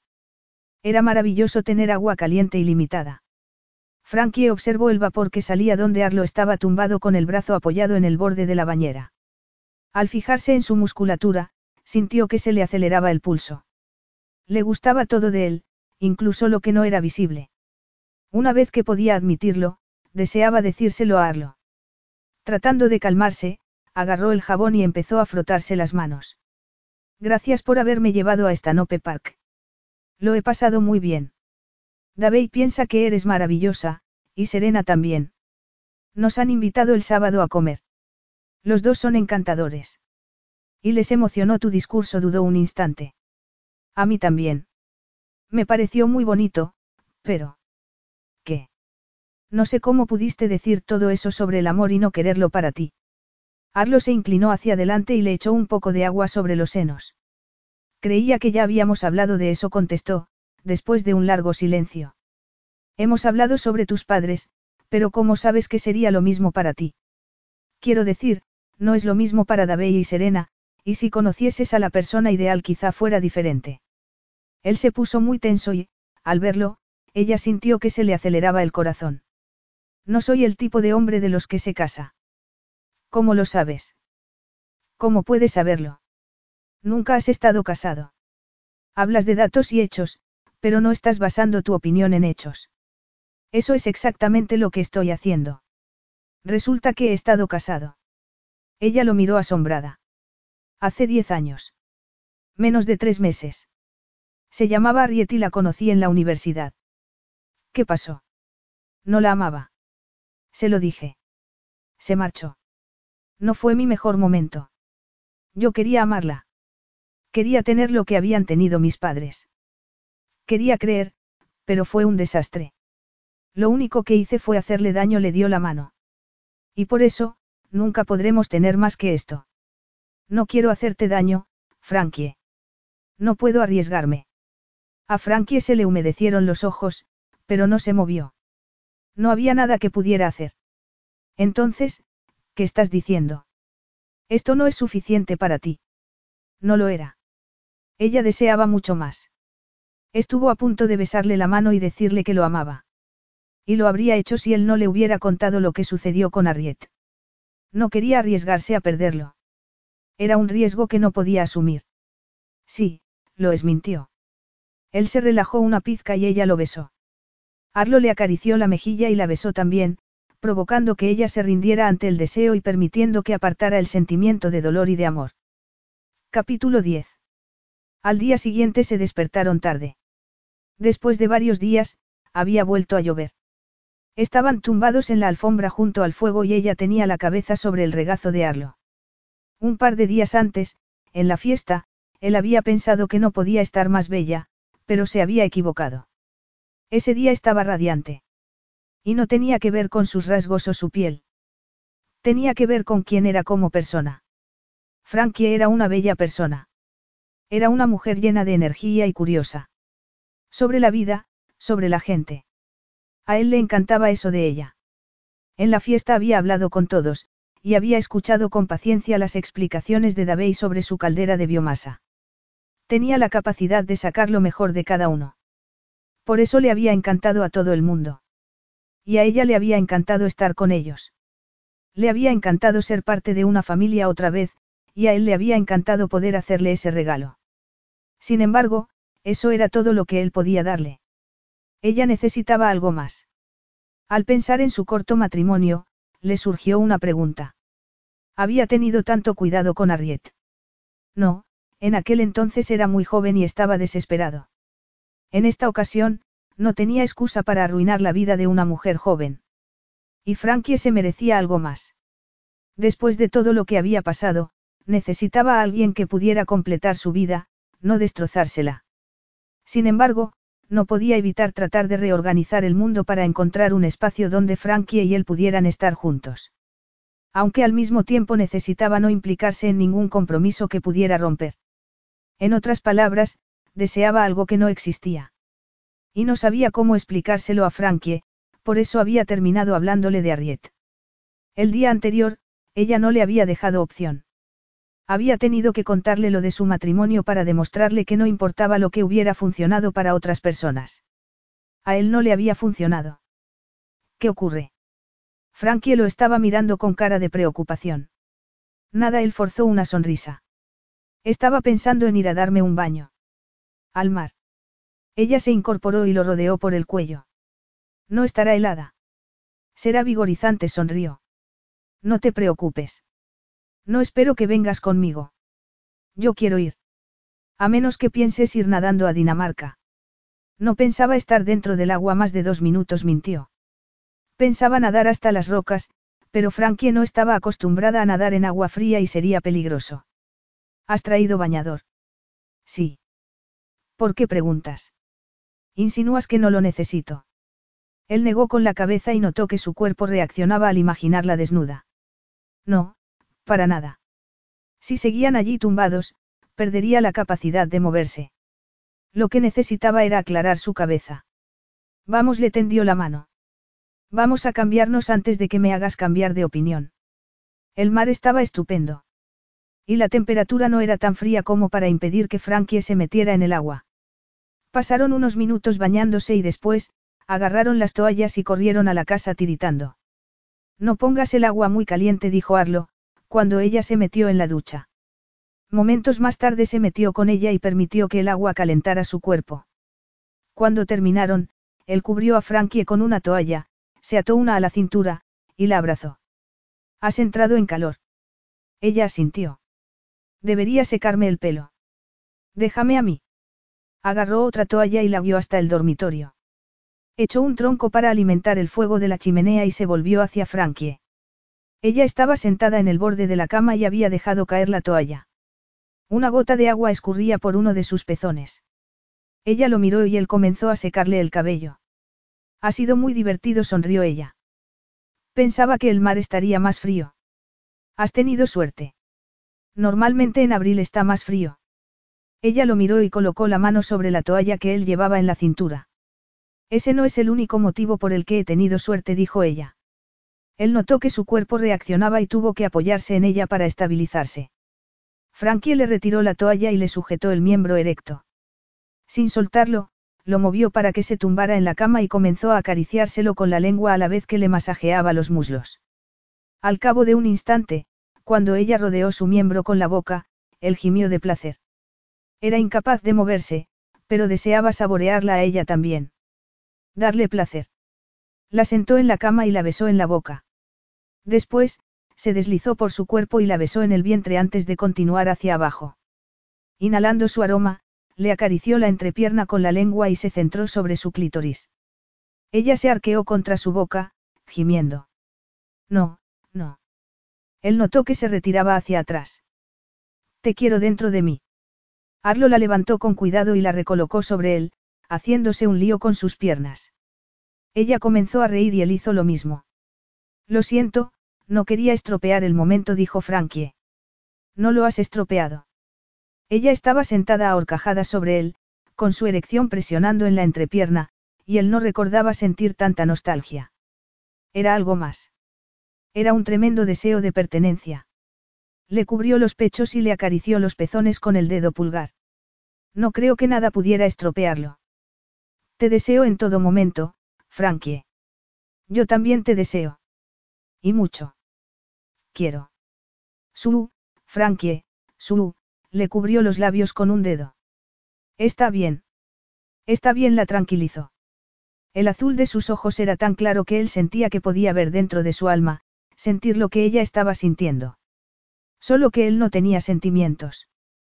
Por eso no podía ofrecerle una relación de verdad. La sujetó por el trasero y la colocó sobre su miembro. La agarró por las caderas y comenzó a moverla despacio, deseando darle el mayor placer posible. Le pellizcó los pezones con suavidad y ella gimió.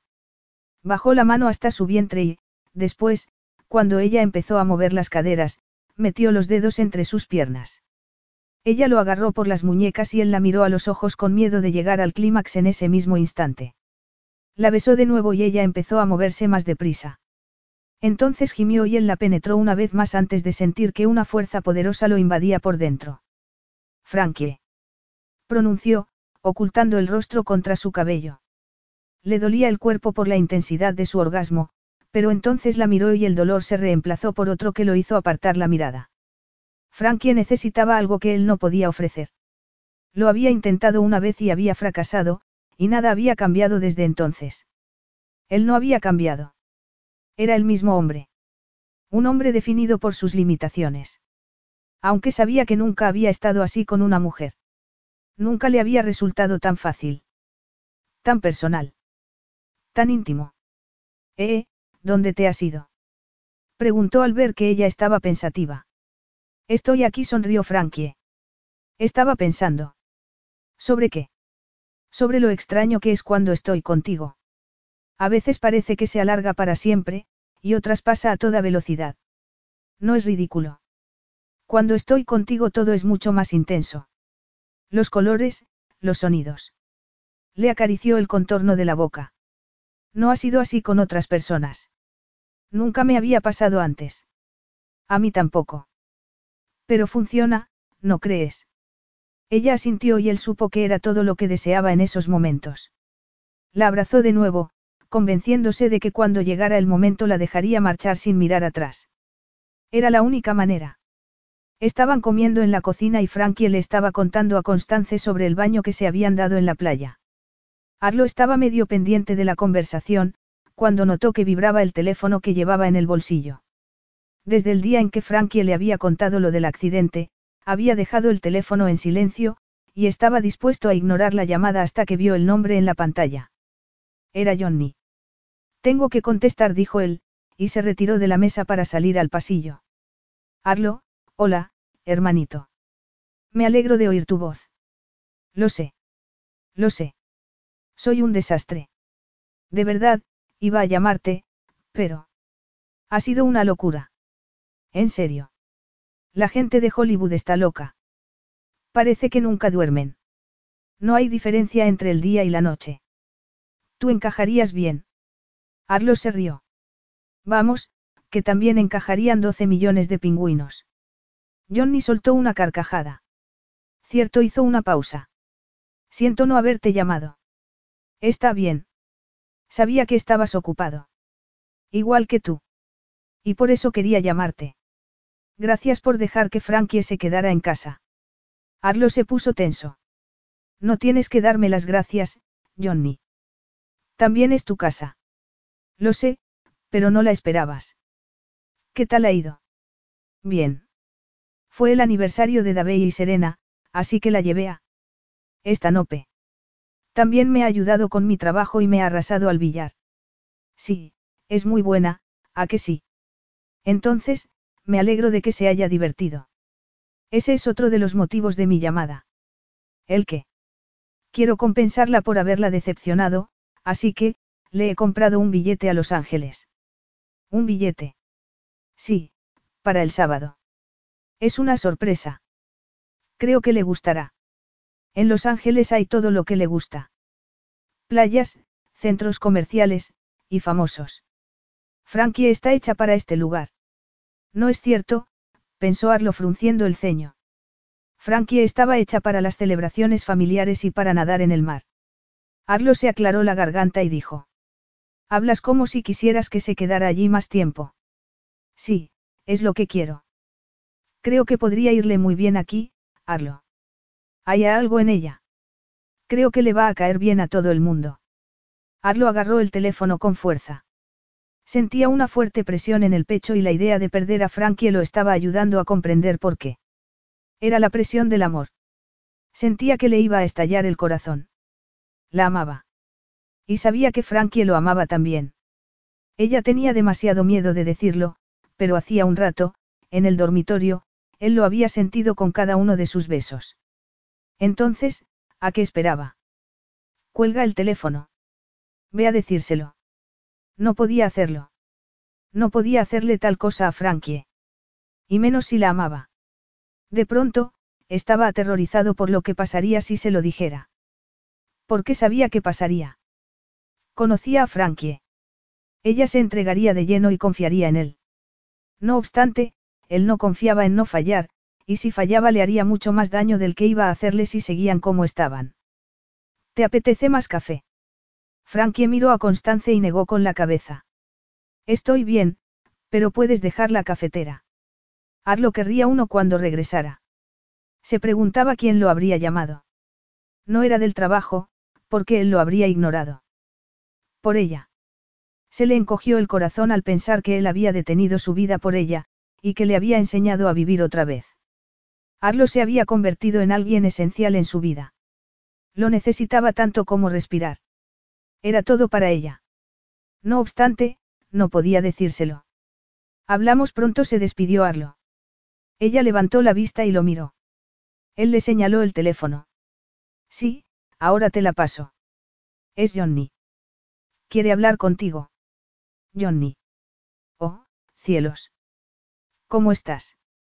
No puedo creer que vayas a salir en una película. Johnny se rió. Tendrás que estar muy atenta para verme. Creo que las palmeras salen más en la película que yo. ¿De veras hay palmeras? Preguntó ella, percatándose de que al hablar con él no sentía nada especial. Montones. ¿Te gustaría verlas? Por supuesto se fijó en que Arlo se dirigía a la ventana. Por eso te llamo. Te he comprado un billete a Los Ángeles. Para el sábado. Ella pestañeó. Arlo no está en Los Ángeles. Frankie. ¿Estás ahí? ¿Has oído lo que he dicho? Sí, lo he oído. Es impresionante. No deberías. Sí, sí debería. Y Arlo piensa lo mismo. ¿De veras? Sí, cree que necesitas unas vacaciones de verdad. Y, además, él estará en Svalbard a finales de mes. Frankie sintió un nudo en el estómago. Se sentía estúpida, insignificante. Miró hacia dónde está Arlo y vio que estaba muy tenso. Mira, sé que no te he avisado con mucho tiempo, Frankie, pero también sé que te decepcioné. No importa, contestó ella. A mí sí. Por favor, deja que te compense por ello. Ven a Los Ángeles. Ella respiró hondo y contestó. Me encantaría. Cuando colgó el teléfono, Arlo se volvió hacia ella y la miró distante. Así que te vas a Los Ángeles. Era una afirmación, no una pregunta, pero ella asintió de todas maneras. Es lo mejor, Frankie. ¿Para quién? Se puso en pie y se dirigió hacia él. Para ti, por supuesto. Tienes 21 años y toda la vida por delante, y esa vida no va a empezar aquí. Conmigo. Frankie se colocó a su lado. ¿Y si te dijera que te quiero? Eso cambiaría algo. Justo antes de que él negara con la cabeza, ella ya supo que no. Que él ya lo sabía y que no había importado. Todo había terminado. No podía esperar que él cambiara. Quizá lo habría hecho antes del accidente, pero ya no. Y menos sabiendo lo que era el dolor de la pérdida. Era tan difícil dejarlo marchar. No quiero tu amor. Y no quiero hacerte daño. Quiero ser sincero contigo, miró hacia otro lado. Lo que hemos compartido ha sido maravilloso. Tú eres maravillosa. Arlo hablaba en pasado, como si hubiese tomado una decisión. Ella lo miró en silencio. No lo bastante maravillosa, dijo despacio. Se sentía como si le hubieran dado un puñetazo en el estómago. Eso no es cierto, Arlo entornó los ojos. Esto no tiene que ver contigo. Tienes razón. Es sobre nosotros. Y creo que no nos estás dando una oportunidad. Di algo. Pídeme que no me vaya a Los Ángeles. Él no dijo nada y ella lo miró incrédula. Después de todo lo que ha pasado, de veras va a acabar así. Al ver que el silencio se alargaba, ella no pudo soportarlo más. Creo que no tiene sentido que me quede. Voy arriba a recoger mis cosas. Puedes llamar a un taxi. Yo te llevaré a la estación. Volviéndose, ella se detuvo en la puerta de la cocina. Arlo, tú me has salvado. No solo en la carretera, sino aquí se tocó la cabeza. Y aquí se tocó el corazón. Has hecho que confíe en mí y siempre te estaré agradecida. Le dolía el corazón, pero estaba dispuesta a decir todo lo que quería decir. Sé que, si alguien puede salvar el mundo, eres tú. Pero espero que algún día conozcas a alguien que pueda rescatarte a ti. Alguien que pueda hacerte confiar otra vez en el amor. Hacerte confiar en ti. Alguien que te haga ver que el amor es un riesgo que merece la pena correr y que la vida sin riesgos que no tengan nada que ver con el hielo y el peligro, no es vida. No tenía nada más que decir. El dolor que sentía en su corazón era insoportable y, volviéndose, se apresuró a salir de la habitación. Capítulo 11. El tren salió del túnel con un chirrido de frenos que inundó el andén de la estación de Covent Garden. Frankie se unió a la multitud de trabajadores que se subían en el vagón. No había sitio para sentarse, así que, se agarró a una cincha y apoyó la cabeza sobre su hombro. Estaba agotada.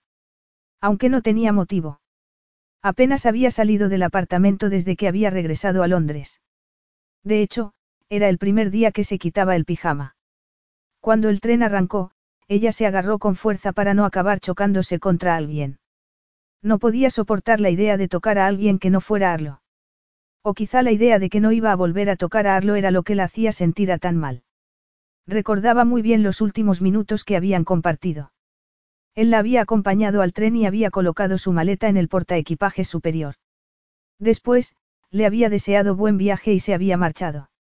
Ella había permanecido esperando a que volviera, pero dos minutos más tarde, el tren salió de la estación. Le ardían los ojos. Ese día no había llorado. Todavía no había llorado. Las lágrimas estaban allí, pero por algún motivo no querían salir. Estaba lloviendo cuando salió de la estación de metro. Llevaba lloviendo desde que salió de Northumberland, una lluvia constante que hacía que la gente corriera a casa. Casa. Sintió un nudo en la garganta. No tenía sentido pensar en Dejol como en su casa, sin embargo, le parecía más su casa que el apartamento. Caminando por la calle, atravesó los charcos sin cuidado. Por supuesto, una casa era donde se tenía el corazón, y su corazón estaba con Arlo. Siempre estaría con él. Solo que él no quería su corazón. No podía habérselo dejado más claro, pero le había costado aceptarlo hasta esa misma mañana. Se le encogió el corazón. ¿Cuánto tiempo duraría aquello? Solo podía pensar en él. Al levantar la vista, se quedó sin respiración. Frente a la puerta de su casa había un hombre alto, mirando al suelo bajo la lluvia. Arlo. Él se volvió y ella se llevó una decepción. No era él. Menos mal. Estaba preocupado por si ya te habías marchado. Era su vecino Graham y tenía una gran caja de cartón a su lado. Te lo han traído antes, pero no estabas. Eres muy amable, Gray. Gracias. De nada. ¿Quieres que lo meta en casa? No, está bien. Te veré luego, entonces. Disfruta. Una vez en el piso, ella se secó el pelo y miró la caja.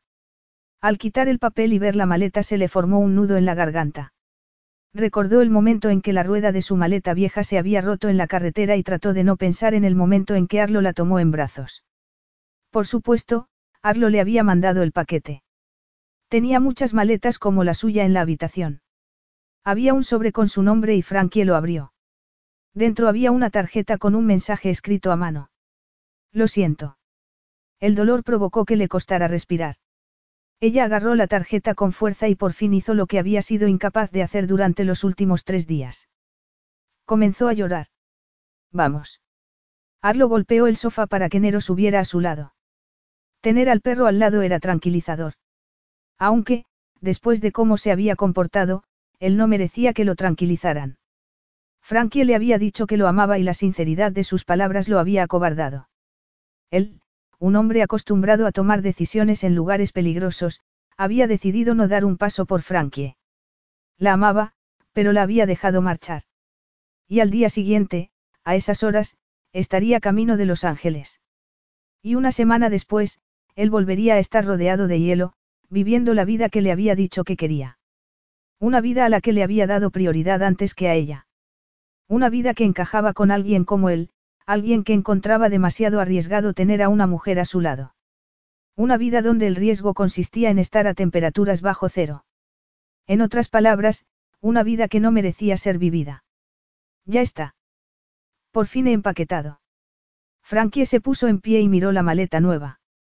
Después miró el reloj. El taxi llegaría en cualquier momento.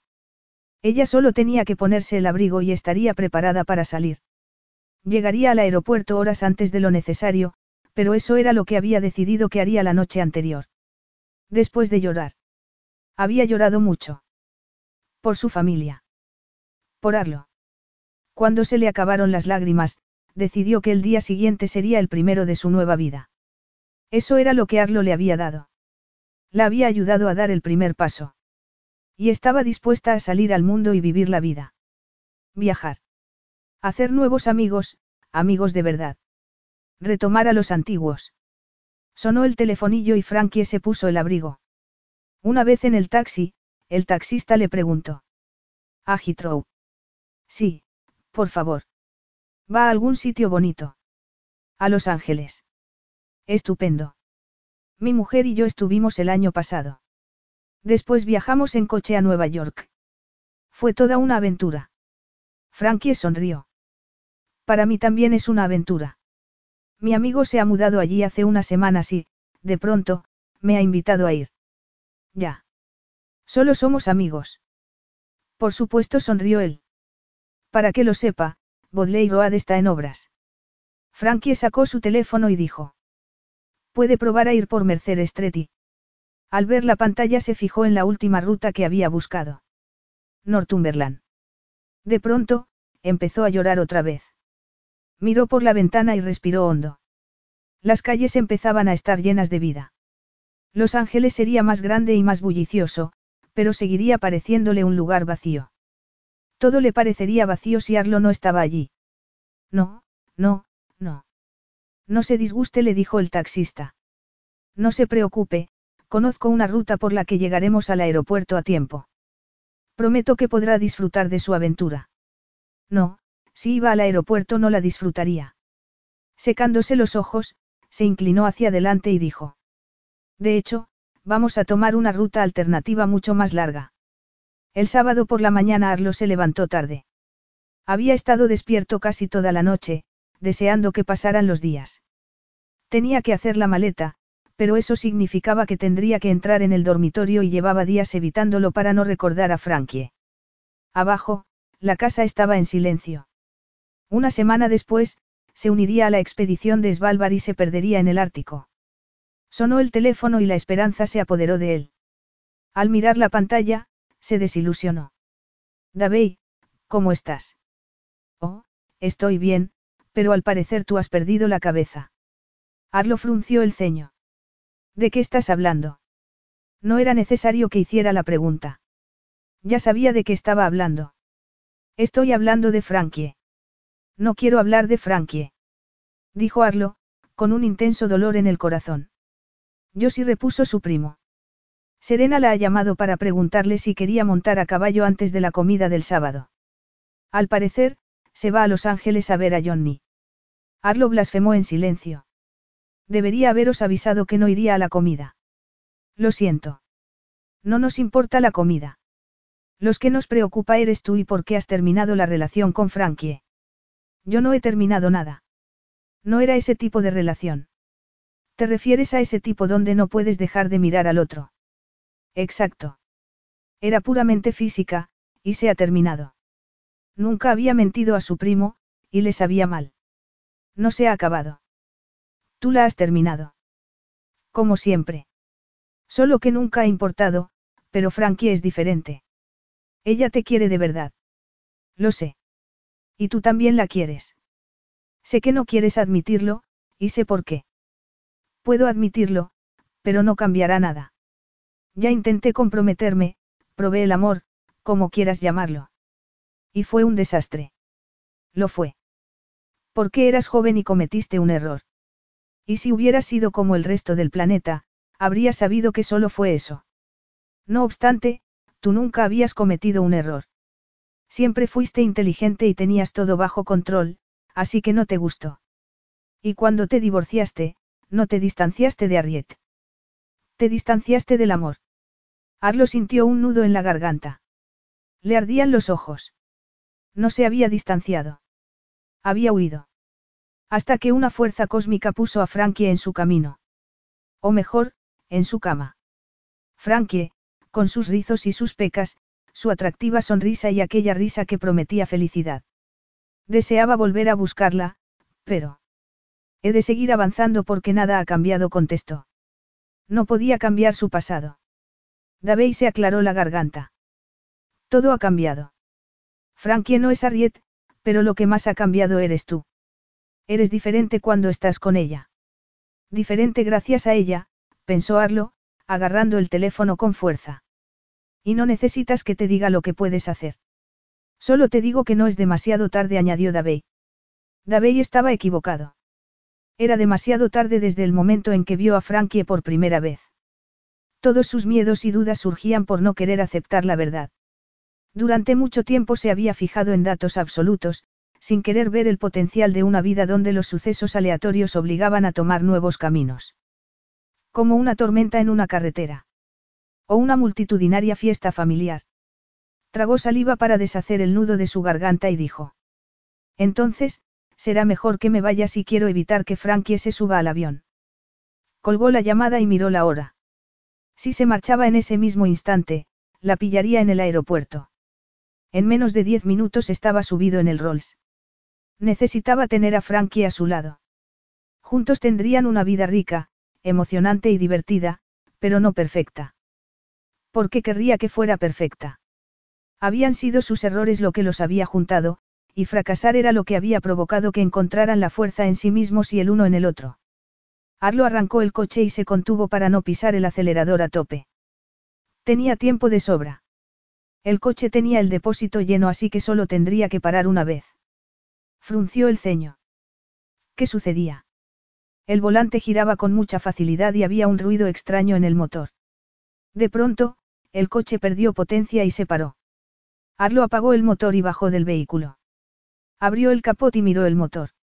No tenía ni idea de qué sucedía, pero no era algo que pudiera arreglar allí mismo. Necesitaba otro coche. Empezó a correr hacia la casa. Usaría el Land Rover. De pronto, recordó que Constance se lo había llevado a Newcastle para hacer la compra. Incluso aunque la llamara tardaría una hora y diez minutos en regresar y sería demasiado tarde. Lo que necesitaba era un taxi, solo que allí no había cobertura y tardaría 20 minutos en llegar hasta la casa corriendo. Con el corazón acelerado, entornó los ojos contra la luz del sol. Debía ser su imaginación. Pero no lo era. Un taxi londinense avanzaba por la carretera hacia él. Se detuvo junto a Rolls y Arlo miró asombrado a la mujer que bajó del vehículo. ¿Necesita ayuda? preguntó ella. Frankie estaba allí de pie, y su cabello rojizo brillaba bajo el sol. ¿Qué haces aquí? La miró, con miedo de que pudiera desaparecer. Sentía un nudo en la garganta. Un nudo provocado por el amor y la nostalgia. Bueno, ya sabes, estaba por la zona. Vas a perder el vuelo. Frankie asintió. Ese es el plan. Aunque se ha convertido en plan cuando estaba de camino al aeropuerto. Arlo tragó saliva. Yo también iba hacia allí. Para ir a Svalbard. No dio un paso adelante. No voy a ir a Svalbard. Iba a buscarte para impedir que te marcharas. ¿Y para qué quieres impedir que me marche? Preguntó temblorosa. ¿Por qué te quiero? ¿Y por qué te necesito? Le sujetó el rostro. Me gustaría pasar el resto de mi vida contigo. ¿Me quieres? exclamó Frankie, y empezó a llorar. Yo también quiero pasar la vida contigo. Más que nada en el mundo. Te quiero mucho. No tanto como yo a ti. Puso una mueca y ella se percató de que también estaba llorando. No puedo creer que te dejara marchar. Ni que hayas regresado. Por supuesto que he regresado. Todo lo demás es opcional en mi vida, pero tú. Eres como el oxígeno. No puedo respirar sin ti. Arlo la abrazó y la besó. Yo tampoco puedo respirar sin ti. Todo era una lucha para mí. El pasado, mi familia, y yo mismo, porque estaba asustado por si era cierto. Sin embargo, nunca me ha alegrado tanto estar equivocado. Él le acarició el cuerpo y la miró a los ojos. Ambos estaban seguros de que el lugar adecuado era estar entre los brazos del otro. El único lugar donde querían estar para siempre. Fin.